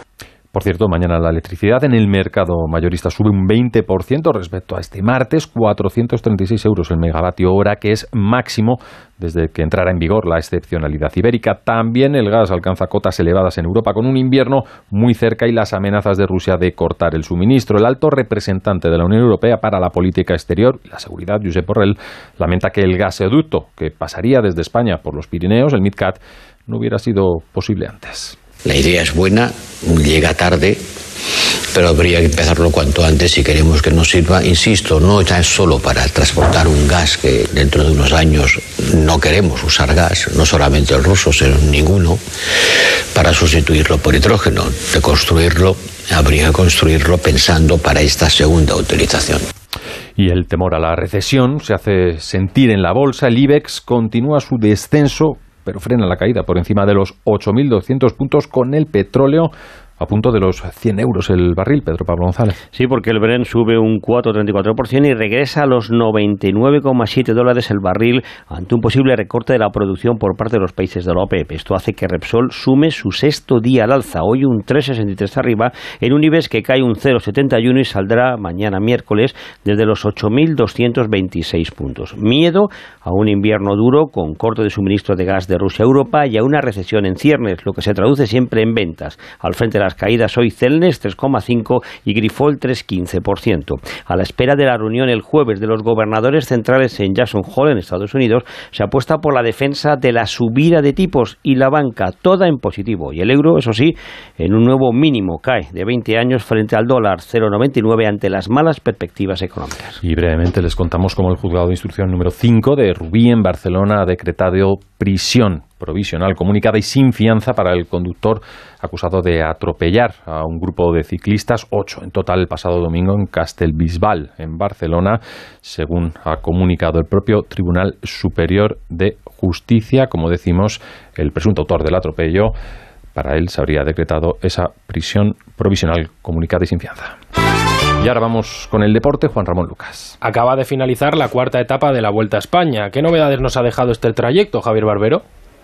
Buenas tardes, un desenlace brillante de la vuelta aquí en La Guardia, donde Primo Roglic ha dado el primer golpe de mano a la carrera, se ha adjudicado la victoria y se ha vestido también como líder de la clasificación eh, general. Roglic ha aprovechado los últimos metros en su vida para mostrar su fortaleza y para superar a Mats Pedersen y a un esperanzador Enric Mas, que ha finalizado tercero, mostrando una condición extraordinaria el balear. Lo intentó también Valverde en un final que le iba bien, pero el murciano ha reconocido que le han faltado fuerzas. Roglic gana la etapa, líder de la general con 13 segundos de renta sobre su compañero de equipo, el norteamericano Sepkius. Muchas gracias Javier. La selección masculina de baloncesto tiene por delante dos últimos amistosos previos al Eurobásquet que arranca el 1 de septiembre.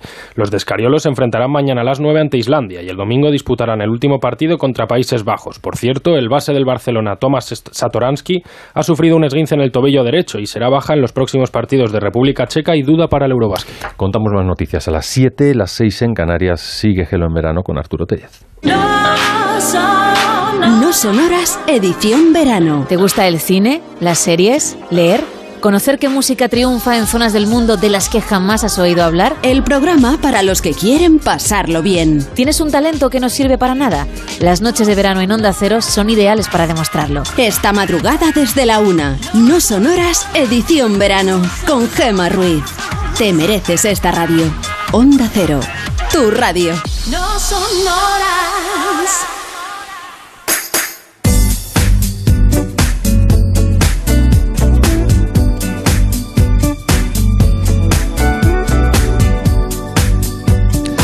Son seis, las seis, una hora antes en Canarias. Seguimos Gelo en verano, haciendo este programa tan particular, sinceramente. Y yo creo que espero que esté siendo entretenido, interesante, sugerente, sin ninguna duda, aprendiendo cosas que además es una de las eh, marcas con las que al menos queremos ponernos en antena cada tarde, desde la sala capitular de la Catedral de Oviedo, de la conocida también como Santa Ovetensis. Estamos en unas fechas que son cruciales para el turismo. Ojo con el otoño, que también es importante. Ya sabemos los problemas económicos que puede haber, pero eh, se trata también de un cuatrimestre importante por las escapadas, fines de semana, puentes, etcétera. Bueno, de eso y mucho más del presente, del futuro más cercano o más lejano, queremos hablar ahora mismo con Alfredo García Quintana, es el concejal de turismo del Ayuntamiento de Oviedo. ¿Qué tal, Alfredo? Buenas tardes. Hola, buenas tardes. Y bienvenido. Bueno, aquí todo el mundo está coincidiendo en que eh, las cosas están yendo muy bien. Luego sí que es verdad que las em- los empresarios con los que usted eh, tiene contacto eh, eh, pueden decir eh, la rentabilidad y tal, que es un factor que a lo mejor no se ve tanto, más allá de la cantidad de gente que estamos recorriendo calles, plazas y, y ciudades. Pero bueno, lo cierto es que, en fin, se ve movimiento, ¿no?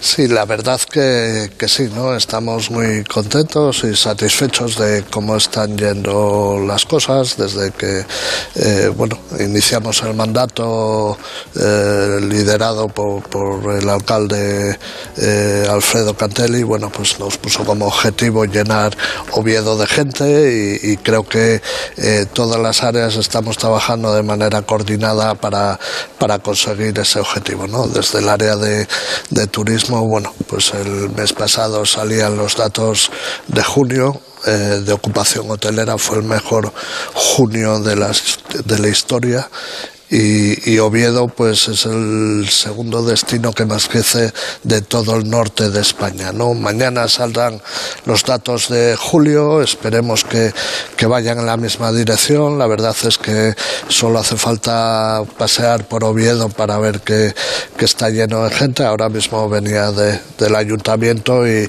tanto la plaza del ayuntamiento como la plaza de la catedral están repletas de, de turismo. ¿no? Que, bueno, pues eso eh, quiere decir que algo estamos haciendo bien porque estamos trabajando en un mercado tremendamente competitivo que es el, el sector turístico y donde hay destinos que, que- que estaba- están trabajando mucho y bien con grandes recursos y por tanto bueno pues eh, mejorar esos resultados respecto a la competencia pues significa mucho ¿no? Sí, porque aquí hay competencia. ¿Ve a gente escanciando sidra? Sí, sí, sí.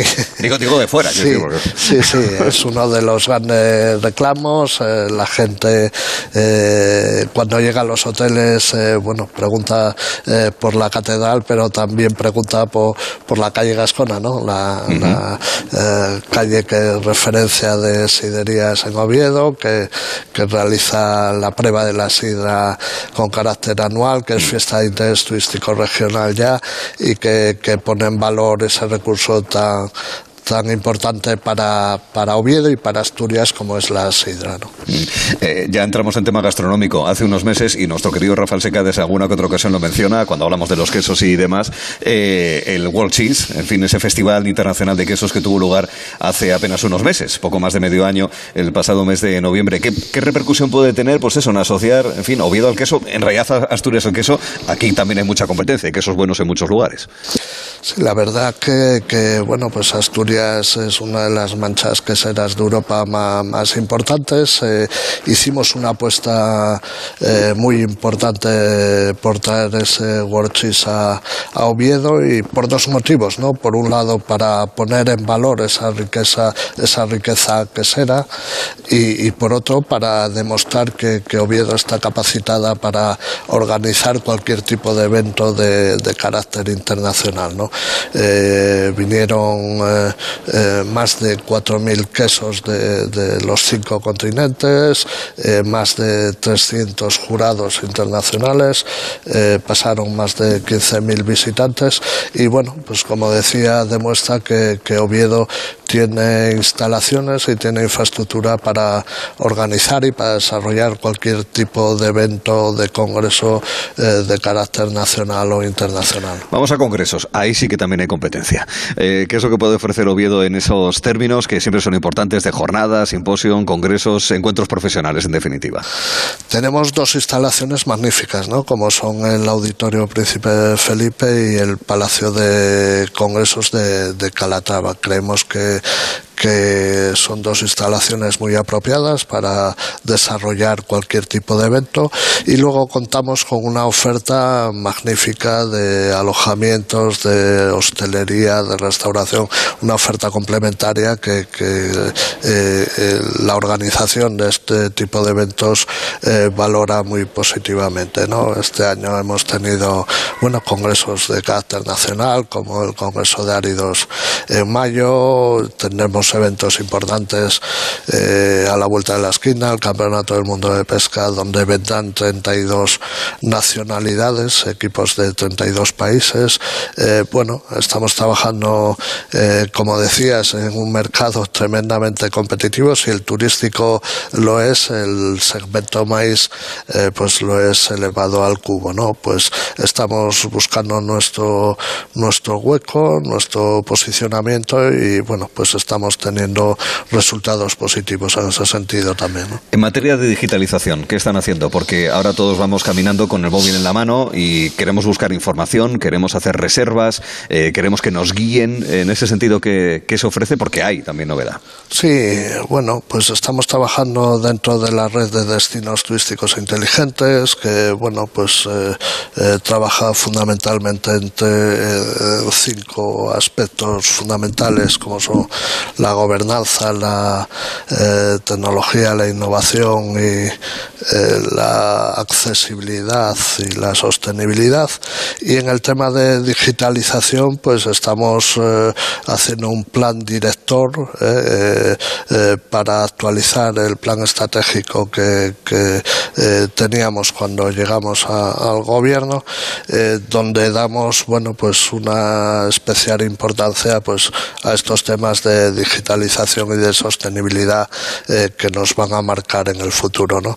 Este, esta pasada semana presentábamos en la Feria de Muestras de, Gijón un proyecto de eh, digitalización de una aplicación de móvil donde bueno pues eh, los visitantes pueden tener varias guías para, para visitar la ciudad, varias, rutas con, con todos los recursos bueno pues digitalizados y con códigos QR y que bueno pues la verdad que, que está funcionando muy bien y que es un primer paso para seguir trabajando en, en esa línea que es fundamental. ¿no? En ese stand hubo 42.000 primeros peregrinos, además hemos eh, conocido en el día de hoy. Eh, una cosa que mm, llamaba la atención y cuando uno visitaba otras ciudades era que había buses turísticos y es fácil encontrarlos. En Oviedo no lo había hasta hace relativamente poco, tampoco tampoco como hace apenas unas semanas, en pruebas. ¿Qué tal está funcionando? Muy bien, también. Bueno, queremos ser un destino turístico y para ser un destino turístico tenemos que dar servicios turísticos, ¿no? Y el bus turístico es un, un servicio que los visitantes valoran, aunque la viabilidad económica es complicada, eh, pero bueno, pues hemos eh, conseguido ponerlo en marcha de manera eh, con un proyecto piloto durante los meses de agosto y septiembre, con la idea de analizar el funcionamiento, ver qué tipos de mejora eh, podemos hacer para que sea realmente viable económicamente y que podamos mantenerlo o en ciertas épocas del año o el objetivo último sería mantenerlo eh, durante todo el año. ¿no? El bus turístico facilita la visita a todos los turistas eh, bueno, de una manera muy importante para ir al Naranco, visitar el Perrománico, te subes en un bus, eh, visitas un recurso, luego coges el siguiente, el billete vale para todo el día. Bueno, yo creo que es un servicio que, que valoran eh, tanto los visitantes como los propios vecinos de Oviedo lo han valorado muy bien y, vamos a pelear por mantenerlo en el tiempo. ¿no? En esa idea que ha comentado anteriormente, donde van todas las administraciones, también las empresas de, turismo de sostenibilidad, hay cierto resquemor a que se produzca una masificación. Eh, en fin, la verdad es que masificación no vemos. Sí que vemos mucha gente, mucho más de lo habitual. Pero yo no sé hasta qué punto eh, eh, les preocupa que a lo mejor se les vaya de la mano la, promoción y que todo el mundo venga, etcétera y tal, y, al mismo tiempo pues se pueda generar problemas. Porque bueno, no deja de ser, como ha mencionado anteriormente, pues plazas llenas de personas, o por ejemplo el entorno de, de los maravillosos monumentos del prerrománico que están en el Monte Naranco, que es un entorno natural, y ahí están esas piezas maravillosas de eh, alto medievales eh, del tiempo de la, de la monarquía Astur, y que haya demasiada gente en un determinado lugar concreto que hay que preservar. ¿Hasta qué punto eso preocupa o no, Alfredo? No, en estos momentos mm, no nos preocupa, ¿no? Y, y bueno, quizás, eh, bueno, en el futuro esperemos que, que tengamos que, que pensar en ello, eh, pero yo creo que, bueno, pues el turismo es cosa de todos, es importante el papel eh, que a lo mejor en silencio también eh, realizan lo- los vecinos de Oviedo, eh, pues manteniendo limpia la ciudad, informando a los visitantes, son, bueno, pues representan un papel fundamental también en, la imagen que, que damos como, como destino, ¿no? Y por tanto, bueno, pues la convivencia entre turismo y, y vecinos tiene que ser eh, permanente está- somos muy conscientes de, de ello y los empresarios también lo son y en eso estamos, ¿no? Para seguir creciendo tenemos que, que remar todos en la misma dirección y cuando exista un problema, pues eh, buscar soluciones entre todos, ¿no? Estamos en la Catedral de Oviedo, que es lugar de llegada especialmente para los peregrinos que vienen de León, del Camino de Salvador. Es lugar de paso, pero también es origen del camino. Es historia de la ciudad, lo hemos contado. Es eh, la apuesta que se a- adopta actualmente como puesta en escena, digamos, como presentación de Oviedo como lugar eh, de inicio de- del camino. Am, eso, desde, punto de, este punto de vista, se está repercutiendo ya. Eh, ya se nota que Oviedo es una referencia del camino. Sí, yo creo que sí, que poco a poco, bueno, pues hemos puesto esa marca hace tres años escasos con, con estos eh, circunstancias de la pandemia que, que los han afectado también negativamente a todos, eh, pero bueno, pues los resultados están, están ahí, ¿no? Yo creo que ha sido un acierto importantísimo la campaña Oviedo Origen del Camino. Entendíamos que Oviedo era conocida y reconocida como inicio del camino primitivo, pero quisimos dar un paso más y, y que sea también conocida y reconocida no solo como inicio del camino primitivo, que fue la primera ruta del Camino de Santiago, sino como origen del propio Camino de Santiago, ¿no? Eh, el Camino de Santiago como ruta de peregrinaje más importante de Europa, pues en Oviedo, ¿no? El primer peregrino fue Alfonso II el Casto y por tanto queremos poner en valor todos esos recursos vinculados al Camino de Santiago que tiene nuestra ciudad, que son muchos y, muy desconocidos hasta ahora, ¿no? Los efectos eh, se están viendo, bueno, pues porque eh, está creciendo los peregrinos y, y también los eh, propios municipios por donde pasa el camino primitivo, pues nos lo están diciendo, ¿no? Que este esfuerzo que está haciendo Oviedo, eh, pues eh, también repercute en el resto de municipios y en el resto de Asturias, porque al final la catedral es de Oviedo, pero es la catedral de Asturias Así también, es. ¿no? Sí, señor. Eh, ya por último, claro, nos encontramos a 23 de agosto, vigésimo, tercer día de, de este mes, todavía queda verano, pero queda un cuatrimestre muy curioso, porque hay mucho turismo de escapada, de fin de semana, de puente y demás, ya mirando incluso hacia la Navidad. Es que este cuatrimestre es muy jugoso también desde el punto de vista turístico. ¿eh?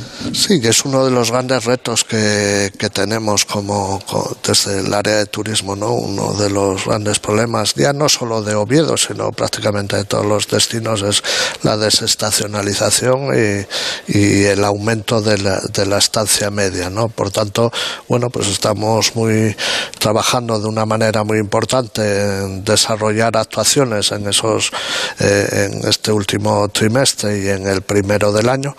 Y, la verdad que bueno tenemos eventos importantes que, que, se celebran con carácter anual como son los premios Princesa de Asturias eh, la celebración de gastronómica del desarme con la recreación histórica bueno pues algunos eh, congresos que tenemos y eventos que tenemos cerrados y también las navidades no entonces bueno tenemos que seguir luchando trabajando para para ir enlazando estos temas y que puedan, como muy bien decías tú, eh, realizar escapadas y, conseguir que, aumente la ocupación y las visitas. Según íbamos hablando, estaba mirando para confirmar que sí, hay acueducto en diciembre, porque el 6 de diciembre es martes, el 8 de diciembre es jueves, sí, sí. hay acueducto, es amigos. Una, una gran semana. Es una gran semana, que se pueda disfrutar en cualquier caso, en cualquier caso. Alfredo García Quintana es el concejal de Turismo de Oviedo, le agradecemos el que haya estado con nosotros y, como se dice a los peregrinos, buen camino también. Pues buen camino para todos y muchas gracias, como siempre, Artur. Hasta luego, Alfredo, y gracias. Seguimos el Gelo en verano, dentro de un momento vamos a hablar con la cantautora Sofía Ayar y luego vamos a seguir camino, porque va a venir gente que está muy implicada hasta el punto de que manifiestan su amistad, su amistad por el camino jacobeo. Verán cómo.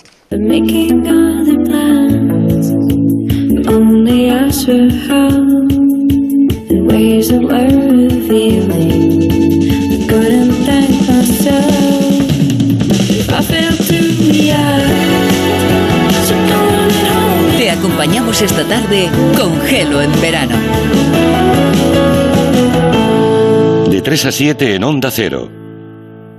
Una tarde tranquila, una playa tranquila. Este verano mereces pasar unas vacaciones tranquilas. Porque con la alarma de Movistar Prosegur te avisan si pasa algo en casa en menos de 29 segundos. Y si fuese necesario, llaman por ti a la policía. Disfruta del verano por 14,90 euros al mes durante tres meses, contratándola hasta el 7 de septiembre. Infórmate en tiendas Movistar o en el 900-200-730. Si Dalí y su gato Babu hubieran tenido un percance en coche, en línea directa habríamos cuidado de su mascota con hasta 1.000 euros en veterinario. Cámbiate y llévate una bajada de hasta 150 euros en tu seguro de coche y además la cobertura de mascotas de regalo. Nunca sabrás si tienes el mejor precio hasta que vengas directo a lineadirecta.com o llames al 917-700-700. El valor de ser directo. Consulta condiciones. Necesito vuestra ayuda urgentemente. ¡Hola, cariño! Dame un abrazo. Aquí todo el mundo sabe que soy marica, pero hay otra cosa que aún no he contado. Que soy cero positivo. El VIH es un estigma. Decirlo es jodido. Hay gente que me gustaría contárselo. Qué valiente. Nos vamos a poner a trabajar. Confío en vosotras, ¿eh? Reinas al rescate. Nuevo programa, ya disponible solo en A3 Player Premium. ¿Cómo tienen las mochilas? Pues los estuches ni los mires. Y habría que cambiar los escritorios. Y las sillas. Vamos, que este fin de no salimos de casa. ¿Qué dices? Ahora nos vamos a IKEA. En un pispas y por muy poco lo tenemos solucionado. En IKEA tenemos todo lo que necesitas para preparar la vuelta al cole. Entra en IKEA.es y descúbrelo. Soy Paula de Carglass. El aire acondicionado y las altas temperaturas pueden convertir un pequeño impacto en una grieta. No esperes a que se rompa. Pide cita en carglass.es y te lo reparamos en 30 minutos. Recuerda, pon siempre carglass.es. Carglass cambia, Carglass repara. ¿Qué tal, Miriam? Pues un poco agobiada. Con lo caro que está todo, voy muy justa con los gastos de los niños. ¿Y no has pensado en pedir una actualización de la pensión? A mi hermana se lo gestionaron sus abogados de legalitas y ahora está más tranquila. Adelántate a los problemas, hazte ya de legalitas. Y ahora por ser oyente de Onda Cero, y solo si contratas en el 91661, ahórrate un mes el primer año. Onda Cero, Madrid. Venga a las rebajas de Muebles a Dama. Precios insuperables con la misma calidad de siempre, en una gran variedad de estilos y modelos, con su habitual trato amable, transporte y montaje gratuitos y la mejor financiación. Todo lo bueno de Muebles a Dama, pero ahora con rebajas. En General Ricardo 190 y en la web mueblesadama.com. Imagina que tu mejor amigo te dice de pronto que se ha enamorado de tu pareja. ¿Qué harías? Este verano, ven al Teatro a Reír con el Bar Prodigioso de Roberto Santiago. Desde el 25 de agosto en el Teatro Quique San Francisco. Una comedia prodigiosa.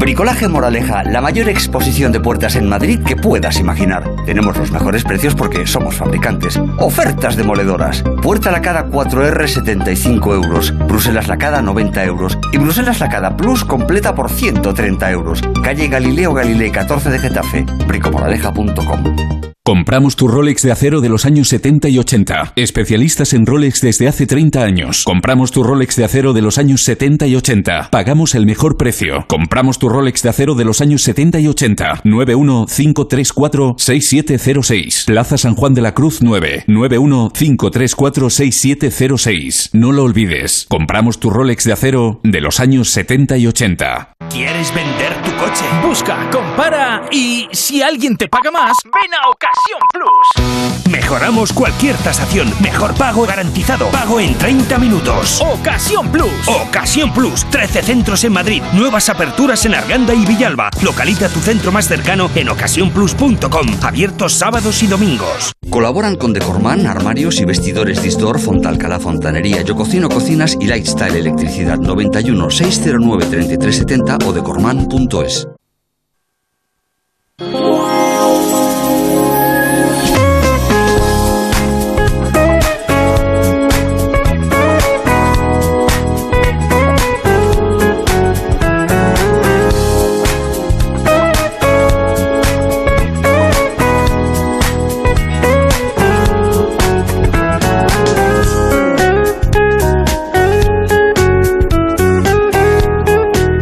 En Gelo en verano.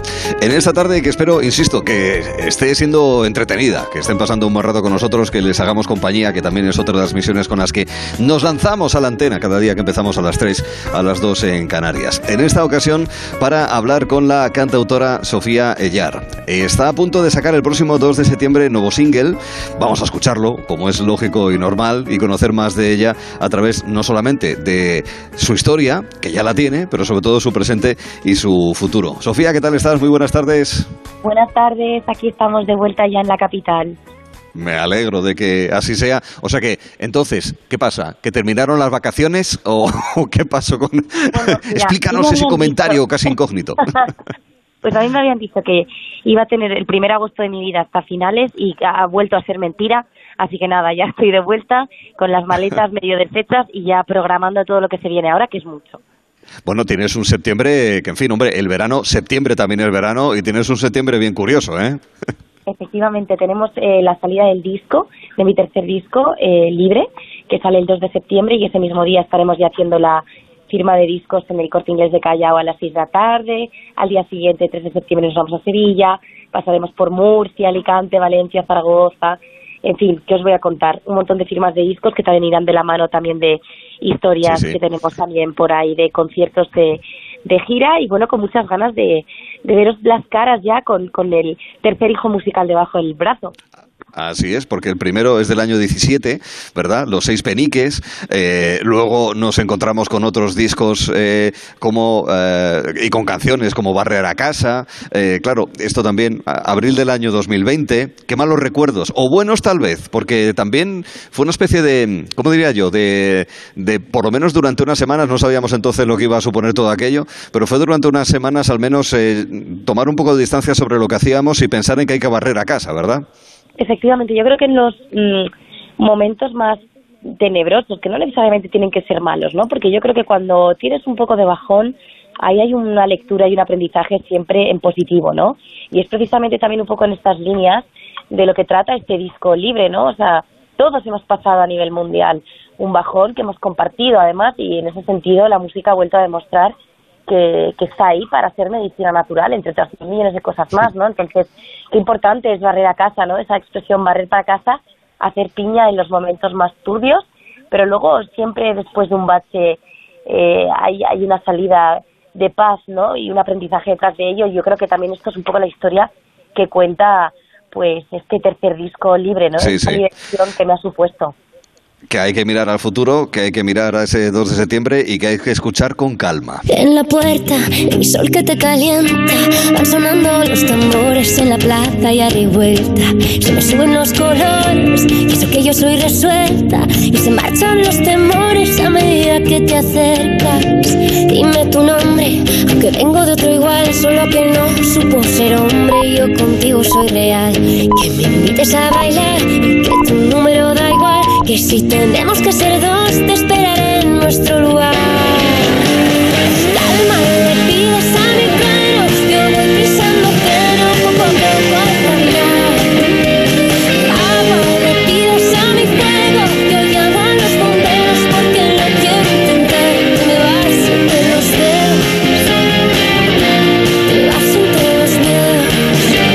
Sensación de que quieres buscar nuevos registros en el disco y canciones como esta, como, como Calma, Sofía.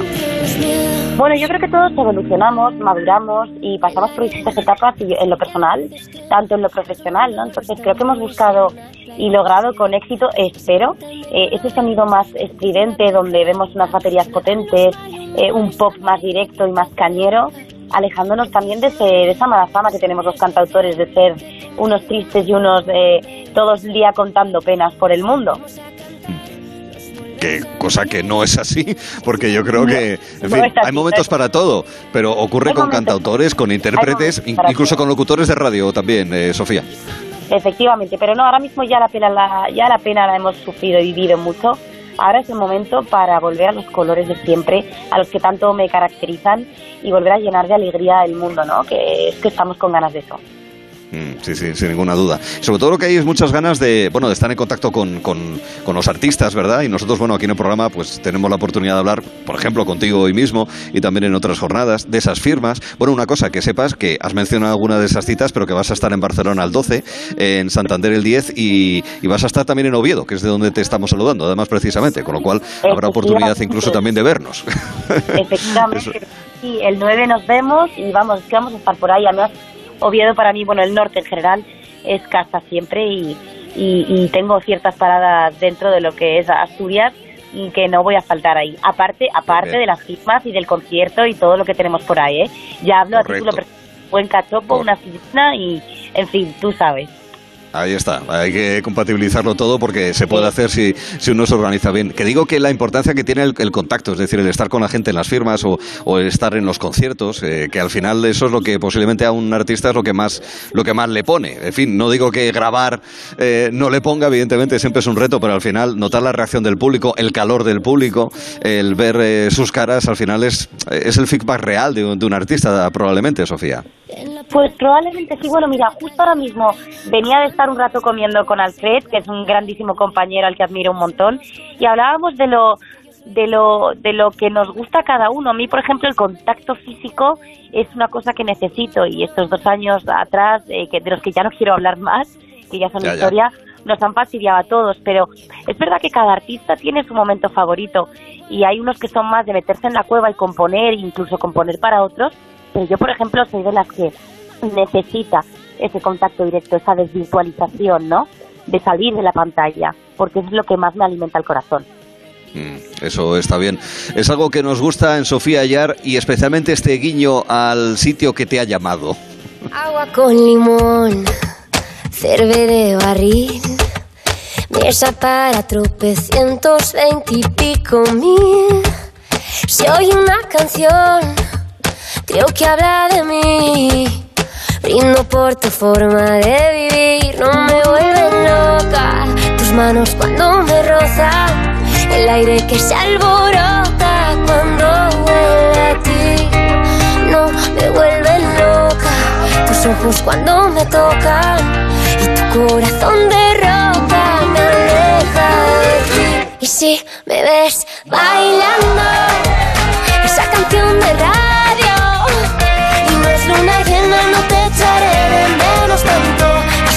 me ves cantando esa canción de radio, si tu luna nueva no se ha equivocado de barrio. Y si Es muy de agradecer, Sofía, esta canción de radio. ¿Eres muy de radio tú?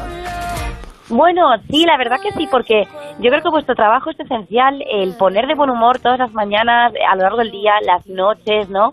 De todos los que están ahí al volante, pues eh, pasando mucho, mucho rato, ¿no? Los atascos y tal. Creo que no hay que perder ese rollo de, de humanidad detrás de las canciones, que a veces estamos todos como con Spotify programando lo que queremos escuchar todo el rato, pero que es importante también los que estáis detrás acompañando, amenizando y haciéndonos parte de esa familia de radio, ¿no? Es muy importante. La compañía familia de la radio que en muchas ocasiones así nos sentimos. Nos sentíamos así cuando éramos simple oyentes, imagínate cuando tenemos la oportunidad y el gusto de poder eh, saludar a nuestros oyentes y hablar con gente eh, como tú, Sofía, esta, esta misma tarde.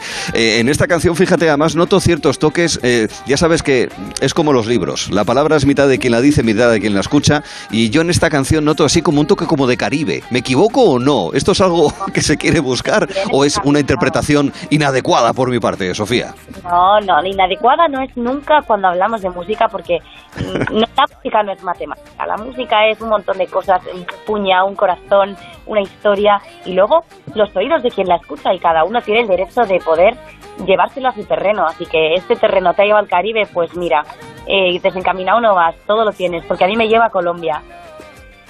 Vale, pues ahí está, la canción de radio. Todo ello dentro de Libre, el último disco de Sofía Ayar. Digo último en el sentido de próximo, porque esperemos que el último sea dentro de muchísimas décadas, décadas o incluso jamás, que siempre haya más discos de Sofía Ayar. Tercero. En su discografía y nada, presente. El 2 de septiembre estará en Madrid, pero luego a partir de ahí próximamente en su ciudad, eh, ya digo, Sevilla, Murcia, Alicante, muchos más lugares. Sofía, pues nada, en Asturias eh, serás muy bien recibida como en el resto de lugares que hemos citado y otros que formarán parte de tu gira. Un beso muy fuerte, No, Sofía. no, un beso, gracias. Gracias y hasta la próxima. Te escribí. Bien, pues ahí está, Gelo en verano. Que estamos haciendo, les recordamos, desde la sala capitular de la Catedral de Oviedo. Y hemos hablado mucho sobre Oviedo como origen del camino, también como destino, como sitio de paso. Y eso es algo que vamos a ver mejor a través de las vivencias y del compromiso que tienen los amigos del camino.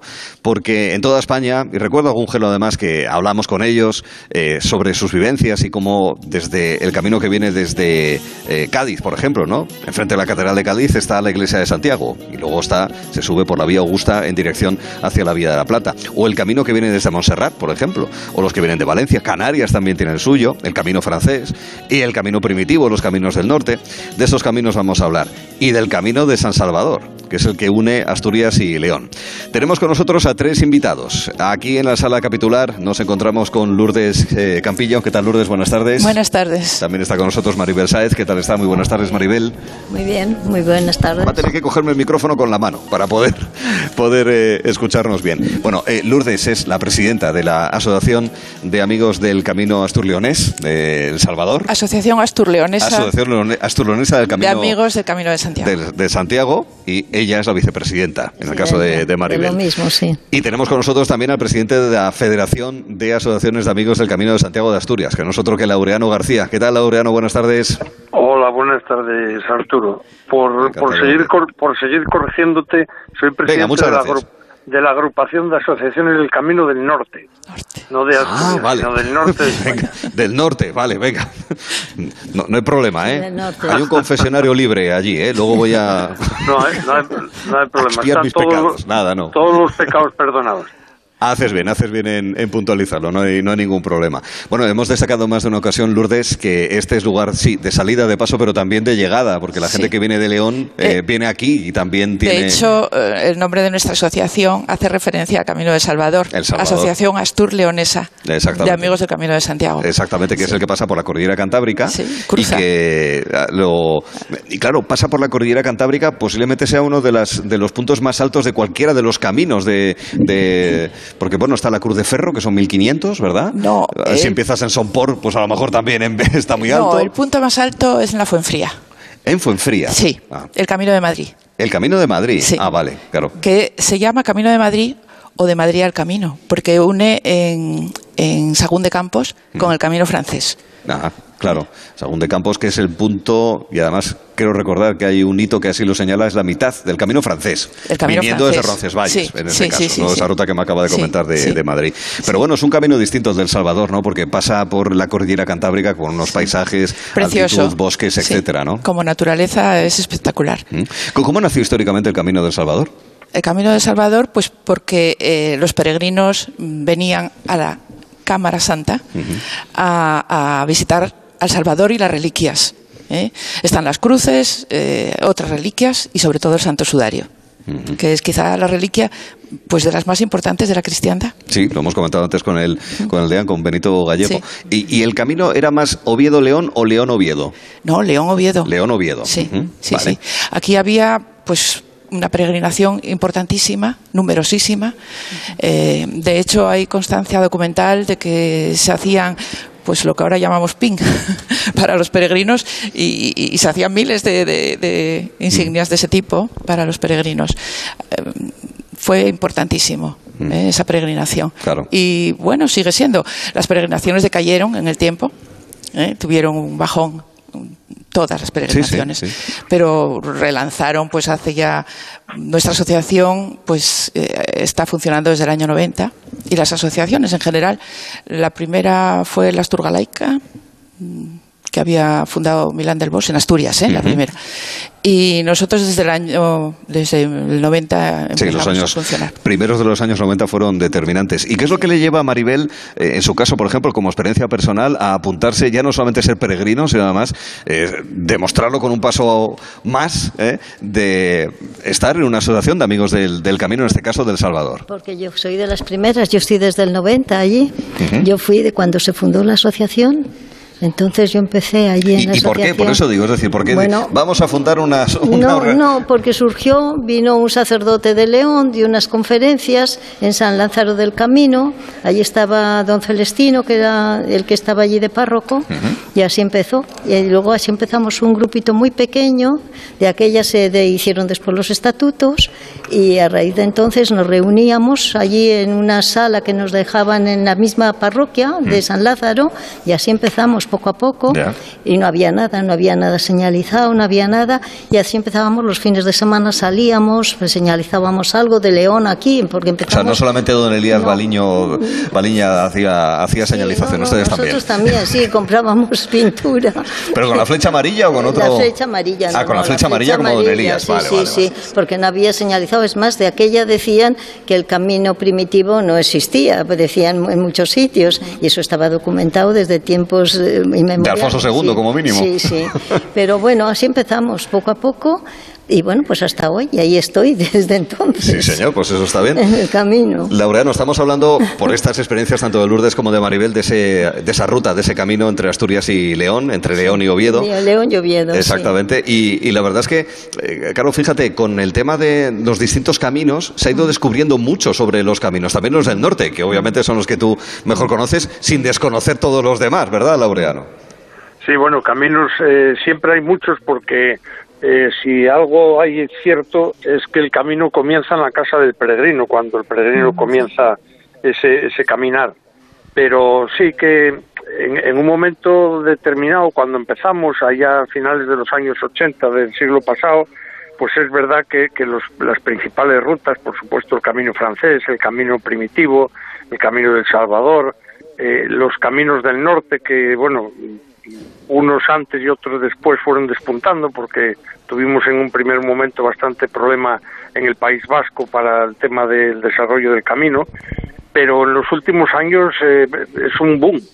Parece que por todos los lados hay camino y que todo el mundo quiere un camino de Santiago por delante de su casa, lo cual, bueno, pues no deja de ser bastante peligroso porque como eh, lo mismo Lourdes que Maribel me conocen de hace mucho tiempo, yo suelo decir muchas veces que tenemos el peligro de morir de éxito. Entonces, Sí, sí. bueno, pues tengamos mucha prudencia a la hora de, de- no de abrir esos caminos, sino de, de autentificarlos, de darles la seña y el marchamo de camino de Santiago. Porque, bueno, hay, en rutas hay muchas, todas muy dignas, todas con su historia y con su trascendencia, pero Camino de Santiago, bueno, pues hay los tradicionales, los de siempre, los la media docena, los siete oficiales que hay en Galicia y que lógicamente pues llegan a Galicia desde el resto de España y desde el resto de Europa. Claro, es que hay otros intereses más particulares que pueden Sí, pervertir eso, lo que es la realidad del tránsito de la peregrinación a Santiago de Compostela. Explícanos, Claro, Lourdes. Sí, sí, sí, adelante, Laureano, perdona. No, no, no, iba, iba a decir que en los últimos años el espíritu jacobeo se está cambiando eh, y prueba de ello es que eh, el, el tema del Camino de Santiago en las diferentes administraciones está recayendo en el Departamento de Turismo en lugar de en el Departamento de Cultura como era antes, con lo cual, bueno, pues de alguna manera puede haber no una perversión de- del, term- del tema, pero bueno, sí que un, un diluir ese espíritu Sí, jacobeo por- a lo mejor, tradicional, ¿no? ¿no? Exactamente. Toquecito, to- toquecito de atención, ¿eh? dicho sea de paso. Lourdes, ¿cuáles son los principales hitos, lugares? Me, me refiero pues no solamente a monumentos, sino también, yo que sé, pues ese restaurante que le pone a usted una comida maravillosa en la ruta de... ¿Del Camino Primitivo? del- del cam- no, en este caso del, del Salvador, del del Salvador. Ah, del Salvador. Mm, Bueno, pues yo creo que el, el paso por, la cordillera. La cordillera, no, Ah, pero bueno, o me como refiero a monumento a iglesias, Arbás, claro, sí, sí. la colegiata, sí. Precioso. Y después también en la ermita, por ejemplo, hay, hay ermitas pequeñas, eh, rurales, que tienen mucho encanto. ¿eh? La ermita del Buen Suceso, por ejemplo, también es. Y después bajar a San Miguel del Río, subir a, a Llanos de Somerón. Eh, Es una ruta preciosa, pero que hay que hacer con buen tiempo. Si no, con buen tiempo, porque claro, estamos hablando de Uno, montaña, incluso alta claro, montaña. Sí, sí. Nosotros en alguna ocasión que hicimos el, el Camino de Salvador eh, tuvimos que interrumpir por, por la nieve. Y, y el camino primitivo interrumpe muchas veces en invierno pues por los rigores del invierno. Claro, es que es así, o sea, no y no pasa nada, hay que asumirlo. También eh, to- el resto de caminos también por la climatología y otros factores también tendrán sus problemas a, a lo largo de- del año. Eh, claro, e- ese camino eh, tiene un desnivel, eh, Maribel. Vamos a ver, ¿qué, qué es más complicado, la parte de las cuestas hacia arriba o las pendientes hacia abajo? Porque bajar también, es duro, ¿eh? Bueno, a mí me da igual. Bueno, me da igual. No es que me dé igual. Ahora, ahora mismo, después de los años que llevo, me cuesta más subir que bajar. Pero bueno, eh, en realidad es lo mismo. A mí me gusta, como gustarme, el que más me gusta es el camino primitivo. El me primitivo. Mm. encanta, sí, me encanta. Por la, por- y tiene mucha más dificultad, por supuesto. También porque, tiene, claro. por ejemplo, el camino francés. Es que si fuese meseta, fácil no merece. Bueno, bueno, a ver, yo he hecho el camino francés, Pero, eh, no, pero quiero decir, también hay que caminarlo, ¿eh? También, sí, pero es otra cosa. Pero lo hace, yo- eso lo hace valioso, es decir, el que, prefiero- el que haya este un, reto físico y mental, Sí. yo creo que lo hace más valioso todavía, ¿eh? Sí, sí, a mí me gusta más, desde luego. Sí, sí. Para mí sí, es más importante, más... Bueno, me, me gusta más, Claro. simplemente. Sí. Eh, Laureano, lo- los caminos del norte, claro, en fin, podríamos estar aquí horas y horas hablando si nos vamos al detalle, pero los caminos del norte y muy, si me permites, el primitivo, ¿cómo está en términos pues de albergues cada cierto tiempo, de señalización, de cuidado para el paso, incluso si quieres hasta de cobertura, porque eso es importante, Sí. Laureano. Muy importante, muy importante. Y más en esta época moderna donde los peregrinos, más que mirar los mojones o las señales del camino, esas flechas amarillas que antes decías, van pendientes de la app del puñetero móvil, perdóneseme la expresión, y se, y se olvidan y sobre todo se pierden todo lo que tienen alrededor. Pero bueno, eh, los caminos están bien, siempre son mejorables, por supuesto que siempre son mejorables. El camino primitivo en el tema de albergues, por ejemplo, está perfectamente dotado. Eh, yo diría que incluso mm, no es que hemos tocado techo, pero estamos muy próximos a tocar techo porque hay, hay albergues cada muy pocos kilómetros, albergues pequeñitos, albergues eh, que todavía en su mayor parte mantienen ese espíritu jacobeo de, la acogida, del donativo, etcétera, etcétera, pero suficientes. En los caminos del norte mm, o el camino de la costa, por diferenciarlo de- del camino primitivo, eh, depende mucho de las comunidades autónomas. No en todas eh, es igual. El País Vasco tiene un desarrollo, desde luego, mucho más importante que el que podía tener en los años 90, pero todavía adolece de, ese, de, de esa red de albergues suficiente. Eh, Cantabria, mm, como tienen también con mucho eh, nivel el tema del camino levantado, pues ahí andan a medias entre que eh, atienden a uno y atienden a otro, aunque va teniendo también una red importante de, albergues. La señalización creo que es suficiente, que los peregrinos no deben, no tienen por qué perderse siguiendo esas flechas amarillas y vuelvo a insistir y es ya casi casi una broma en el tema de las aves del camino que muchas veces se pierden por no mirar nada más que el teléfono y sobre todo se pierden el paisaje, se pierden las gentes, se pierden los monumentos y se pierde la naturaleza que yo creo que esas cuatro cosas eh, juntas eh, es el, el elemento singular del camino de Santiago en Asturias. Sí, señor. El camino primitivo, eh, arrancando aquí en Oviedo, dentro de que todos estamos de acuerdo, como decía Laureano, que el camino empieza a la puerta de casa. sí. Pero bueno, si empezamos en Oviedo, luego confluye eh, con el francés en Melide, en, en Galicia. Del camino primitivo, usted, Lourdes, ¿cuáles son los puntos que le parecen más, más hermosos, más para destacar, de los que tiene mejor recuerdo tal vez? Bueno, hay- voy a diferenciar entre monumentos y naturaleza. Eh, Como monumentos, bueno, pues enseguida nada más salir tenemos el monasterio de Cornellana, después el conjunto histórico de Salas. Y no digamos ya Obona. Obona merece un punto y aparte. Y es una pena porque no está en condiciones. De eso Laureano, que lo tiene muy cerca, Sí. pues podría darnos una clase. Sí. Pues sí. Un monasterio que- paso, eh, precioso, eh, en una naturaleza exuberante, maravillosa, eh, con una iglesia valiosa, con un Cristo interior que no he podido ver nunca, pero que tengo referencias de él.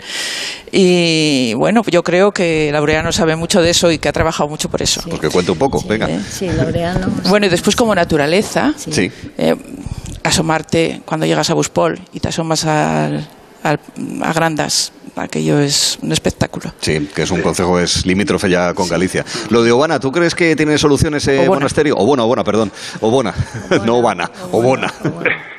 Obona eh, tiene solución, por supuesto, siempre y cuando las administraciones, la central, la autonómica, la local y la religiosa, se pongan de acuerdo y de verdad lo tomen en consideración. Hombre, eh, por, por ser un poco optimistas, hay buenas noticias o hay eh, moderadamente buenas noticias porque Obona eh, ha entrado dentro del plan director de monasterios del Instituto Español de, de Monumentos de Patrimonio y eh, se está elaborando ese plan director de restauración y de y de arreglo del monasterio. Pero yo creo que más importante que, que hacer ese, ese proyecto es mm, buscarle un fin, buscarle una meta, buscarle un uso para después de, porque yo que llevo muchos años, como bien decíais, eh, trabajando y desvelándome por Obona, eh, porque para mí es, es mi niña bonita, eh, he sufrido muchas restauraciones o muchas obras en Obona y a los pocos años aquello volvía a estar igual porque no se le había dado ningún tipo de uso. Entonces yo creo que es fundamental el, el, el de verdad creernos que Obona es imprescindible en el camino y en el patrimonio histórico de nuestra querida Asturias. Este año, eh, 2022, se cumplen precisamente 800 años del privilegio real de Alfonso IX de León que obligaba a que todos los peregrinos que iban a Santiago de Galicia pasaran por Santa María la Real de Obona. Bueno, los peregrinos en una gran mayoría eh, se desvían esos 300 metros que hay desde el camino hasta el monasterio para poder visitarlo. Pero lamentablemente, como citaba Lourdes, para visitarlo por fuera, porque la iglesia pues está cerrada habitualmente, ese magnífico Cristo eh, que, hay en su interior pues no se puede no se puede ver pero tampoco se puede ver eh, la lápida sepulcral donde se supone que están los restos de Adelgáster y de su mujer Adosinda fundadores del monasterio ni se pueden ver otras eh, cuestiones que son de interés para aquel que tiene mínimamente un- una sensibilidad por, por los monumentos y por el patrimonio. Creo que entre todos tenemos que seguir peleando y tenemos que seguir luchando para levantar Obona y para recuperar Obona. Pero bueno, no solamente Obona, también Cornellana, como bien decía Lourdes, también en San Antolín de Bedón, en el oriente, que también es otro ejemplo fundamental en todo esto. Pero bueno, au- aunque no sea políticamente correcto lo que voy a decir, seguimos eh, invirtiendo dinero en el conventín de Valdedios, que está muy bien, pero que ya llevamos mucho invertido, en los, en los monumentos prerrománicos, que está muy bien, pero que llevamos mucho invertido, y sin embargo tenemos otros monumentos, pues eh, ahí un poco a la buena de Dios. Bueno, pues la llamada, la llamada de atención está, está hecha también en ese sentido. A ver, que no quiero yo dejar de preguntarle a Lourdes y a Maribel por ese camino del Salvador, que ah, posiblemente para buena parte de nuestra audiencia en el resto de España, o no, no necesariamente, a lo mejor ha sido un pequeño descubrimiento, como también ruta del camino. Eh, ¿Caminando en cuántos días más o menos se puede hacer, Maribel? ¿El camino del Salvador Sí. aquí? Sí, Bueno, yo lo he hecho en un fin de semana, en bueno. tiempos, pero bueno, son ciento y pico kilómetros, es para hacerlo. bueno, pero en dos días. Sí, sí, al en tres. En tres días caminando. Lo hacíamos, sí. Por de el medio del de monte. semana, sí, sí, sí. Bueno, pero sí. vamos, pero es que caminábamos mucho. Pero de aquella caminábamos mucho, Ya. ahora no. Ahora estamos caminando veintitantos kilómetros al día. Sí, vamos. Eh, que es lo que hace un peregrino Eso normal es en muchos casos, ¿eh? 20 alumno como normal. mucho, ¿eh? Entonces, como son 120 kilómetros, o 120 y tantos Sí, sí. hasta aquí, pues entonces tienes que poner, pues no sé, que por lo menos una semana. No, seis etapas es lo último que programábamos. ¿Eh? sí. Seis Seis, semanas, días. seis Seis, días. etapas. Seis días, por 20 lo kilómetros, menos, eso, claro. a 20 Sí, kilómetros sí, o 20, 20 y algo. Sí, sí. Para contar con que tienes que hacer paradas también. Claro, y eso me parece o más sea que- razonable para mi estado físico. No, pero también. bueno, nosotros No, en tres, en tres eh. días se hacía al principio. Después Sí. eh, ya en Después cuatro. lo hemos hecho en cuatro. En cuatro días. Y ahora nada, ahora ya es una cosa simbólica. Seis, lo hacemos, ahora seis. Lo hacemos eh, de un fin, de un día nada más. O De sea, día, ¿no? vamos a Bueno. Mieres y volvemos caminando, pero para ganar la perdonanza y ya eh, no, no hacemos camino largo Ya, desde ya. allí. Bueno, quería yo ese pequeño En detalle para, sí. Lo para que pasa que es muy duro porque es todo monte. Claro, ¿eh? por eso, por eso digo que no son solamente es kilómetros, duro. es que también son metros de Sí, arriba y, sí, y abajo. Bueno, pues hablando sobre el Camino de Santiago, los Caminos de Santiago, con el presidente de la agrupación de asociaciones de amigos del norte de España, Laureano García, con Maribel Sáez y con Lourdes Campillo, que son presidenta, Lourdes, vicepresidenta Maribel de eh, la Asociación de Amigos del Camino Astur Leonés, Astur Leonés. San Salvador. Les agradezco a los tres que hayan compartido este rato con nosotros en lo que ha sido la cuarta etapa, porque son cuatro horas de programa, pues entonces concluimos cuarta etapa No, de esta peregrinación. muchas, muchas gracias. Pues muchas gracias. ¿A ustedes? Arturo, sí, muchas gracias por ponernos un poco a la vista de todos Nada, para eso estamos. y para valorar el camino. Muchas gracias y hasta la próxima. Gracias a los tres. Y a ustedes, por nada, ya saben que mañana a partir de las tres, las dos en Canarias, pero ya sin campanas desde una torre gótica, les volveremos en cualquier caso a saludar. Quiero agradecerme especialmente a mis compañeros técnicos en Asturias, José Antonio Sánchez, y mucho a Juanjo Menéndez el trabajo para realizar este programa desde la sala capitular de la Catedral de Oviedo, a cuyos responsables también agradecemos cómo hemos disfrutado de Oviedo, origen del camino. Gracias.